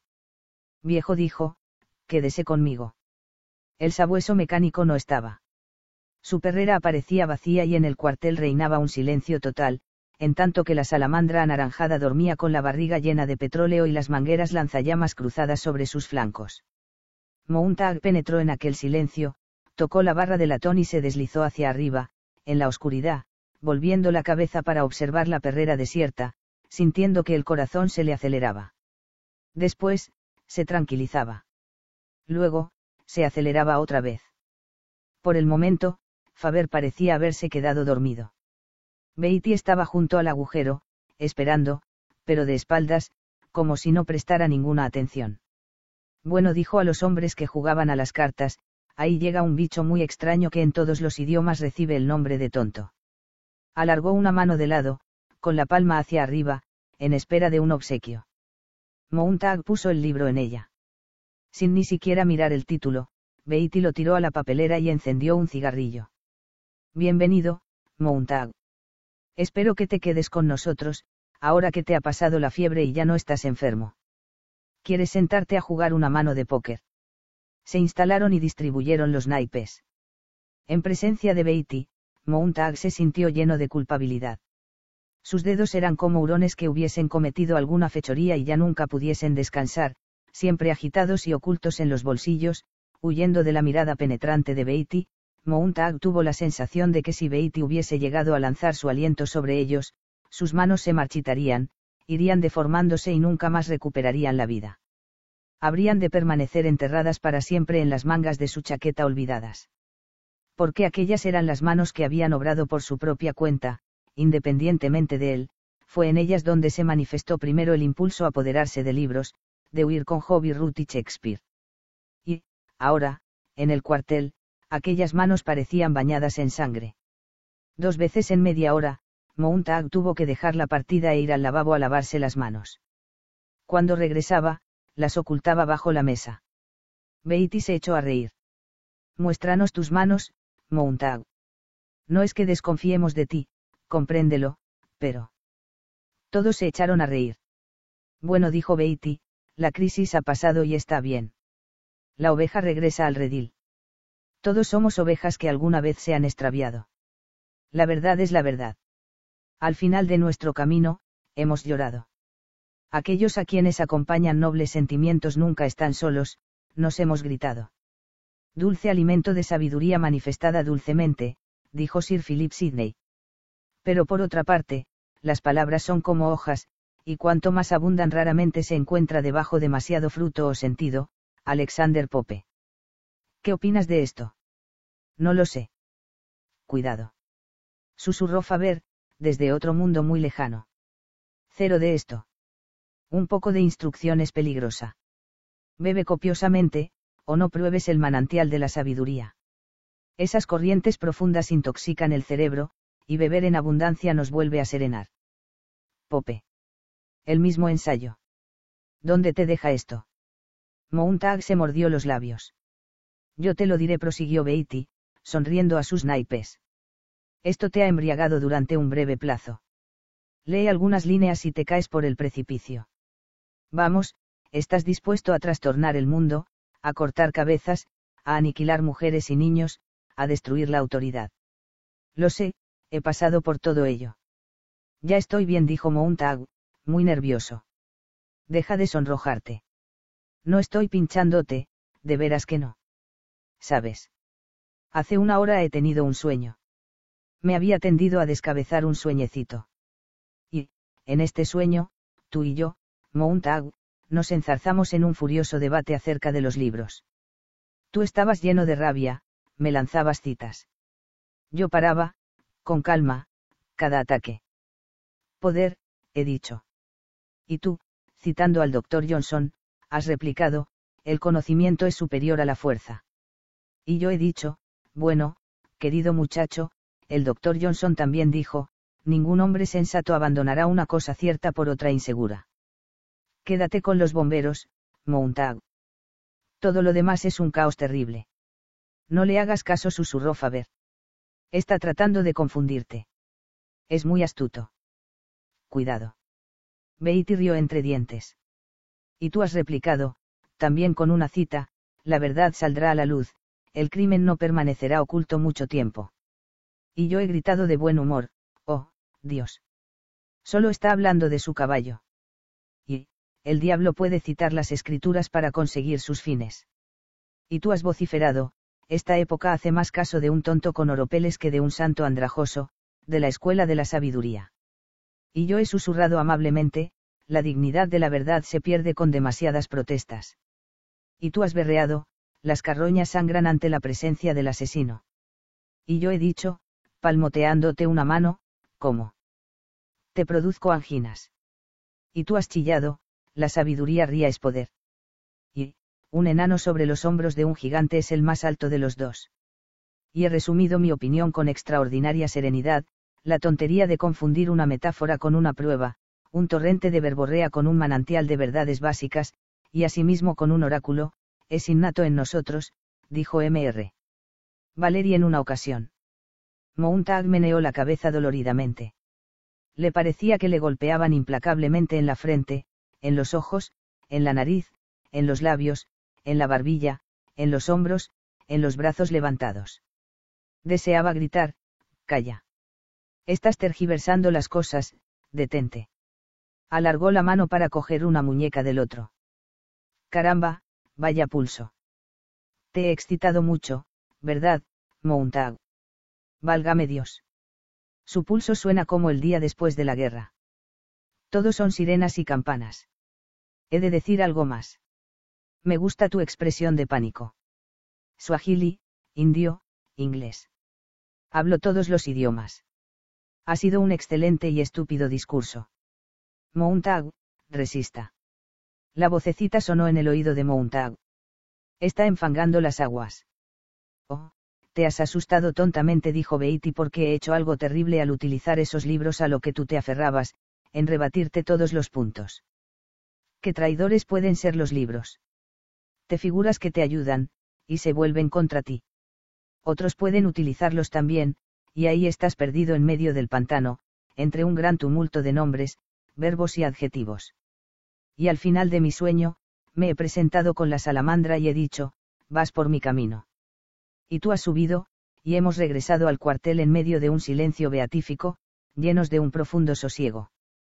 Beatty soltó la muñeca de Mountag, dejó la mano flácidamente. Apoyada en la mesa. A buen fin, no hay mal principio. Silencio. Mountag parecía una estatua tallada en piedra. El eco del martillazo final en su cerebro fue apagándose lentamente en la oscura cavidad donde Faber esperaba a que esos ecos desapareciesen. Y, entonces, cuando el polvo empezó a depositarse en el cerebro de Mountag, Faber empezó a hablar, suavemente, está bien, ha dicho lo que tenía que decir. Debe aceptarlo. Yo también diré lo que debo en las próximas horas. Y usted lo aceptará. Y tratará de juzgarlas y podrá decidir hacia qué lado saltar, o caer. Pero quiero que sea su decisión, no la mía ni la del capitán. Sin embargo, recuerde que el capitán pertenece a los enemigos más peligrosos de la verdad y de la libertad, al sólido e inconmovible ganado de la mayoría. Oh, Dios. La terrible tiranía de la mayoría. Todos tenemos nuestras arpas para tocar. Y, ahora, le corresponderá a usted saber con qué oído quiere escuchar.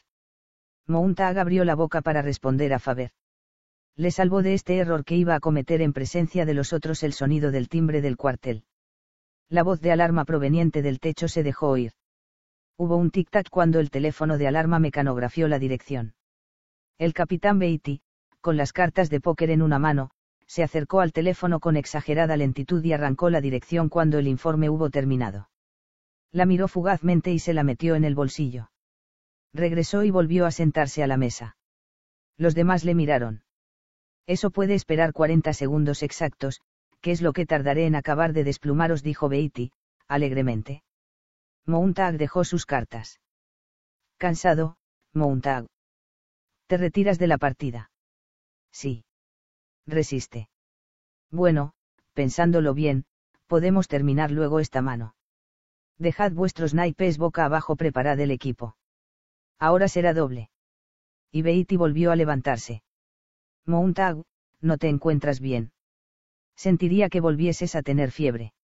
Estoy bien. Magnífico. Este es un caso especial. Vamos, apresúrate.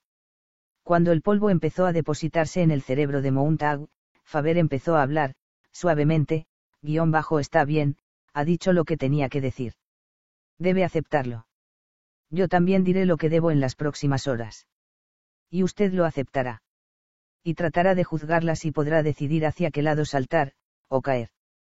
Pero quiero que sea su decisión, no la mía ni la del capitán. Sin embargo, recuerde que el capitán pertenece a los enemigos más peligrosos de la verdad y de la libertad, al sólido e inconmovible ganado de la mayoría. Oh, Dios. La terrible tiranía de la mayoría. Todos tenemos nuestras arpas para tocar. Y, ahora, le corresponderá a usted saber con qué oído quiere escuchar. Mountag abrió la boca para responder a Faber. Le salvó de este error que iba a cometer en presencia de los otros el sonido del timbre del cuartel. La voz de alarma proveniente del techo se dejó oír. Hubo un tic-tac cuando el teléfono de alarma mecanografió la dirección. El capitán Beatty, con las cartas de póker en una mano, se acercó al teléfono con exagerada lentitud y arrancó la dirección cuando el informe hubo terminado. La miró fugazmente y se la metió en el bolsillo regresó y volvió a sentarse a la mesa. Los demás le miraron. Eso puede esperar 40 segundos exactos, que es lo que tardaré en acabar de desplumaros, dijo Beatty, alegremente. Mountag dejó sus cartas. Cansado, Mountag. ¿Te retiras de la partida? Sí. Resiste. Bueno, pensándolo bien, podemos terminar luego esta mano. Dejad vuestros naipes boca abajo, preparad el equipo. Ahora será doble. Y Beatty volvió a levantarse. Mountag, no te encuentras bien. Sentiría que volvieses a tener fiebre.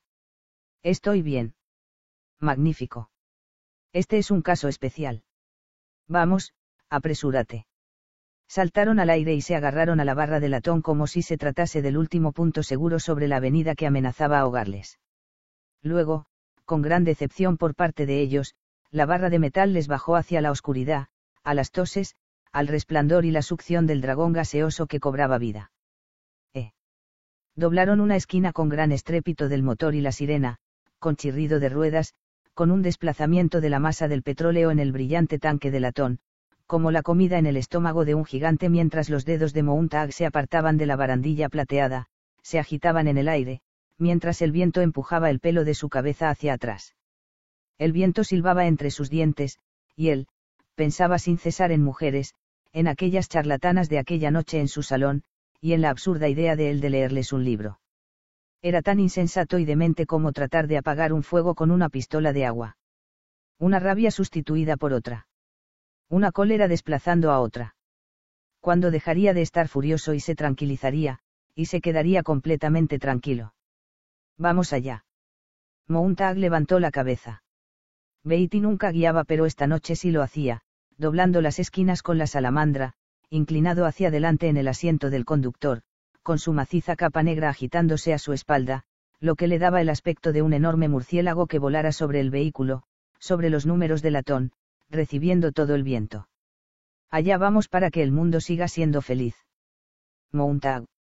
Las mejillas sonrojadas y fosforescentes de Beatty brillaban en la oscuridad, y el hombre sonreía furiosamente. Ya hemos llegado. La salamandra se detuvo de repente, sacudiendo hombres. Mountag permaneció con la mirada fija en la brillante barandilla de metal que apretaba con toda la fuerza de sus puños. No puedo hacerlo, pensó. ¿Cómo puedo realizar esta nueva misión? ¿Cómo puedo seguir quemando cosas? No me será posible entrar en ese sitio. Beatty, con el olor del viento a través del cual se había precipitado, se acercó a Mountag. Todo va bien, Mountag. Los hombres se movieron como lisiados con sus embarazosas botas, tan silenciosos como arañas.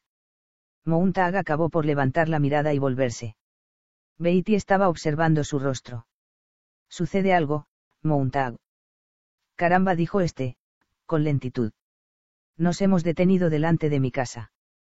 Tercera parte, fuego vivo las luces iban encendiéndose y las puertas de las casas abriéndose a todo lo largo de la calle, para observar el espectáculo que se preparaba. Mountag y Beatty miraban, el uno con seca satisfacción, el otro con incredulidad, la casa que tenían delante, aquella pista central en la que se agitarían numerosas antorchas y se comería fuego. Bueno, dijo Beatty. Ahora lo has conseguido. El viejo Mountag quería volar cerca del sol y ahora que se ha quemado las malditas alas se pregunta por qué. No te insinué lo suficiente al enviar el sabueso a merodear por aquí. El rostro de Mountag estaba totalmente inmóvil e inexpresivo sintió que su cabeza se volvía hacia la casa contigua, bordeada por un colorido macizo de flores.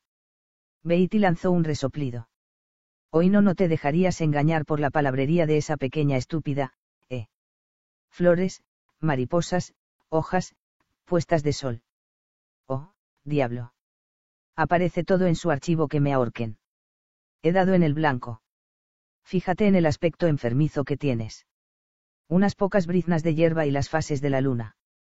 Valiente basura. ¿Qué pudo ella conseguir con todo eso?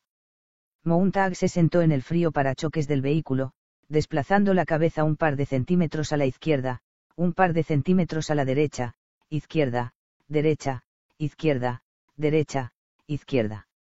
Ella lo veía todo. Nunca hizo daño a nadie. Los dejaba tranquilos.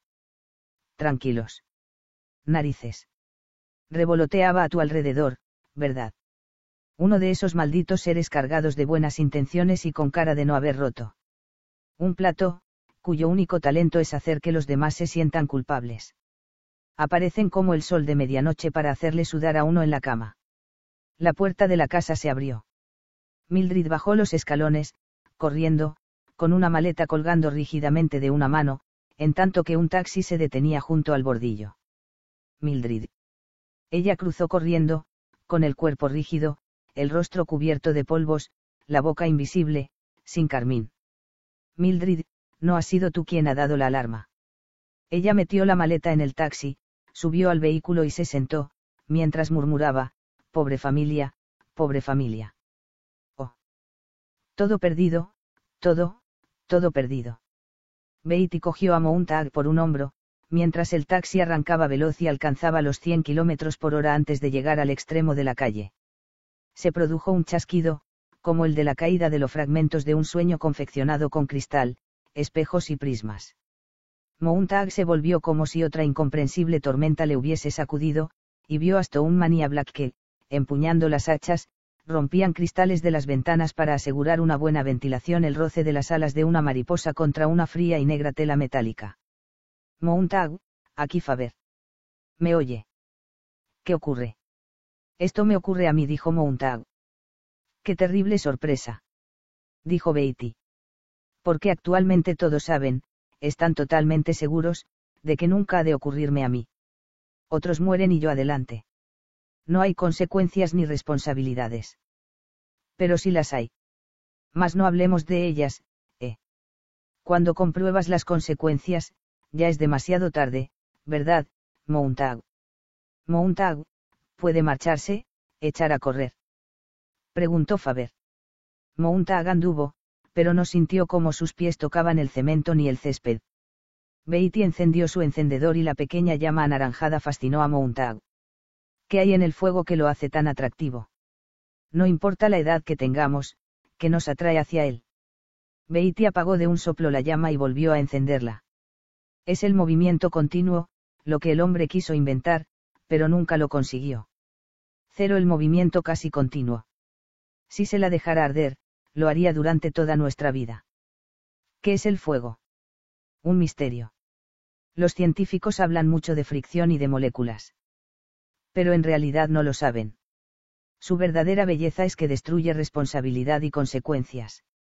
Si un problema se hace excesivamente pesado, al fuego con él.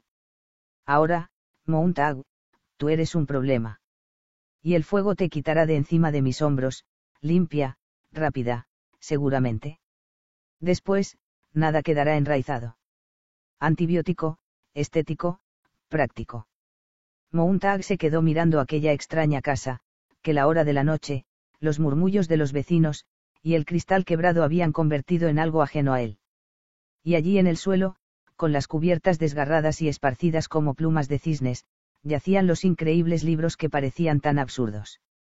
Verdaderamente, era indigno preocuparse por ellos, porque no eran más que rayitas negras, papel amarillento y encuadernación semideshecha. Mildred, desde luego debió vigilarle cuando escondía los libros en el jardín, y había vuelto a entrarlos. Mildred, Mildred. Quiero que seas tú quien realice ese trabajo, Mountag. Tú solo. No con petróleo y una cerilla, sino a mano, con un lanzallamas. Es tu casa y tú debes limpiarla. Mountag, procure huir, marcharse. No. Gritó Mountag con impotencia. El sabueso. A causa del sabueso. Faber oyó, y Beatty, pensando que el otro hablaba con él, también le oyó. Sí, el sabueso está por ahí cerca, de modo que no intentes ningún truco. Listo. Listo. Mountag abrió el seguro del lanzallamas. Fuego. Un chorro llameante salió desde la boquilla del aparato y golpeó los libros contra la pared. Mountag entró en el dormitorio y disparó dos veces, y las camas gemelas se volatilizaron exhalando un susurro, con más calor, pasión y luz de las que él había supuesto que podían contener. Mountag quemó las paredes del dormitorio, el tocador, porque quería cambiarlo todo, las sillas, las mesas. Y, en el comedor, los platos de plástico y de plata, todo lo que indicara que él había vivido allí, en aquella casa vacía, con una mujer desconocida que mañana le olvidaría, que se había marchado y le había olvidado ya por completo, escuchando su radio auricular mientras atravesaba la ciudad, sola. Y corno antes era bueno quemar.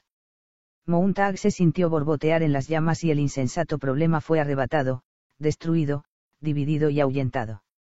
Si no había solución. Bueno, en tal caso, tampoco quedaría problema. Él era lo mejor para todos. Los libros, Mountag. Los libros saltaron y bailaron como pájaros asados con sus alas en llamas con plumas rojas y amarillas. Y luego, Mountag entró en el salón, donde los estúpidos monstruos yacían dormidos con sus pensamientos blancos y sus sueños nebulosos. Y lanzó una andanada a cada una de las tres paredes desnudas y el vacío pareció sisear contra él. La desnudez produjo un siseo mayor, un chillido insensato. Mountag trató de pensar en el vacío sobre el que había actuado la nada, pero no pudo Contuvo el aliento para que el vacío no penetrara en sus pulmones. Eliminó aquella terrible soledad, retrocedió y dirigió una enorme y brillante llamarada amarillenta a toda la habitación. La cubierta de plástico ignífugo que había sobre todos los objetos, quedó deshecha y la casa empezó a estremecerse con las llamas. Cuando hayas terminado, dijo Beatty a su espalda, quedarás detenido. La casa se convirtió en carbones ardientes y ceniza negra. Se derrumbó sobre sí misma y una columna de humo que oscilaba lentamente en el cielo se elevó de ella. Eran las tres y media de la madrugada. La multitud regresó a sus casas. El gran entoldado de circo se había convertido en carbón y desperdicios, y el espectáculo terminó. Mountag permaneció con el lanzallamas en sus flácidas manos, mientras grandes islas de sudor empapaban sus sobacos, y su rostro estaba lleno de hollín. Los otros bomberos esperaban detrás de él, en la oscuridad, con los rostros débilmente iluminados por el rescoldo de la casa. Mountag trató de hablar un par de veces, y, por fin, consiguió formular su pensamiento. Ha sido mi esposa la que ha dado la alarma. Beatty asintió. Pero sus amigas habían dado otra con anterioridad. De una u otra manera, tenías que cargártela. Fue la tontería ponerte a recitar poemas por ahí, como si tal cosa. Ha sido el acto de un maldito estúpido. Dale unos cuantos versos a un hombre y se creerá que es el señor de la creación. Cree que, con los libros, podrá andar por encima del agua. Bueno, el mundo puede arreglárselas muy bien sin ellos. Fíjate a dónde te han conducido, hundido en el barro hasta los labios. Si agito el barro con mi dedo meñique, te ahogas. Mountag no podía moverse. Con el fuego había llegado un terremoto que había aniquilado la casa y Mildred estaba en algún punto bajo aquellas ruinas, así como su vida entera, y él no podía moverse. El terremoto seguía vibrando en su interior, y Mountag permaneció allí, con las rodillas medio dobladas bajo el enorme peso de cansancio, el asombro y el dolor, permitiendo que Beatty le atacara sin que él levantase ni una mano. Mountag, idiota, Mountag, maldito estúpido. ¿Qué te ha impulsado a hacer esto? Mountag no escuchaba, estaba muy lejos, corría tras de su imaginación, se había marchado, dejando aquel cuerpo cubierto de hollín para que vacilara frente a otro loco furioso. Mountag, márchate de ahí. Dijo Faber. Mountag escuchó. Beatty le pegó un golpe en la cabeza que le hizo, retroceder, dando traspiés. La bolita verde en la que murmuraba la voz de Faber cayó a la acera. Beatty primera recogió, sonriendo. La introdujo a medias en una de sus orejas. Oyó la voz remota que llamaba, Mountag, ¿está usted bien? Beatty desarmó el pequeño receptor y se lo guardó en un bolsillo. Bueno, de modo que aquí hay más de lo que me figuraba. Te he visto inclinar la cabeza, escuchando. De momento, he creído que tenías una radio auricular, pero, después, cuando has empezado a reaccionar, he dudado. Seguiremos la pista de esto, y encontraremos a tu amigo. No. exclamó Mountag abrió el seguro del lanzallamas.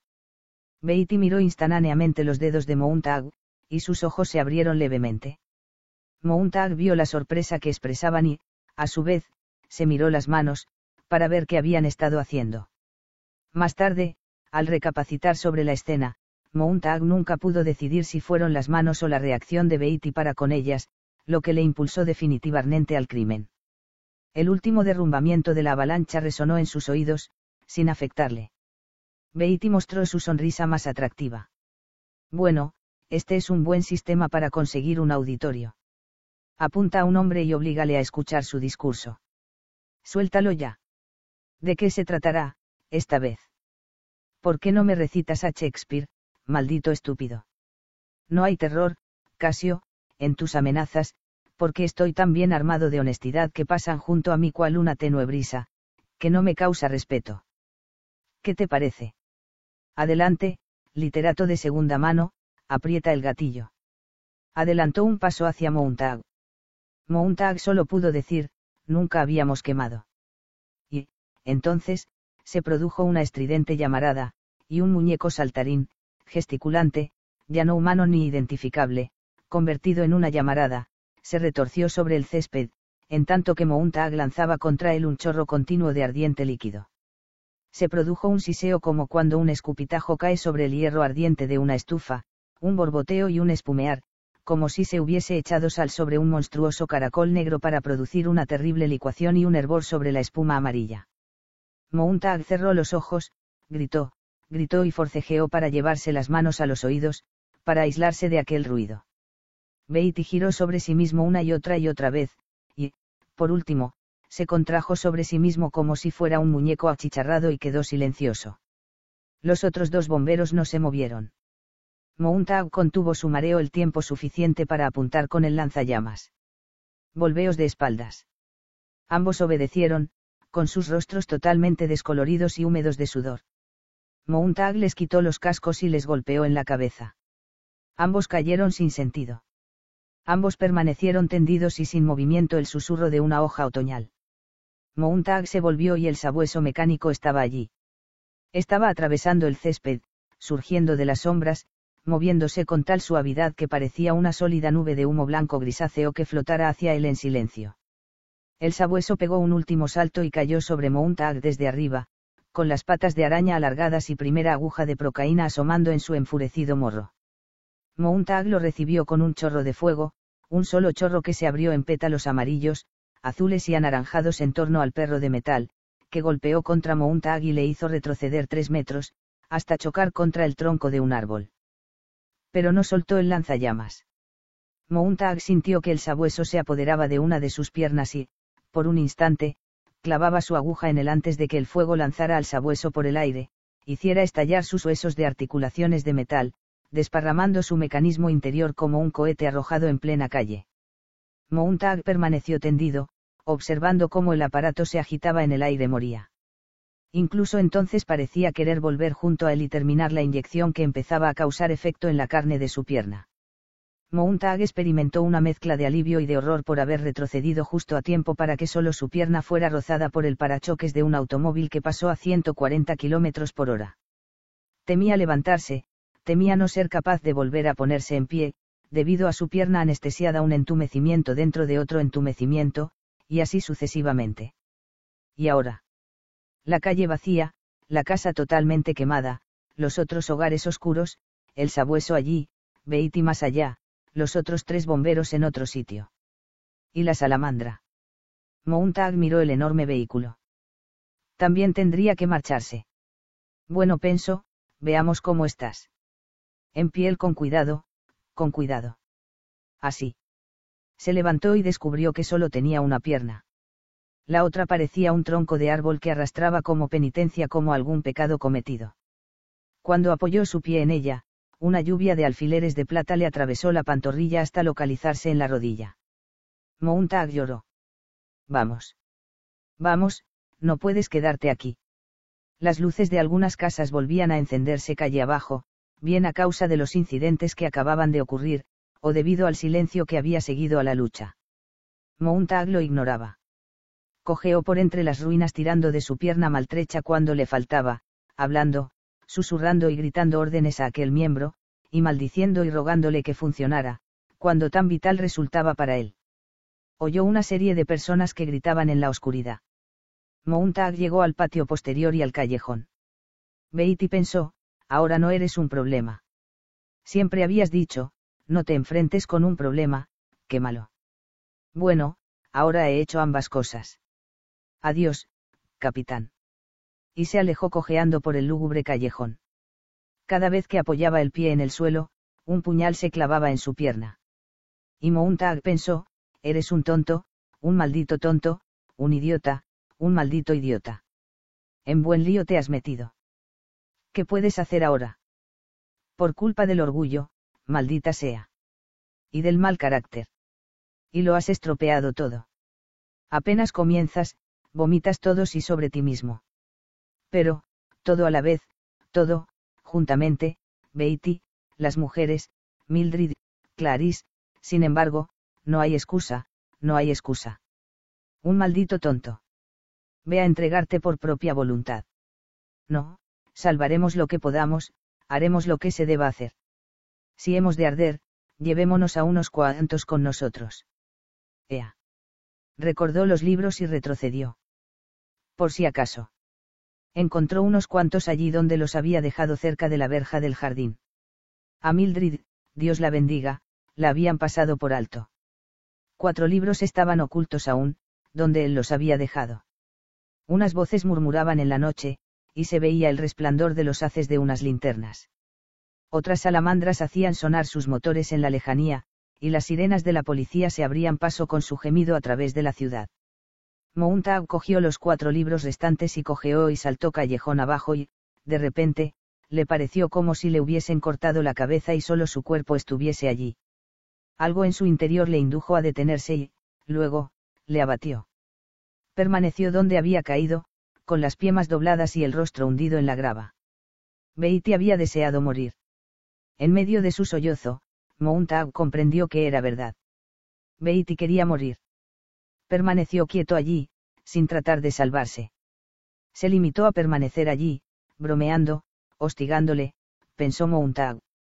Y este pensamiento fue suficiente para acallar sus sollozos y permitirle hacer una pausa para respirar. Cuán extraño desear tanto la muerte como para permitir a un hombre andar a su alrededor con armas, y, luego, en vez de callar y permanecer vivo, empezar a gritarle a la gente y a burlarse de ella hasta conseguir enfurecerla. Y entonces. A lo lejos, ruido de pasos que corrían. Mountag se irguió. Larguémonos de aquí. Vamos, levántate, levántate, no puedes quedarte ahí sentado. Pero aún estaba llorando, y había que terminar aquello. Iba a marcharse. No había querido matar a nadie, ni siquiera a Beatty. Se le contrajo la carne, como si la hubieran sumergido en un ácido. Sintió náuseas. Volvió a ver a Beatty, convertido en antorcha, sin moverse, ardiendo en la hierba. Mountag se mordió los nudillos. Lo siento, lo siento. Dios mío, lo siento. Trató de encajar las piezas, de volver a la vida normal de algún tiempo atrás, antes de la criba y la arena, del dentífrico Denham, de las voces susurradas en su oído, de las mariposas, de las alarmas y las excursiones, demasiado para unos breves días, demasiado para toda una vida. Unos pies corrieron en el extremo más alejado del callejón. Levántate, se dijo Mountag. Y con acento maldita sea, levántate. Dijo a la pierna. Y se puso en pie. Parecía que le hundieran clavos en la rodilla. Y, luego, solo alfileres. Por último, un molesto cosquilleo.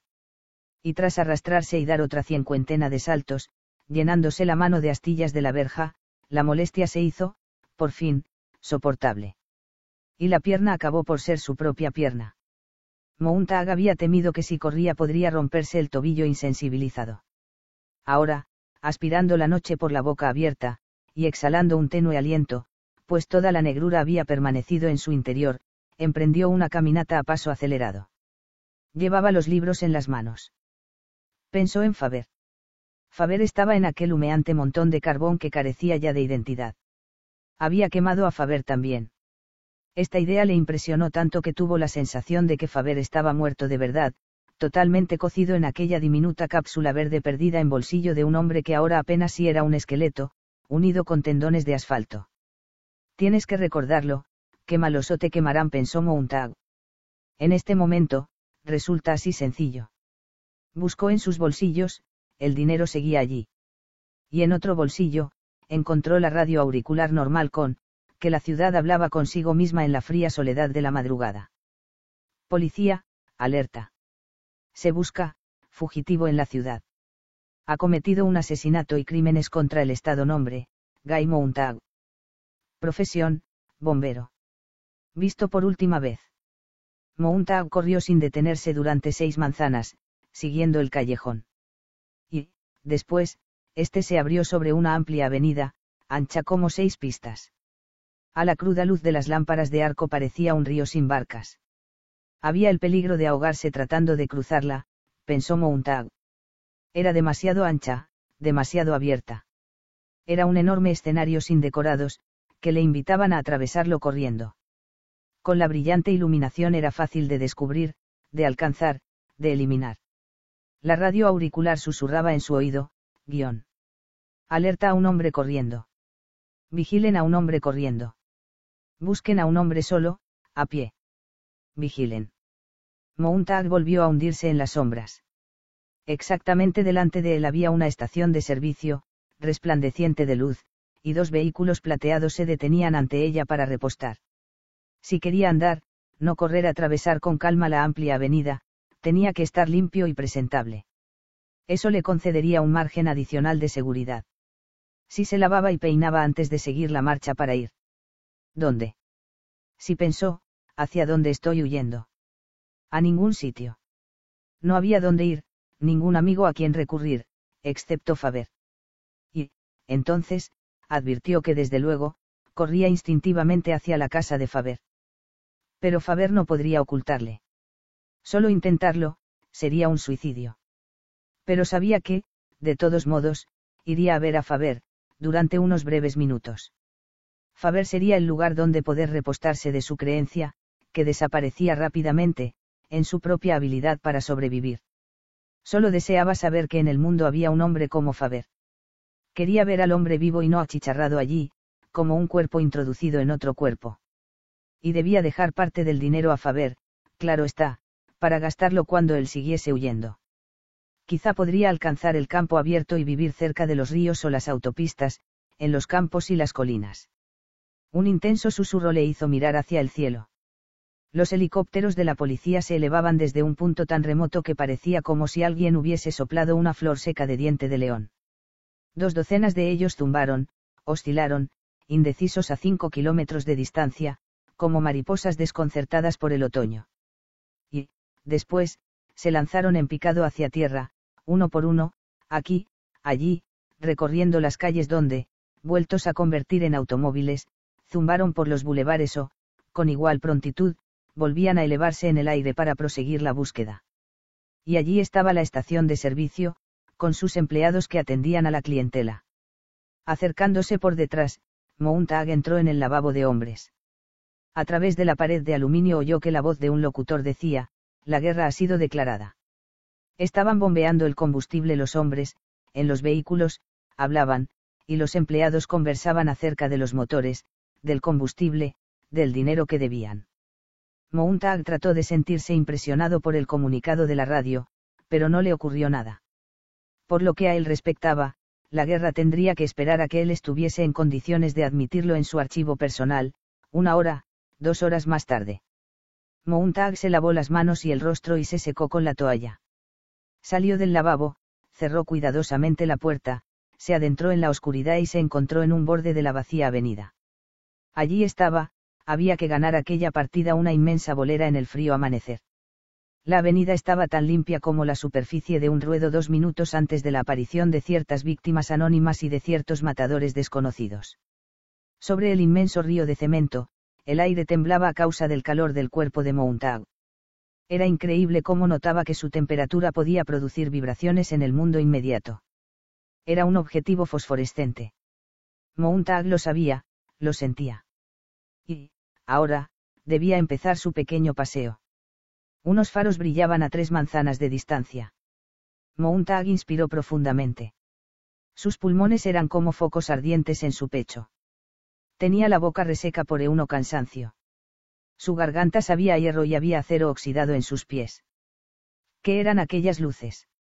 Una vez se empezaba a andar, había que calcular cuánto tardarían aquellos vehículos en llegar hasta él. Bueno, a qué distancia quedaba el otro bordillo. Al parecer, a un centenar de metros. Probablemente, no eran cien, pero mejor calcula, eso, puesto que él andaba lentamente, con paso tranquilo, y quizá, necesitase 30 segundos, 40 segundos para recorrer la distancia. Los vehículos. Una vez en marcha, podían recorrer tres manzanas en unos 15 segundos. De modo que, incluso si a mitad de la travesía empezase a correr. Adelantó el pie derecho. Después, el izquierdo, y luego, el derecho. Pisó la vacía avenida. Incluso aunque la calle estuviese totalmente vacía, claro está, no podía tener la seguridad de cruzarla sin riesgo, porque, de repente, podía aparecer un vehículo por el cambio de rasante a cuatro manzanas distancia y estar a tu altura o más allá antes de haber podido respirar una docena de veces. Mountag decidió no contar sus pasos. No miró a izquierda ni a derecha. La luz de los faroles parecía tan brillante y reveladora como el sol de mediodía, e igualmente cálida. Escuchó el sonido del vehículo que aceleraba, a dos manzanas de distancia, por la derecha. Sus faros móviles se desplazaron bruscamente y enfocaron a Mountag, sigue adelante. Mountag vaciló, apretó los libros con mayor fuerza, y reanudó su andar pausado.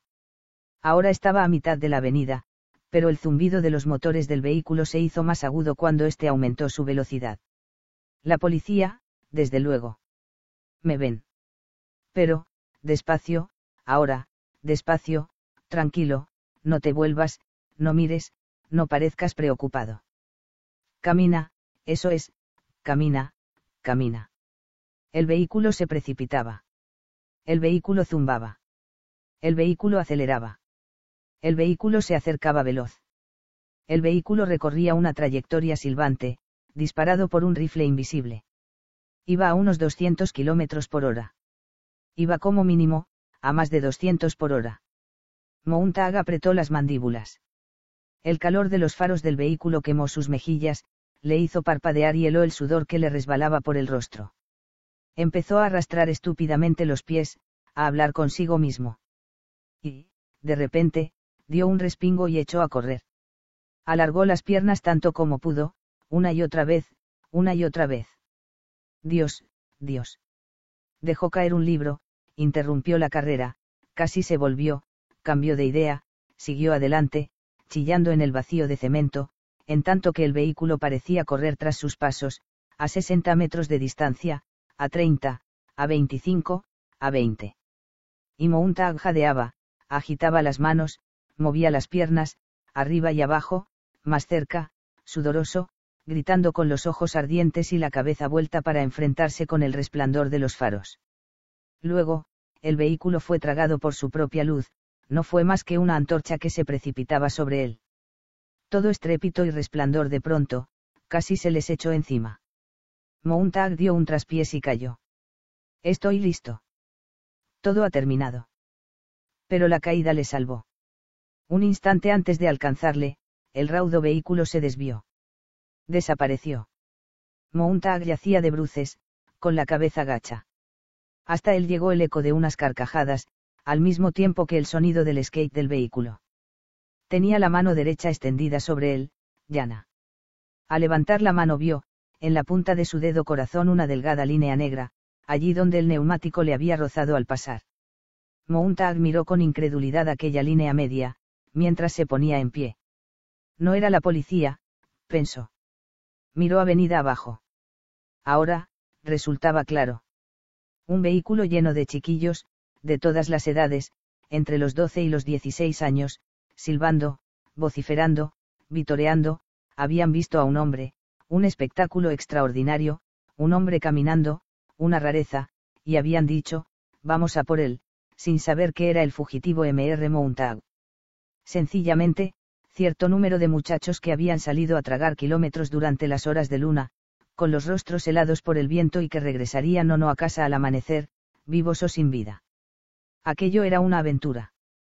Me hubiesen matado, pensó Mountag balanceándose. El aire aún se estremecía y el polvo se arremolinaba a su alrededor. Se tocó la mejilla magullada sin ningún motivo en absoluto, me hubiesen matado. Siguió caminando hasta el bordillo más lejano, pidiendo a cada pie que siguiera moviéndose. Sin darse cuenta, había recogido los libros desperdigados. No recordaba haberse inclinado ni haberlos tocado.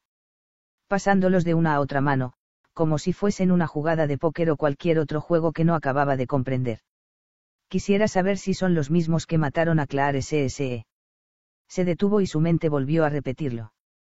Quisiera saber si son los mismos que mataron a Clarice. Sintió deseos de correr en pos de ellos, chillando.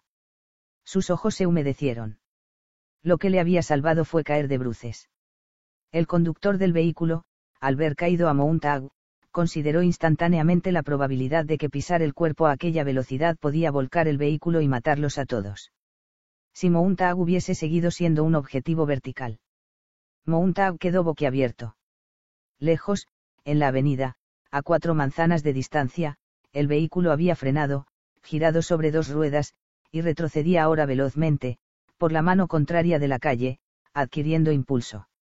Pero Mountag ya estaba oculto en la seguridad del oscuro callejón en busca del cual había emprendido aquel largo viaje, ignoraba ya si una hora o un minuto antes.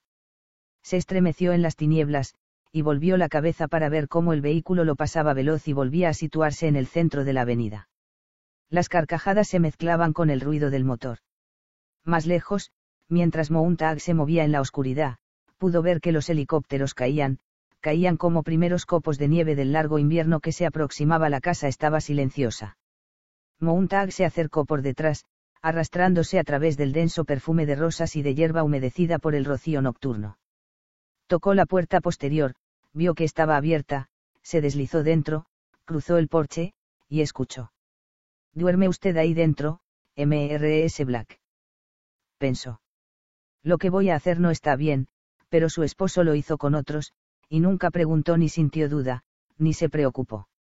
Y, ahora, puesto que es usted la esposa de un bombero, es su casa y su turno, en compensación por todas las casas que su esposo quemó y por las personas a quienes perjudicó sin pensar. La casa no respondió. Mountag escondió los libros en la cocina, volvió a salir al callejón, miró hacia atrás. Y la casa seguía oscura y tranquila, durmiendo.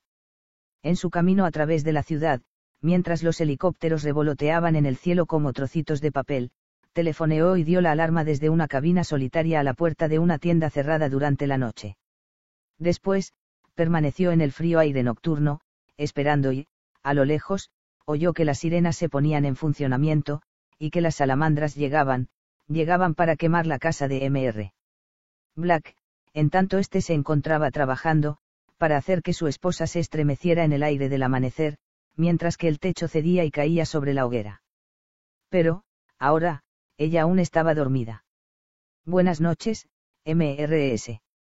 Black, pensó Mountag. Faber.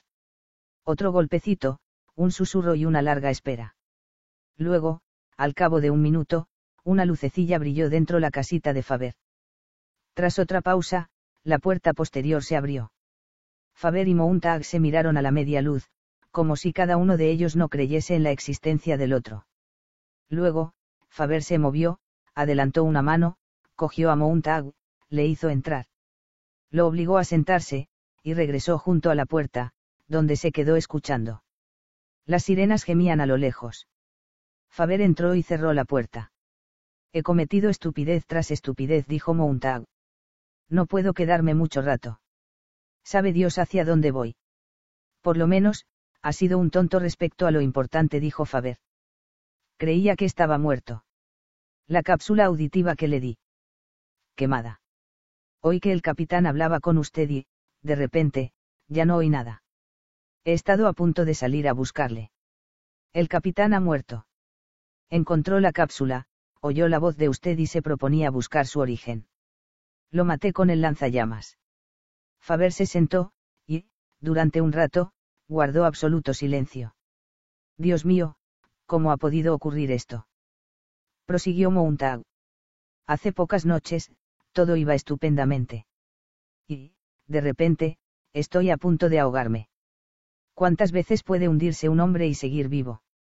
No puedo respirar. Está la muerte de Beatty, que un tiempo fue. Mi amigo. Y Milly se ha marchado. Yo creía que era mi esposa. Pero, ahora, ya no lo sé. Y la casa ha ardido por completo. Y me he quedado sin empleo, y yo ando huyendo. Y, por el camino, he colocado un libro en casa de un bombero. Válgame Dios. ¿Cuántas cosas he hecho en una sola semana? Ha hecho lo que debía hacer. Es algo que se preparaba desde hace mucho tiempo. Sí, eso creo, aunque sea lo único que crea. Tenía que suceder.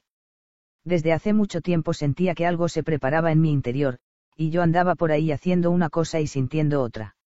Dios, todo estaba aquí dentro. Lo extraño es que no se trasluciera en mí, como la grasa. Y, ahora, estoy aquí, complicándole la vida. Pueden haberme seguido hasta aquí. Por primera vez en muchos años me siento vivir, replicó Faber. Me doy cuenta de que hago lo hubiese debido de hacer hace siglos. Durante tiempo, no tengo miedo. Quizás sea porque, por fin, estoy cumpliendo con mi deber. O tal vez sea porque no quiera mostrarme cobarde ante usted. Supongo que aún tendré que hacer cosas más violentas, que tendré que arriesgarme para no fracasar en mi misión y asustarme de nuevo. ¿Cuáles son sus planes? Seguir huyendo. Sabe que ha estallado la guerra. Lo he oído decir. ¿Verdad que resulta curioso? Dijo el anciano, la guerra nos parece algo remoto porque tenemos nuestros propios problemas. No he tenido tiempo para pensar. Mountag sacó un centenar de dólares. Quiero darle esto, para que lo utilice de un modo útil, cuando me haya marchado. Pero. Quizás haya muerto a mediodía. Utilícelo. Faber asintió. Si le es posible, será mejor que se dirija hacia el río. Siga su curso. Y si encuentra alguna vieja línea ferroviaria, que se adentra en el campo, sígala. Aunque en la actualidad todas las comunicaciones se hacen por vía aérea, y la mayoría de las vías están abandonadas, los raíles siguen allí, oxidándose. He oído decir que aún quedan campamentos de vagabundos esparcidos por todo el país.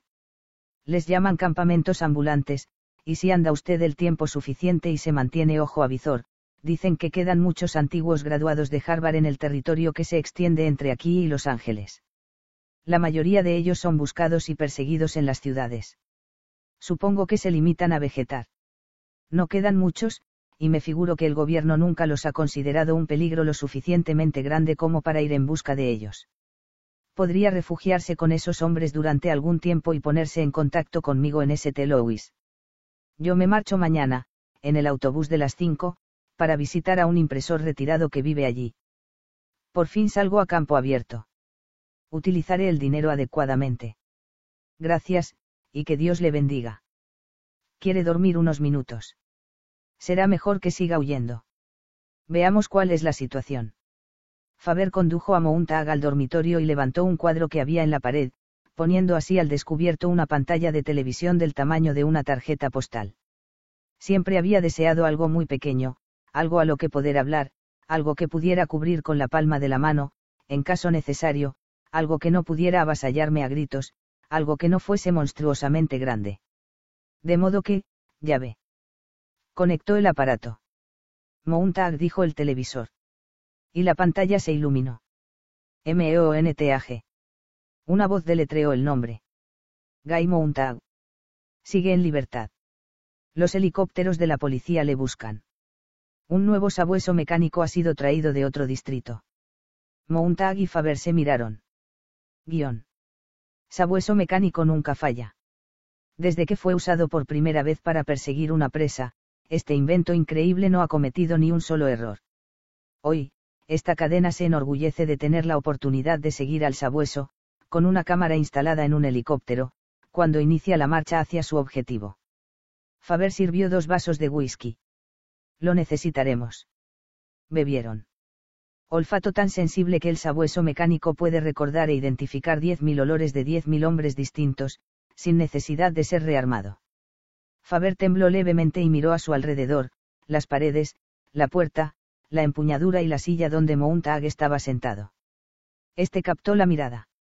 Ambos examinaron rápidamente la casa y Mountag sintió que su nariz se dilataba y comprendió que estaba tratando de rastrearse a sí mismo, y que su nariz era, de pronto, lo suficientemente sensible para percibir la pista que había dejado en el aire de la habitación.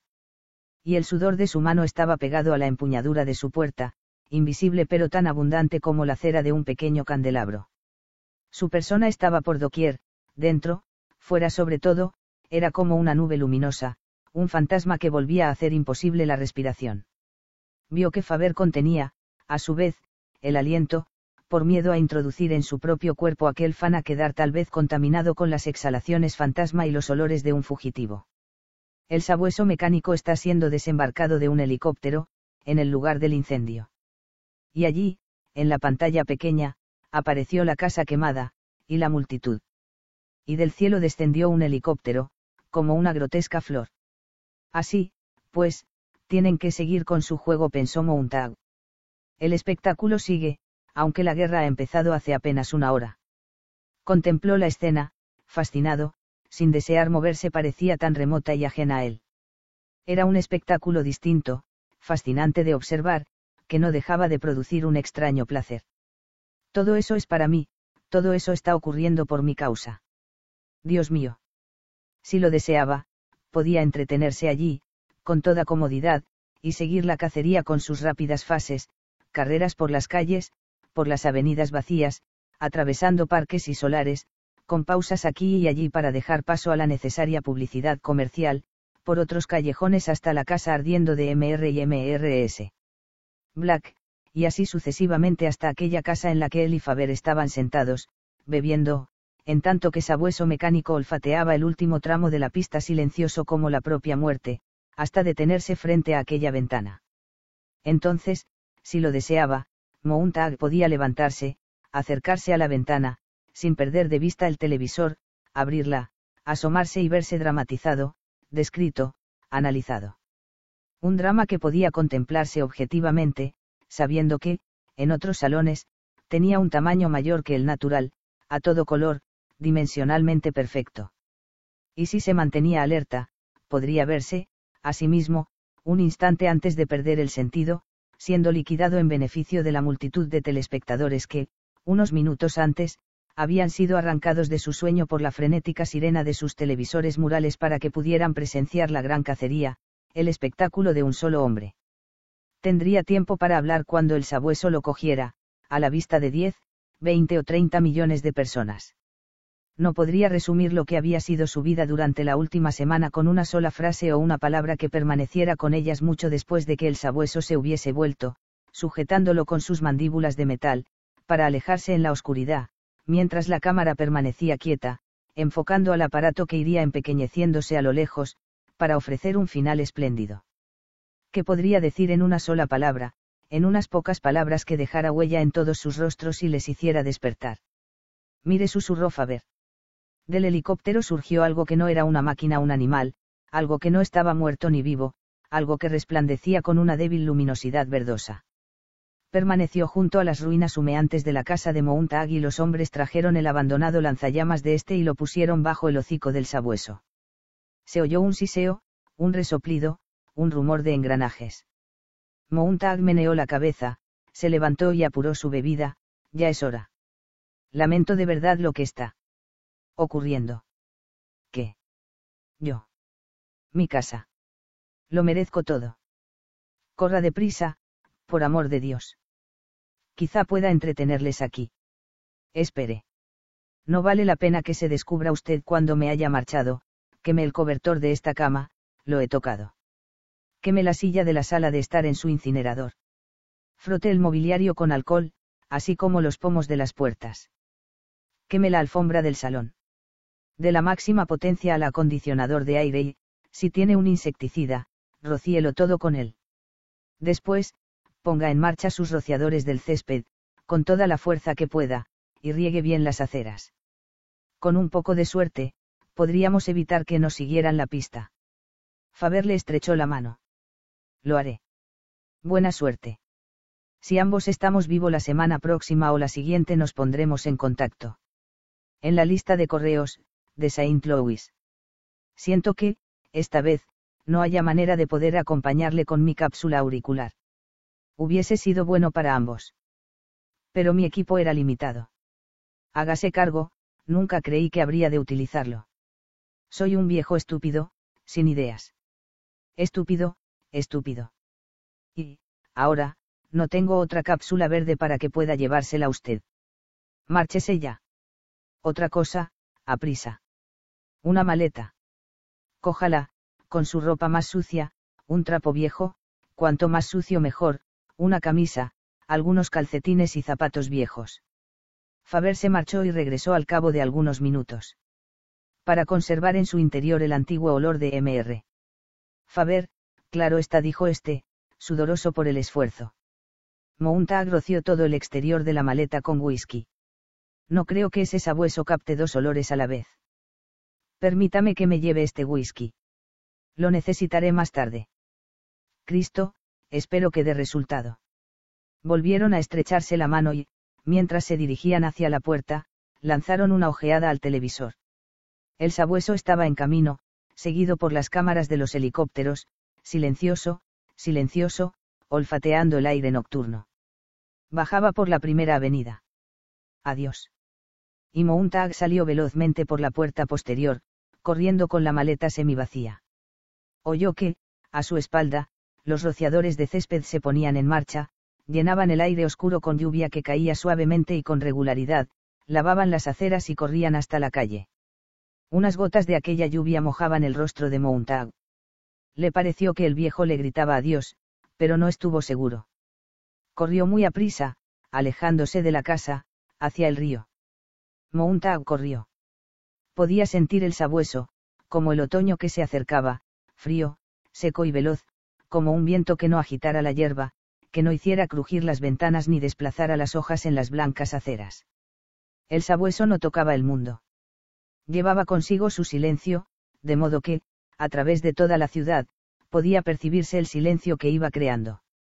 Mountag sintió aumentar la presión, y corrió. Se detuvo para recobrar el aliento, camino del río.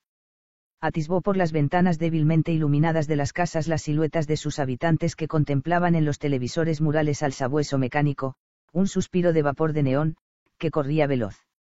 Ahora, en ELM Teras, Lincoln, CAK, Park, y calle arriba hacia la casa de Faber. Pasa de largo pensó Mountag, no te detengas, sigue adelante, no te desvíes. En el televisor mural apareció la casa de Faber, con su rociador de césped que empapaba el aire nocturno. El sabueso hizo una pausa y se estremeció. No. Mountag se aferró al alféizar de la ventana. Por este camino. Aquí. La aguja de procaína asomó y se escondió, asomó, se escondió. Una gotita transparente de la droga cayó de la aguja cuando ésta desapareció en el hocico de sabueso. Mountag contuvo el aliento, y sintió una opresión en el pecho. El sabueso mecánico se volvió y se alejó de la casa de Faber, calle abajo. Mountag desvió su mirada hacia el cielo. Los helicópteros estaban más próximos, como una nube de insectos que acudiesen hacia una solitaria fuente luminosa con un esfuerzo. Mountag recordó de nuevo que aquello no era ningún espectáculo imaginario que podía ser contemplado mientras huía hacia el río. En realidad, era su propia partida de ajedrez la que estaba contemplando, movimiento tras movimiento. Gritó para darse el impulso necesario para alejarse de la ventana de aquella última casa, y el fascinador espectáculo que había allí. Diablo. Y emprendió la marcha de nuevo. La avenida, una calle, otra, otra, y el olor del río. Una pierna, la otra. Veinte millones de Mountag corriendo, muy pronto, si las cámaras le enfocaban. Veinte millones de Mountag corriendo, corriendo como un personaje de película cómica, policías, ladrones, perseguidores y perseguidos, cazadores y cazados. Tal como lo había visto un millar de veces. Tras de él, ahora, 20 millones de silenciosos sabuesos atravesaban los salones, de la pared derecha a la central. Luego a la izquierda, desaparecían. Mountag se metió su radio auricular en una oreja.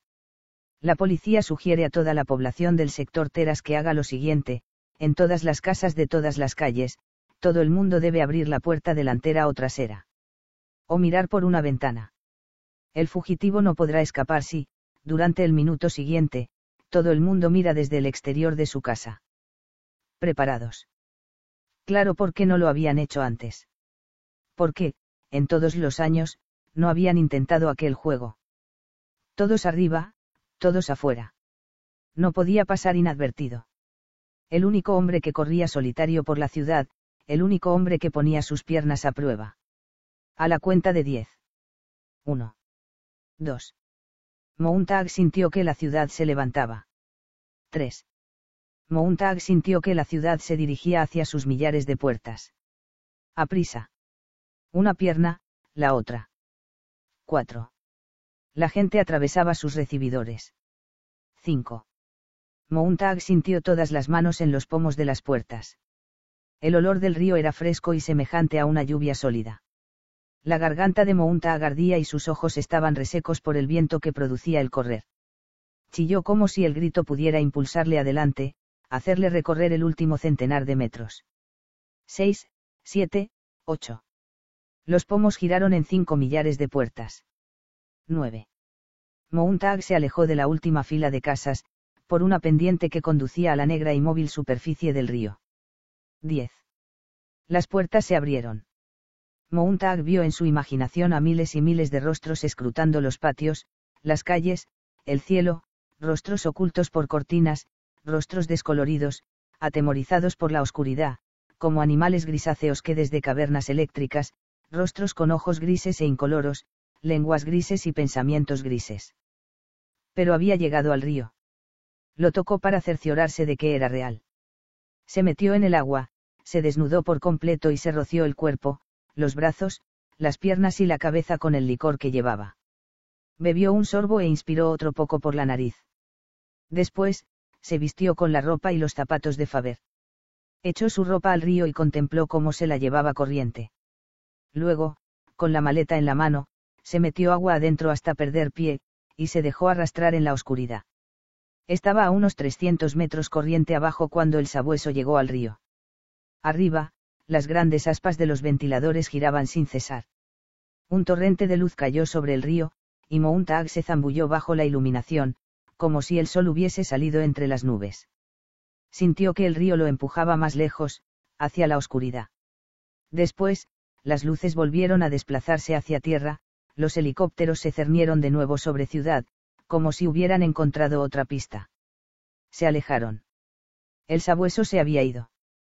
Ya solo quedaba el helado río y Mountag flotando en una repentina paz, lejos de la ciudad, de las luces y de la cacería, lejos de todo. Mountag sintió como si hubiese dejado un escenario lleno de actores a su espalda. Sintió como si hubiese abandonado el gran espectáculo y todos los fantasmas murmuradores. Huía de una aterradora irrealidad para meterse en una realidad que resultaba irreal, porque era nueva. La tierra oscura se deslizaba cerca de él, que se avanzando hacia campo abierto entre colinas. Por primera vez en una docena de años, las estrellas brillaban sobre su cabeza, formando una gigantesca procesión. Cuando la maleta se llenó de agua y se hundió, Mountag siguió flotando boca arriba. El río era tranquilo y pausado, mientras se alejaba de la gente que comía sombras para desayunar, humo para almorzar y vapores para cenar. El río era muy real, le sostenía cómodamente y le daba tiempo para considerar este mes, este año, y todo un transcurso de ellos. Mountag escuchó el lento latir de su corazón. Sus pensamientos dejaron de correr junto con su sangre vio que la luna se hundía en el firmamento. La luna allí, y su resplandor, producido por qué? Por el sol, claro. ¿Y qué iluminaba al sol? Su propio fuego. Y el sol sigue, día tras día, quemando y quemando. El sol y el tiempo. El sol, el tiempo y las llamas. Llamas. El río le balanceaba suavemente. Llamas. El sol y todos los relojes del mundo todo se reunía y se convertía en una misma cosa en su mente. Después de mucho tiempo de flotar en el río, Mountag supo por qué nunca más volvería a quemar algo. El sol ardía a diario. Quemaba el tiempo. El mundo corría en círculos, girando sobre su eje, y el tiempo se ocupaba en quemar los años y a la gente, sin ninguna ayuda por su parte. De modo que si él quemaba cosas con los bomberos y el sol quemaba el tiempo, ello significaría que todo había de arder. Alguno de ellos tendría que dejar de quemar. El sol no, por supuesto. Según todas las apariencias, tendría ser Mountag, así como las personas con quienes había trabajado hasta unas pocas horas antes. En algún sitio habría que empezar a ahorrar y a preservar cosas para que todo tuviera un nuevo inicio, y alguien tendría que ocuparse de ello, de una u otra manera, en libros, en discos, en el cerebro de la gente, de cualquier manera con tal de que fuese segura, al abrigo de las polillas, de los pececillos de plata, del óxido, del moho y de los hombres con cerillas. El mundo estaba lleno de llamas de todos los tipos y tamaños. Ahora, el gremio de los tejedores de asbestos tendría que abrir muy pronto su establecimiento. Mountag sintió que sus pies tocaban tierra, pisaban guijarros y piedras, se hundían en arena. El río le empujado hacia la orilla. Contempló la inmensa y negra criatura sin ojos ni luz, sin forma, con solo un tamaño que se extendía dos millares de kilómetros sin desear detenerse, con sus colinas cubiertas de hierba y sus bosques que le esperaban. Mountag vaciló en abandonar el amparo del agua, temía que el sabueso estuviese allí. De pronto, los árboles podían agitarse bajo las aspas de multitud de helicópteros. Pero solo había la brisa otoñal corriente, que discurría como otro río. ¿Por qué no andaba el sabueso por allí? Porque la búsqueda se había desviado hacia el interior. Mountag escuchó. Nada. Nada. Milly pensó. Toda esta extensión aquí. Escúchala. Nada y nada. Tanto silencio, Milly, que me pregunto qué efecto te causaría. Te pondrías a gritar calla, calla. Milly, Milly. Y se sintió triste. Milly no estaba allí, ni tampoco el sabueso, pero sí el aroma del heno, que llegaba desde algún campo lejano y que indujo a Mountag a subir a tierra firme. Recordó una granja que había visitado de niño, una pocas veces en que había descubierto que, más allá de los siete velos de la irrealidad, más allá de las paredes de los salones y de los fosos metálicos de la ciudad, vacas pacían la hierba, los cerdos se revolcaban en ciénagas a mediodía y los perros ladraban a las blancas ovejas en las colinas. Ahora, el olor a heno seco, el movimiento del agua le hizo desear echarse a dormir sobre el heno en un solitario pajar, lejos de las ruidosas autopistas, detrás de una tranquila granja y bajo un antiguo molino que susurrara sobre su cabeza como el sonido de los años que transcurrían. Permaneció toda la noche en el pajar, escarbando el rumor de los lejanos animales, de los insectos y de los árboles, así como los leves e infinitos movimientos y susurros del campo. Durante la noche pensó, bajo el cobertizo quizás oyese un sonido de pasos. Se incorporaría, lleno de tensión.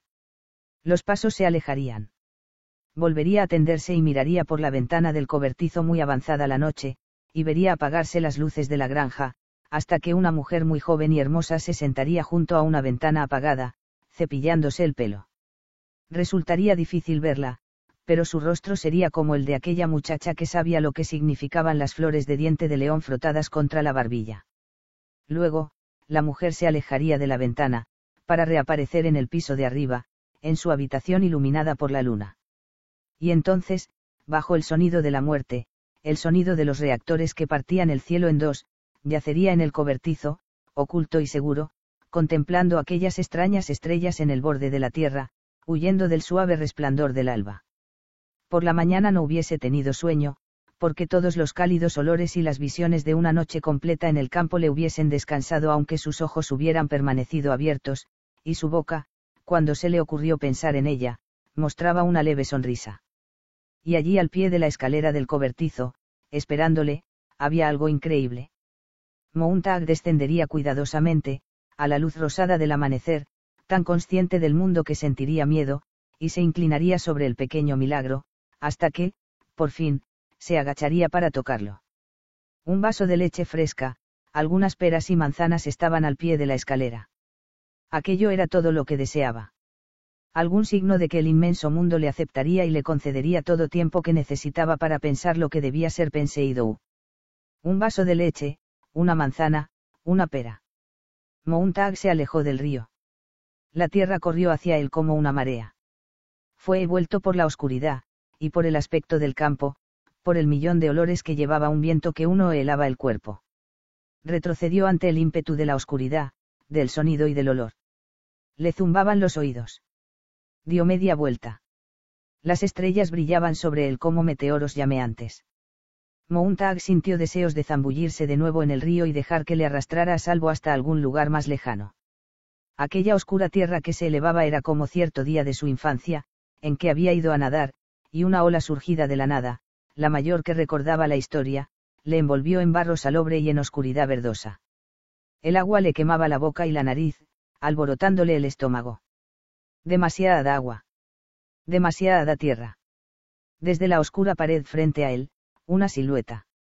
En la silueta, dos ojos. La noche, observándole.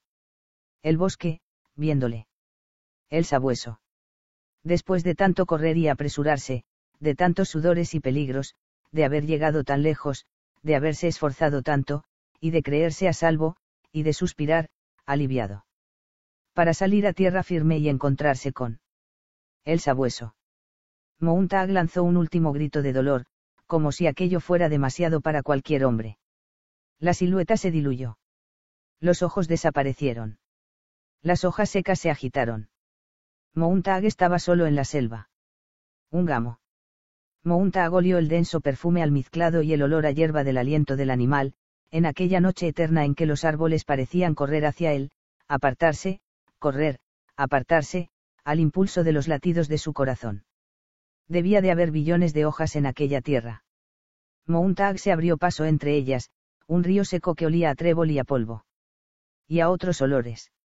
Había un aroma como a patata cortada, que subía de toda la tierra, áspero, frío y blanco debido al hecho de haber estado iluminado por el claro de luna la mayor parte de la noche.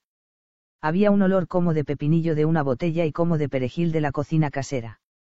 Había un débil olor amarillento como a mostaza. Había un olor como de claveles del jardín vecino. Mountag tocó el suelo con la mano y sintió que la maleza le acariciaba.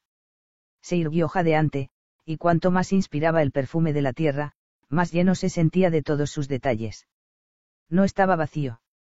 Allí había más de lo necesario para llenarle. Siempre habría más que suficiente. Avanzó por entre el espesor de hojas caídas, vacilante. Y, en medio de aquel ambiente desconocido, algo familiar. Su pie tropezó con algo que sonó sordamente. Movió su mano por el suelo, un metro hacia aquí, un metro hacia allá. La vía del tren. La vía que salía de la ciudad y atravesaba la tierra, a través de bosques y selvas, desierta ahora, junto al río, allí estaba el camino que conducía a donde quiera se dirigiese. Aquí había lo único familiar, el mágico encanto que necesitaría tocar, sentir bajo sus pies, mientras se adentrara en las zarzas y los lagos de olor y de sensaciones, entre los susurros y la caída de las hojas. Mountag avanzó, siguiendo la vía. Y se sorprendió de saber cuán seguro se sentía de repente de un hecho que le era imposible probar. En una ocasión, mucho tiempo atrás, Clarice había andado por allí, donde él andaba en aquel preciso momento. Media hora más tarde, frío, moviéndose cuidadosamente por la vía, bien consciente de su propio cuerpo, de su rostro, de su boca, con los ojos llenos de negrura, los oídos llenos de sonidos, sus piernas cubiertas de briznas y de ortigas, vio un fuego ante él. El fuego desapareció, volvió a percibirse, como un ojo que parpadeara. Mountag se detuvo, generoso de apagar el fuego con un solo suspiro. Pero el fuego estaba allí, y Mountag se fue acercando cautelosamente. Necesitó casi quince minutos para estar muy próximo a él y, entonces, lo observó desde un refugio. Aquel pequeño movimiento, el calor blanco y rojo, un fuego extraño, porque para él significaba algo distinto. No estaba quemando. Estaba calentando. Mountag vio muchas manos alargadas hacia su calor, manos sin brazos, ocultos en la oscuridad. Sobre las manos, rostros inmóviles que parecían oscilar con el variable resplandor de las llamas. Mountag no había supuesto que el fuego pudiese tener aquel aspecto. Jamás se le había ocurrido que podía dar lo mismo que quitaba. Incluso su olor era distinto. No supo cuánto tiempo permaneció de aquel modo, pero había sentido una sensación absurda y, sin embargo, deliciosa, en saberse como un animal surgido del bosque, atraído por el fuego. Permaneció quieto mucho rato, escuchando el cálido chisporroteo de las llamas. Había un silencio reunido en torno a aquella hoguera areí, y el silencio estaba en los rostros de los hombres, y el tiempo estaba allí, el tiempo suficiente para sentarse junto a la vía enmohecida bajo los árboles, con el mundo y darle vuelta con los ojos, como si estuviera sujeto en el centro de la hoguera un pedazo de acero que aquellos hombres estaban dando forma. No solo era el fuego lo distinto.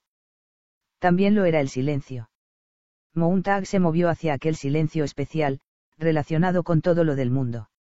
Y entonces empezaron a sonar voces, y estaban hablando, pero Mountag no pudo oír nada de lo que decían, aunque el sonido se elevaba y bajaba lentamente, y las voces conocían la tierra, los árboles y la ciudad que se extendía junto al río, en el extremo de la vía. Las voces hablaban de todo, no había ningún tema prohibido. Mountag lo comprendió por la cadencia y el tono de curiosidad y sorpresa que había en ellas. Entonces, uno de los hombres levantó la mirada y le vio, por primera y quizá por séptima vez, y una voz gritó a Mountag, Está bien, ya puede salir. Mountag retrocedió entre las sombras. No tema, dijo la voz. Sea usted bienvenido. Mountag se adelantó lentamente hacia el fuego, y hacia los cinco viejos allí sentados, vestidos con pantalones y chaquetas de color azul oscuro. No supo qué decirles. Siéntese, dijo el hombre que parecía ser el jefe del pequeño grupo. ¿Quiere café? Mountag contempló la humeante infusión que era vertida en un vaso plegable de aluminio y que seguidamente pusieron en sus manos. Mounta absorbió cautelosamente el brebaje y se dio cuenta de que los hombres le miraban con curiosidad. Se quemó los labios, pero aquello resultaba agradable. Los rostros que le rodeaban eran barbudos pero las barbas eran limpias, pulcras, lo mismo que las manos. Se habían levantado como para dar la bienvenida a un invitado, y, entonces, volvieron a sentarle. Mounta absorbió el café. Gracias dijo. Muchísimas gracias. Sea usted bienvenido, Montag. Yo me llamo Grainyard. El hombre alargó una botellita de líquido incoloro. Beba esto también. Cambiará la composición química de su transpiración. Dentro de media hora olerá como a otra persona. Teniendo en cuenta que el sabueso le está buscando, lo mejor es esto. Montag bebió el amargo líquido. Apestará como una comadreja, pero no tiene importancia, dijo Grainyard. ¿Conoce usted mi nombre? observó Montag-Grainyard señaló un televisor portátil que había junto al fuego. Hemos visto la persecución. Nos hemos figurado que huiría hacia el sur, a lo largo del río. Cuando le hemos oído meterse en la selva como un alce borracho, no nos hemos escondido como solemos hacer. Hemos supuesto que estaría en el río cuando los helicópteros con las cámaras se han vuelto hacia la ciudad. Allí ocurre algo gracioso. La cacería sigue en marcha, aunque en sentido opuesto. En sentido opuesto. Echemos una ojeada. Grainyard puse el televisor en marcha. La imagen era como una pesadilla, condensada, pasando con facilidad de mano en mano, toda en colores revueltos y movedizos. Una voz gritó, la persecución continúa en el norte de la ciudad. Los helicópteros de la policía convergen en la avenida 87 y en ELM Grove Park. Grainyard asintió. Están inventándoselo. Usted les ha despistado en el río y ellos no pueden admitirlo. Saben que solo pueden retener al auditorio un tiempo determinado. El espectáculo tendrá muy pronto un final brusco.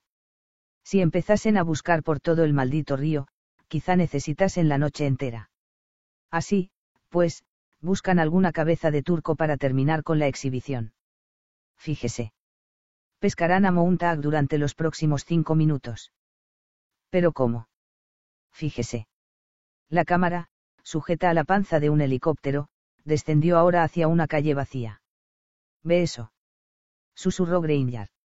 Ha de tratarse de usted. Al final de esa calle está nuestra víctima. Ve cómo se acerca nuestra cámara. Prepara la escena. Intriga. Un plano largo. En este momento, un pobre diablo ha salido a pasear. Algo excepcional. Un tipo extraño. No se figure que la policía no conoce las costumbres de los pajarracos como ese, de hombres que salen a pasear por las mañanas, solo por el capricho de hacerlo, o porque sufren de insomnio. De cualquier modo, la policía le tiene fichado desde hace meses, años. Nunca se sabe cuándo puede resultar útil esa información. Y hoy, desde luego, ha de serles utilísima. Así pueden salvar las apariencias. Oh, Dios, fíjese ahí. Los hombres que estaban junto a la hoguera se inclinaron. En la pantalla, un hombre dobló una esquina. De pronto, el sabueso mecánico entró en el campo visual. El helicóptero lanzó una docena de brillantes haces luminosos que construyeron como una jaula alrededor del hombre. Una voz gritó, ahí está Mountag. La persecución ha terminado. El inocente permaneció atónito. Un cigarrillo ardía en una de sus manos se quedó mirando al sabueso, sin saber qué era aquello. Probablemente, nunca llegó a saberlo. Levantó la mirada hacia el cielo y hacia el sonido de las sirenas. Las cámaras se precipitaron hacia el suelo. El sabueso saltó en el aire con un ritmo y una precisión que resultaban increíblemente bellos. Su aguja asomó. Permaneció inmóvil un momento, como para dar al inmenso público tiempo para apreciarlo todo, la mirada de terror en el rostro de la víctima, la calle vacía, el animal de acero, semejante a un proyectil alcanzando el blanco. Mountag, no te muevas. Gritó una voz desde el cielo, la cámara cayó sobre la víctima, como había hecho el sabueso. Ambos le alcanzaron simultáneamente. El hombre fue inmovilizado por el sabueso y la cámara chilló. Chilló. Chilló. Oscuridad. Silencio. Negrura. Mountag gritó en el silencio y se volvió silencio. Y, luego, tras una pausa de los hombres sentados alrededor del fuego, con los rostros inexpresivos, en la pantalla oscura un anunciador dijo, la persecución ha terminado, Mountag ha muerto, ha sido vengado un crimen contra la sociedad. Ahora, nos trasladamos al salón estelar del Hotel Lux, para un programa de media hora antes del amanecer, emisión que. Granger apagó el televisor. No han enfocado el rostro del hombre. Se ha fijado. Ni su mejor amigo podría decir si se trataba de usted. Lo han presentado lo bastante confuso para que la imaginación hiciera el resto. Diablos murmuró. Diablos. Mountag no habló, pero, luego, volviendo la cabeza, permaneció sentado con la mirada fija en la negra pantalla, tembloroso. Granger tocó a Mountag en un brazo. Bienvenido de entre los muertos. Mountag inclinó la cabeza. Granger prosiguió, será mejor que nos conozca a todos. Este es Fred Clement, titular de la cátedra Thomas Ardigan, en Cambridge, antes de que se convirtiera en una escuela de ingeniería atómica. Este otro es el Dr. Simmons, de la Universidad de California en Los Ángeles, un especialista en Ortega y Gasset.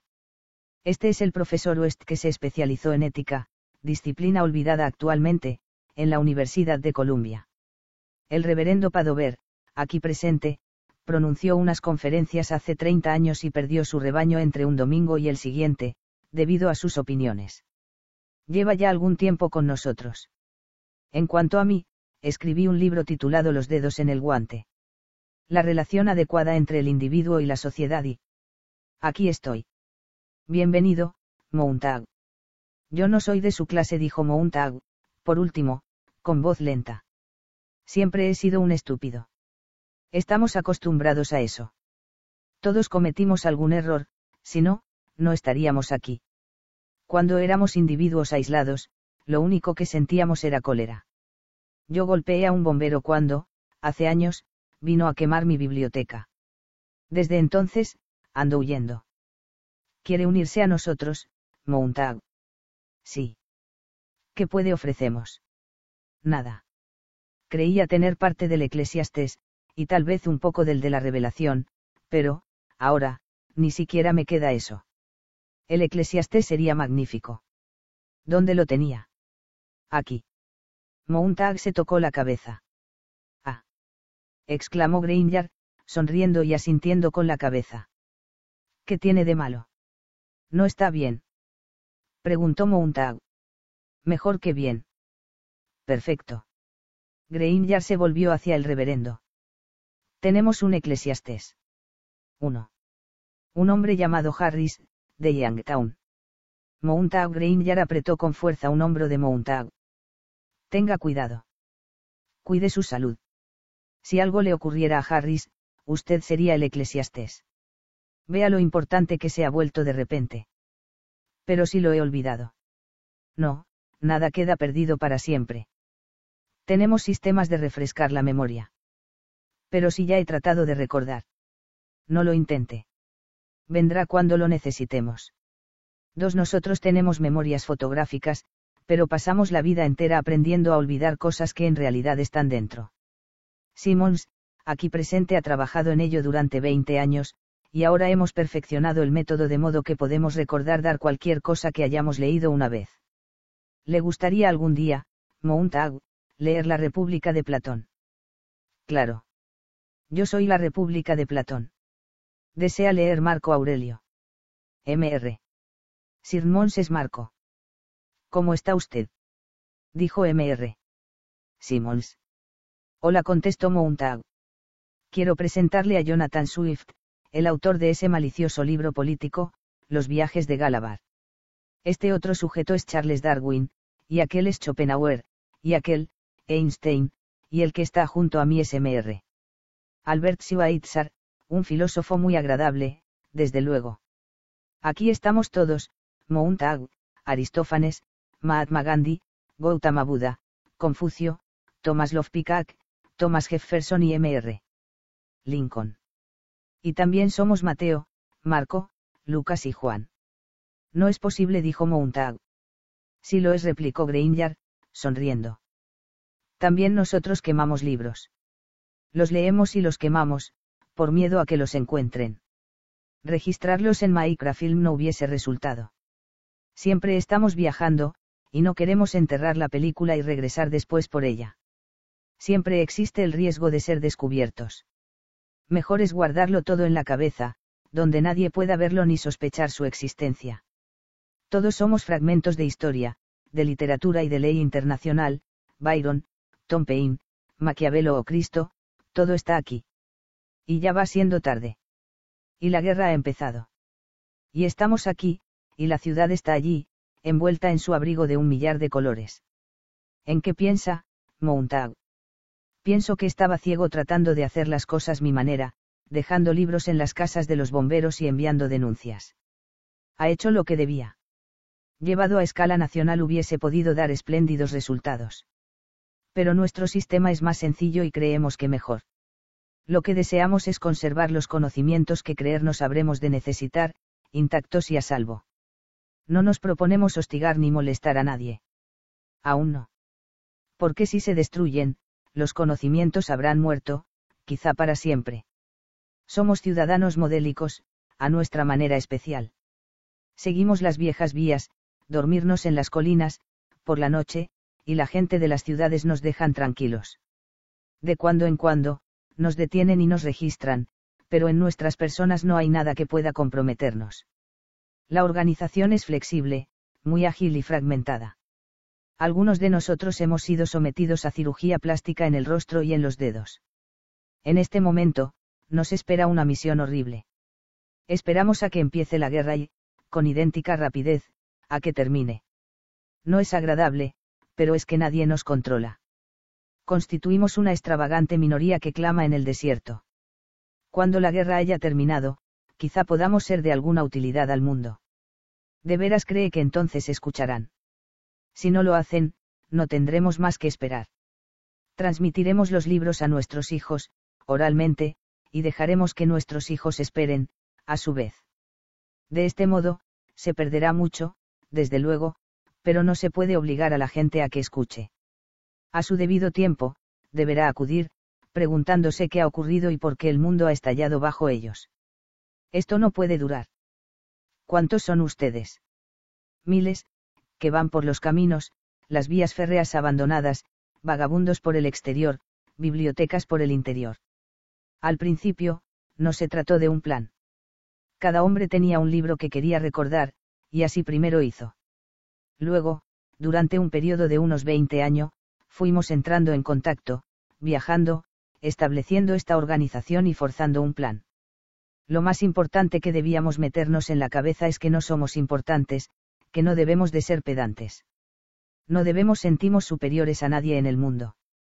Solo somos sobrecubiertas para libros, sin valor intrínseco. Algunos de nosotros viven en pequeñas ciudades. El capítulo 1 del Wooldan, de Thoreau, habita en Green River, el capítulo 2, en Millow Farm, Men. Pero si hay un poblado en Maryland, con solo 27 habitantes, ninguna bomba caerá nunca sobre esa localidad, que alberga los ensayos completos de un hombre llamado Bertrand Russell. Coge ese poblado y casi divida las páginas, tantas por persona. Y cuando la guerra haya terminado, algún día, los libros podrán ser escritos de nuevo. La gente será convocada una por una, para que disaid lo que sabe, y lo imprimiremos hasta que llegue otra era de oscuridad, en la que, quizá, debamos repetir toda la operación. Pero esto es lo maravilloso del hombre, nunca se desalienta o disgusta lo suficiente para abandonar algo que debe hacer, porque sabe que es importante y que merece la pena serlo. ¿Qué hacemos esta noche? Preguntó Montag, esperar repuso Grainyard. Y desplazarnos un poco río abajo, por si acaso. Empezó a arrojar polvo y tierra a la hoguera. Los otros hombres le ayudaron, lo mismo que Montag, y allí, en mitad del bosque, todos los hombres movieron sus manos, apagando el fuego conjuntamente se detuvieron junto al río, a la luz de las estrellas Mountag consultó la esfera luminosa de su reloj sumergible. Las cinco. Las cinco de la madrugada. Otro año quemado en una sola hora, un amanecer esperando más allá de la orilla opuesta del río. ¿Por qué confían en mí? Preguntó Mountag, un hombre se movió en la oscuridad. Su aspecto es suficiente. No se ha visto usted últimamente en un espejo. Además, la ciudad nunca se ha preocupado lo bastante de nosotros como para organizar una persecución meticulosa como esta, con el fin de encontrarnos. Unos pocos chiflados conversos en la sesera no pueden afectarla, y ellos lo saben, y nosotros también. Todos lo saben. En tanto que la mayoría de la población no ande por ahí recitando la Carta Magna y la Constitución, no hay peligro. Los bomberos eran suficientes para mantener esto a raya, con sus actuaciones esporádicas. No, las ciudades no nos preocupan. Y usted tiene un aspecto endiablado. Se desplazaron por la orilla del río, hacia el sur. Mountag trató de ver los rostros de los hombres, los viejos rostros que recordaba a la luz de la hoguera, mustios, y cansados. Estaban buscando una vivacidad, una resolución. Un triunfo sobre el mañana que no parecía estar allí. Tal vez había esperado que aquellos rostros ardieran y brillasen con los conocimientos, que resplandeciesen como linternas, con la luz encendida.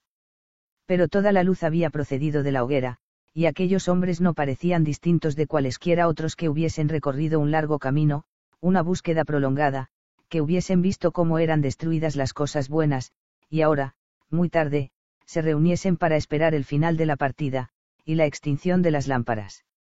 No estaban seguros de que lo que llevaban en sus mentes pudiese hacer que todos los futuros amaneceres brillasen con una luz más pura, no estaban seguros de Riada, excepto de que los libros estaban bien archivados tras sus tranquilos ojos, de que los libros esperaban, con las páginas sin cortar, a los lectores que quizás se presentaran años después, unos, con dedos limpios, y otros, con dedos sucios. Mientras andaban, Mountag fue escrutando un rostro tras de otro no juzgue un libro por su sobrecubierta a alguien. Y todos rieron silenciosamente, mientras se movía río abajo. Se oyó un chillido estridente, y los reactores de la ciudad pasaron sobre sus cabezas mucho antes de que los hombres levantaran la mirada. Mountag se volvió para observar la ciudad, muy lejos, junto al río, convertida solo en un débil resplandor. Mi esposa está allí. Lo siento. A las ciudades no les van a ir bien las cosas en los próximos días, dijo Grainyard.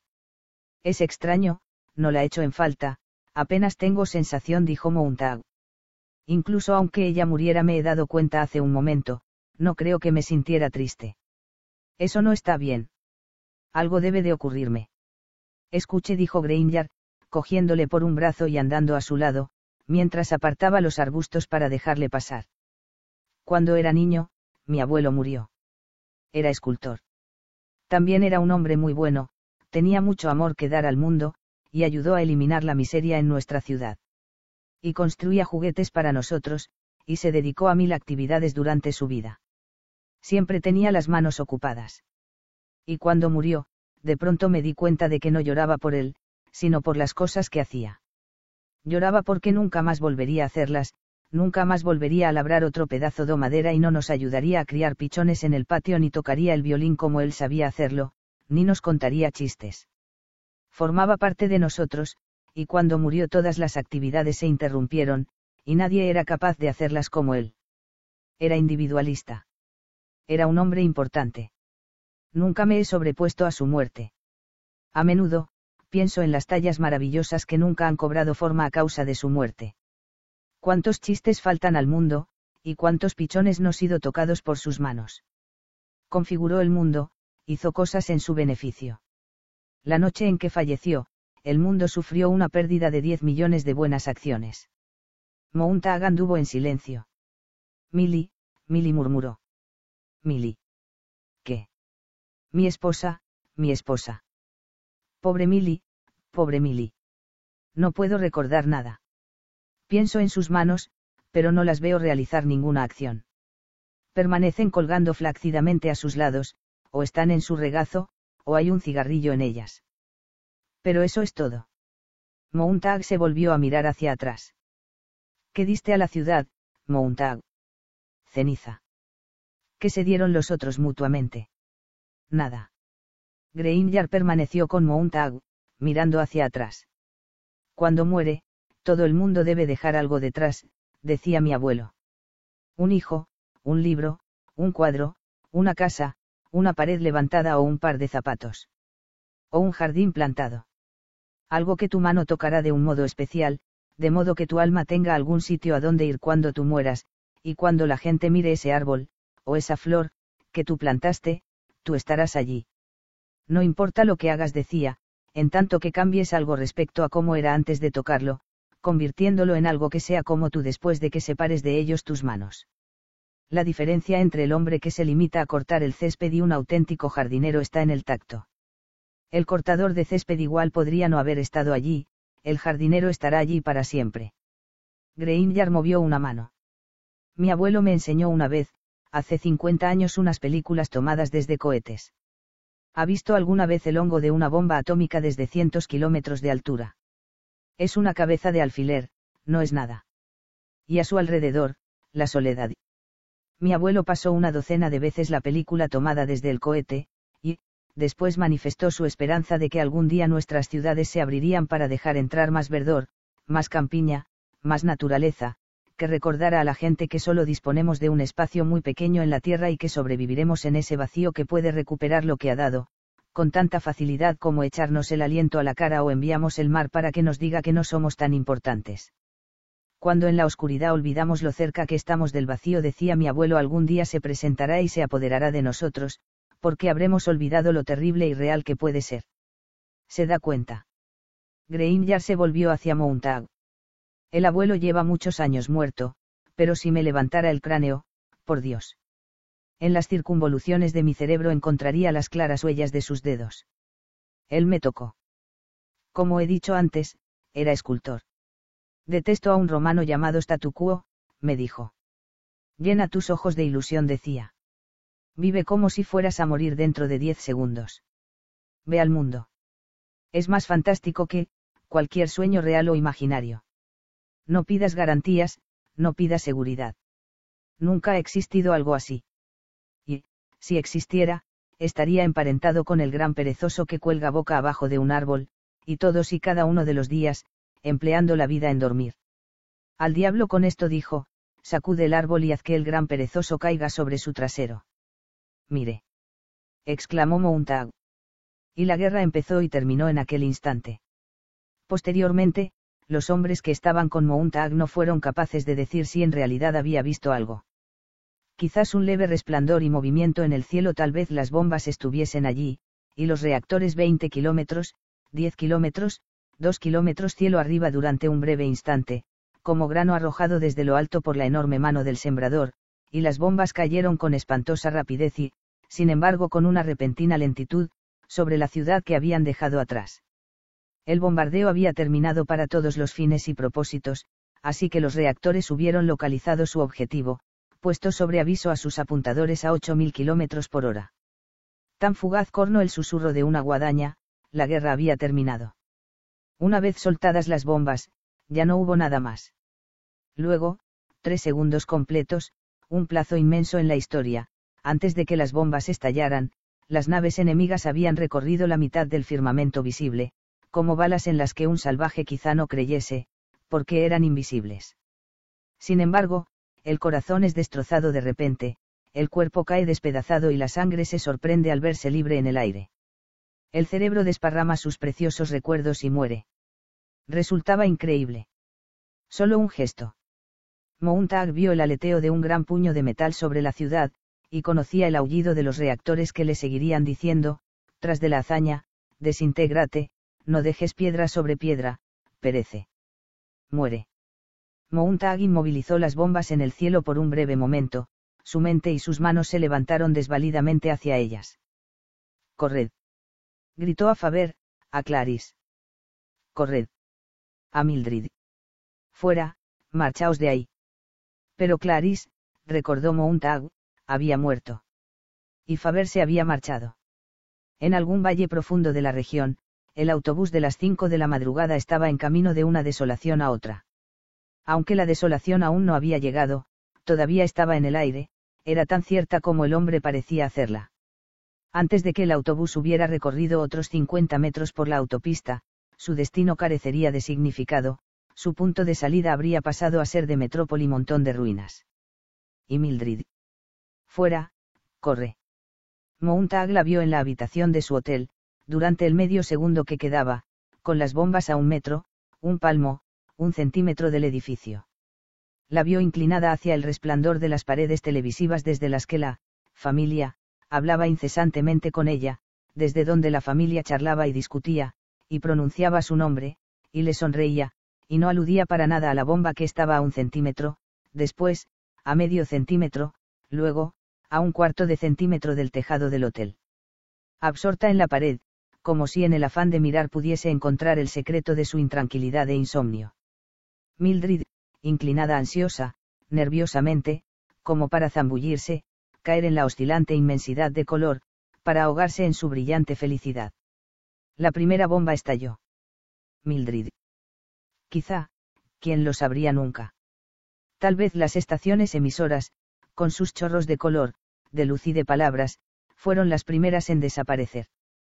Mountag, cayendo de bruces, hundiéndose, vio o sintió, o imaginó que veía o sentía, como las paredes se oscurecían frente al rostro de Milly, oyó los chillidos de ella, porque, en la millonésima de segundo que quedaba, ella vio su propio rostro reflejado allí, en un espejo en vez de en una bola de cristal, y era un rostro tan salvajemente vacío, entregado a sí mismo en el salón, sin tocar nada, hambriento y saciándose consigo mismo que, por fin, lo reconoció como el suyo propio y levantó rápidamente la mirada hacia el techo cuando éste y la estructura del hotel se derrumbó sobre ella, arrastrándole con un millón de kilos de ladrillos, de metal, de yeso, de madera, para reunirse con otras personas las colmenas de más abajo, todos en rápido descenso hacia el sótano, donde finalmente la explosión le libraría de todo a su manera irrazonable.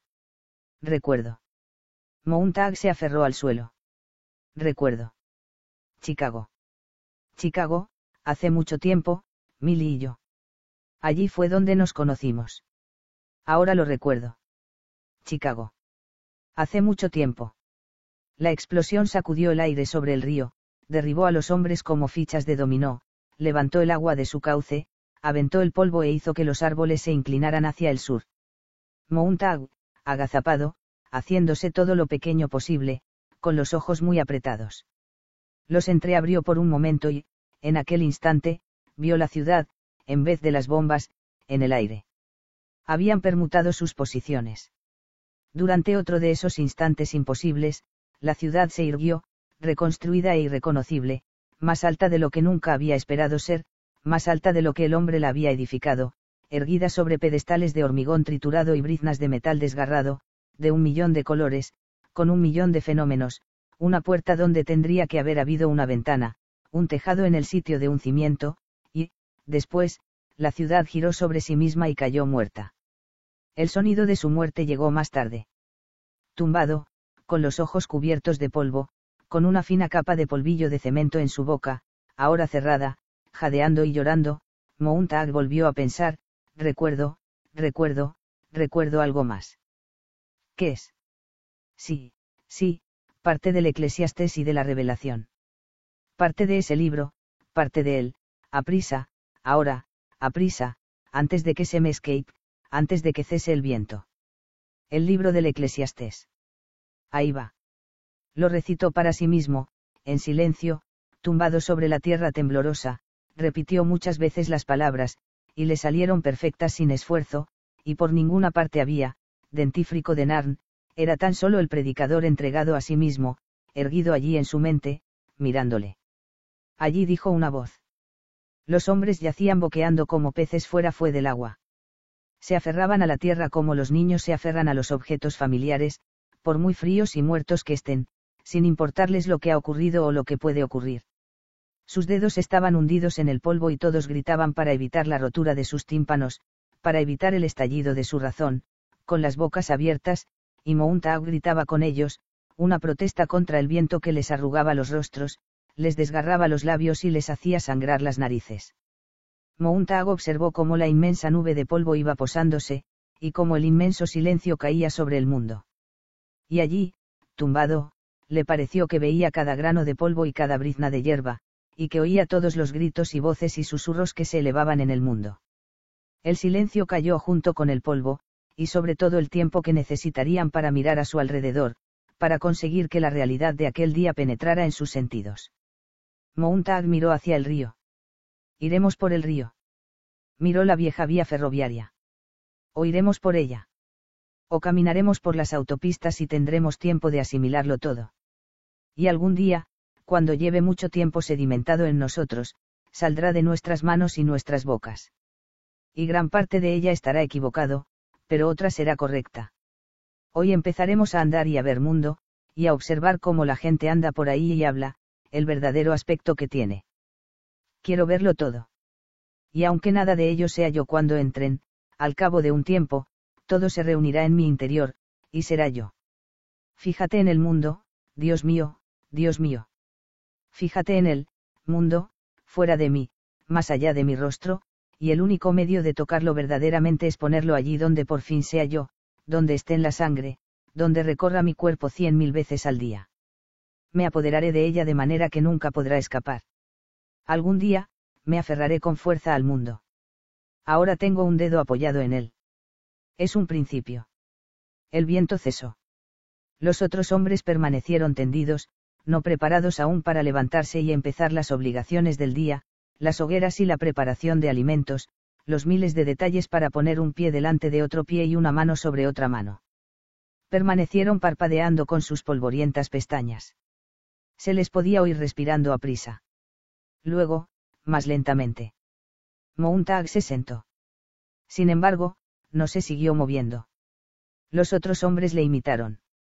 El sol tocaba el negro horizonte con una débil pincelada rojiza. El aire era fresco y olía a lluvia inminente. En silencio, Grainger se levantó, se palpó los brazos, las piernas, blasfemando, blasfemando incesantemente entre dientes, mientras las lágrimas le corrían por el rostro. Se arrastró hacia el río para mirar aguas arriba. Está arrasada, dijo mucho rato después. La ciudad parece un montón de polvo. Ha desaparecido. Y al cabo de una larguísima pausa se preguntó cuántos sabrían lo que iba a ocurrir. Cuántos se llevarían una sorpresa. Y en todo el mundo pensó Mountag, cuántas ciudades más muertas. Y aquí, en nuestro país, ¿cuántas? Cien, mil. Alguien encendió una cerilla y la acercó a un pedal de papel que había sacado de un bolsillo colocaron el papel debajo de un montoncito de hierbas y hojas, y, al cabo de un momento, añadieron ramitas húmedas que chisporrotearon, pero prendieron por fin, y la hoguera fue aumentando bajo el aire matutino, mientras el sol se elevaba y los hombres dejaban lentamente de mirar al río y eran atraídos por el fuego, torpemente, sin nada que decir, y el sol iluminó sus nucas cuando se inclinaron. Grainyard desdobló una lona en cuyo interior había algo de tocino. Comeremos un bocado. Después, daremos media vuelta y nos dirigiremos corriente arriba. Tal vez nos necesiten por allí. Alguien sacó una pequeña sartén, y el tocino fue a parar a su interior, y empezó a tostarse sobre la hoguera. Al cabo de un momento, el aroma del tocino impregnaba el aire matutino. Los hombres observaban el ritual en silencio. Grainyard miró la hoguera. Fénix. ¿Qué? Hubo un pajarraco llamado Fénix, mucho antes de Cristo. Cada pocos siglos encendía una hoguera y se quemaba en ella. Debía de ser primo hermano del hombre. Pero, cada vez que se quemaba, resurgía de las cenizas, conseguía renacer. Y parece que nosotros hacemos lo mismo, una y otra vez, pero tenemos algo que el fénix no tenía. Sabemos la maldita estupidez que acabamos de cometer. Conocemos todas las tonterías que hemos cometido durante un millar de años, y en tanto que recordemos esto y lo conservemos donde podamos verlo, algún día dejaremos de levantar esas malditas piras funerarias y arrojamos sobre ellas. Cada generación habrá más gente que recuerde. Grainyard sacó la sartén del fuego, dejó que el tocino se enfriara, y se lo comieron lenta, pensativamente. Ahora, vámonos río arriba, dijo George, y tengamos presente una cosa, no somos importantes. No somos nada. Algún día, la carga que llevamos con nosotros puede ayudar a alguien pero incluso cuando teníamos los libros en la mano, mucho tiempo atrás, no utilizamos lo que sacábamos de ellos. Proseguimos impertérritos insultando a los muertos. Proseguimos escupiendo sobre las tumbas de todos los pobres que habían muerto antes que nosotros. Durante la próxima semana, el próximo mes y el próximo año vamos a conocer a mucha gente solitaria. Y cuando nos pregunten lo que hacemos, podemos decir, estamos recordando. Ahí es donde venceremos a la larga algún día, recordaremos tanto, que construiremos la mayor pala mecánica de la historia, con la que excavaremos la sepultura mayor de todos los tiempos, donde meteremos la guerra y la enterraremos. Vamos, ahora. Ante todo, deberemos construir una fábrica de espejos, y durante el próximo año, solo fabricaremos espejos y nos miraremos prolongadamente en ellos. Terminaron de comer y apagaron el fuego. El día empezaba a brillar a su alrededor, como si a una lámpara rosada se le diera más mecha. En los árboles, los pájaros que habían huido regresaban y proseguían su vida.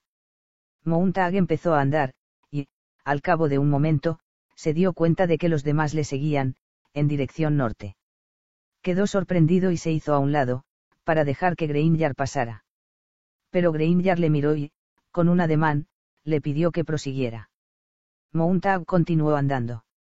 Miró el río, el cielo y las vías oxidadas que se adentraban hacia donde estaban las granjas, donde los graneros estaban llenos de heno, donde una serie de personas habían llegado por la noche, fugitivas de la ciudad. Más tarde, al cabo de uno o de seis meses, y no menos de un año, Mountag volvería a andar por allí solo, y seguiría andando hasta que alcanzara a la gente. Pero, ahora, le esperaba una larga caminata hasta el mediodía, y si los hombres guardaban silencio era porque había que pensar en todo, y mucho que recordar.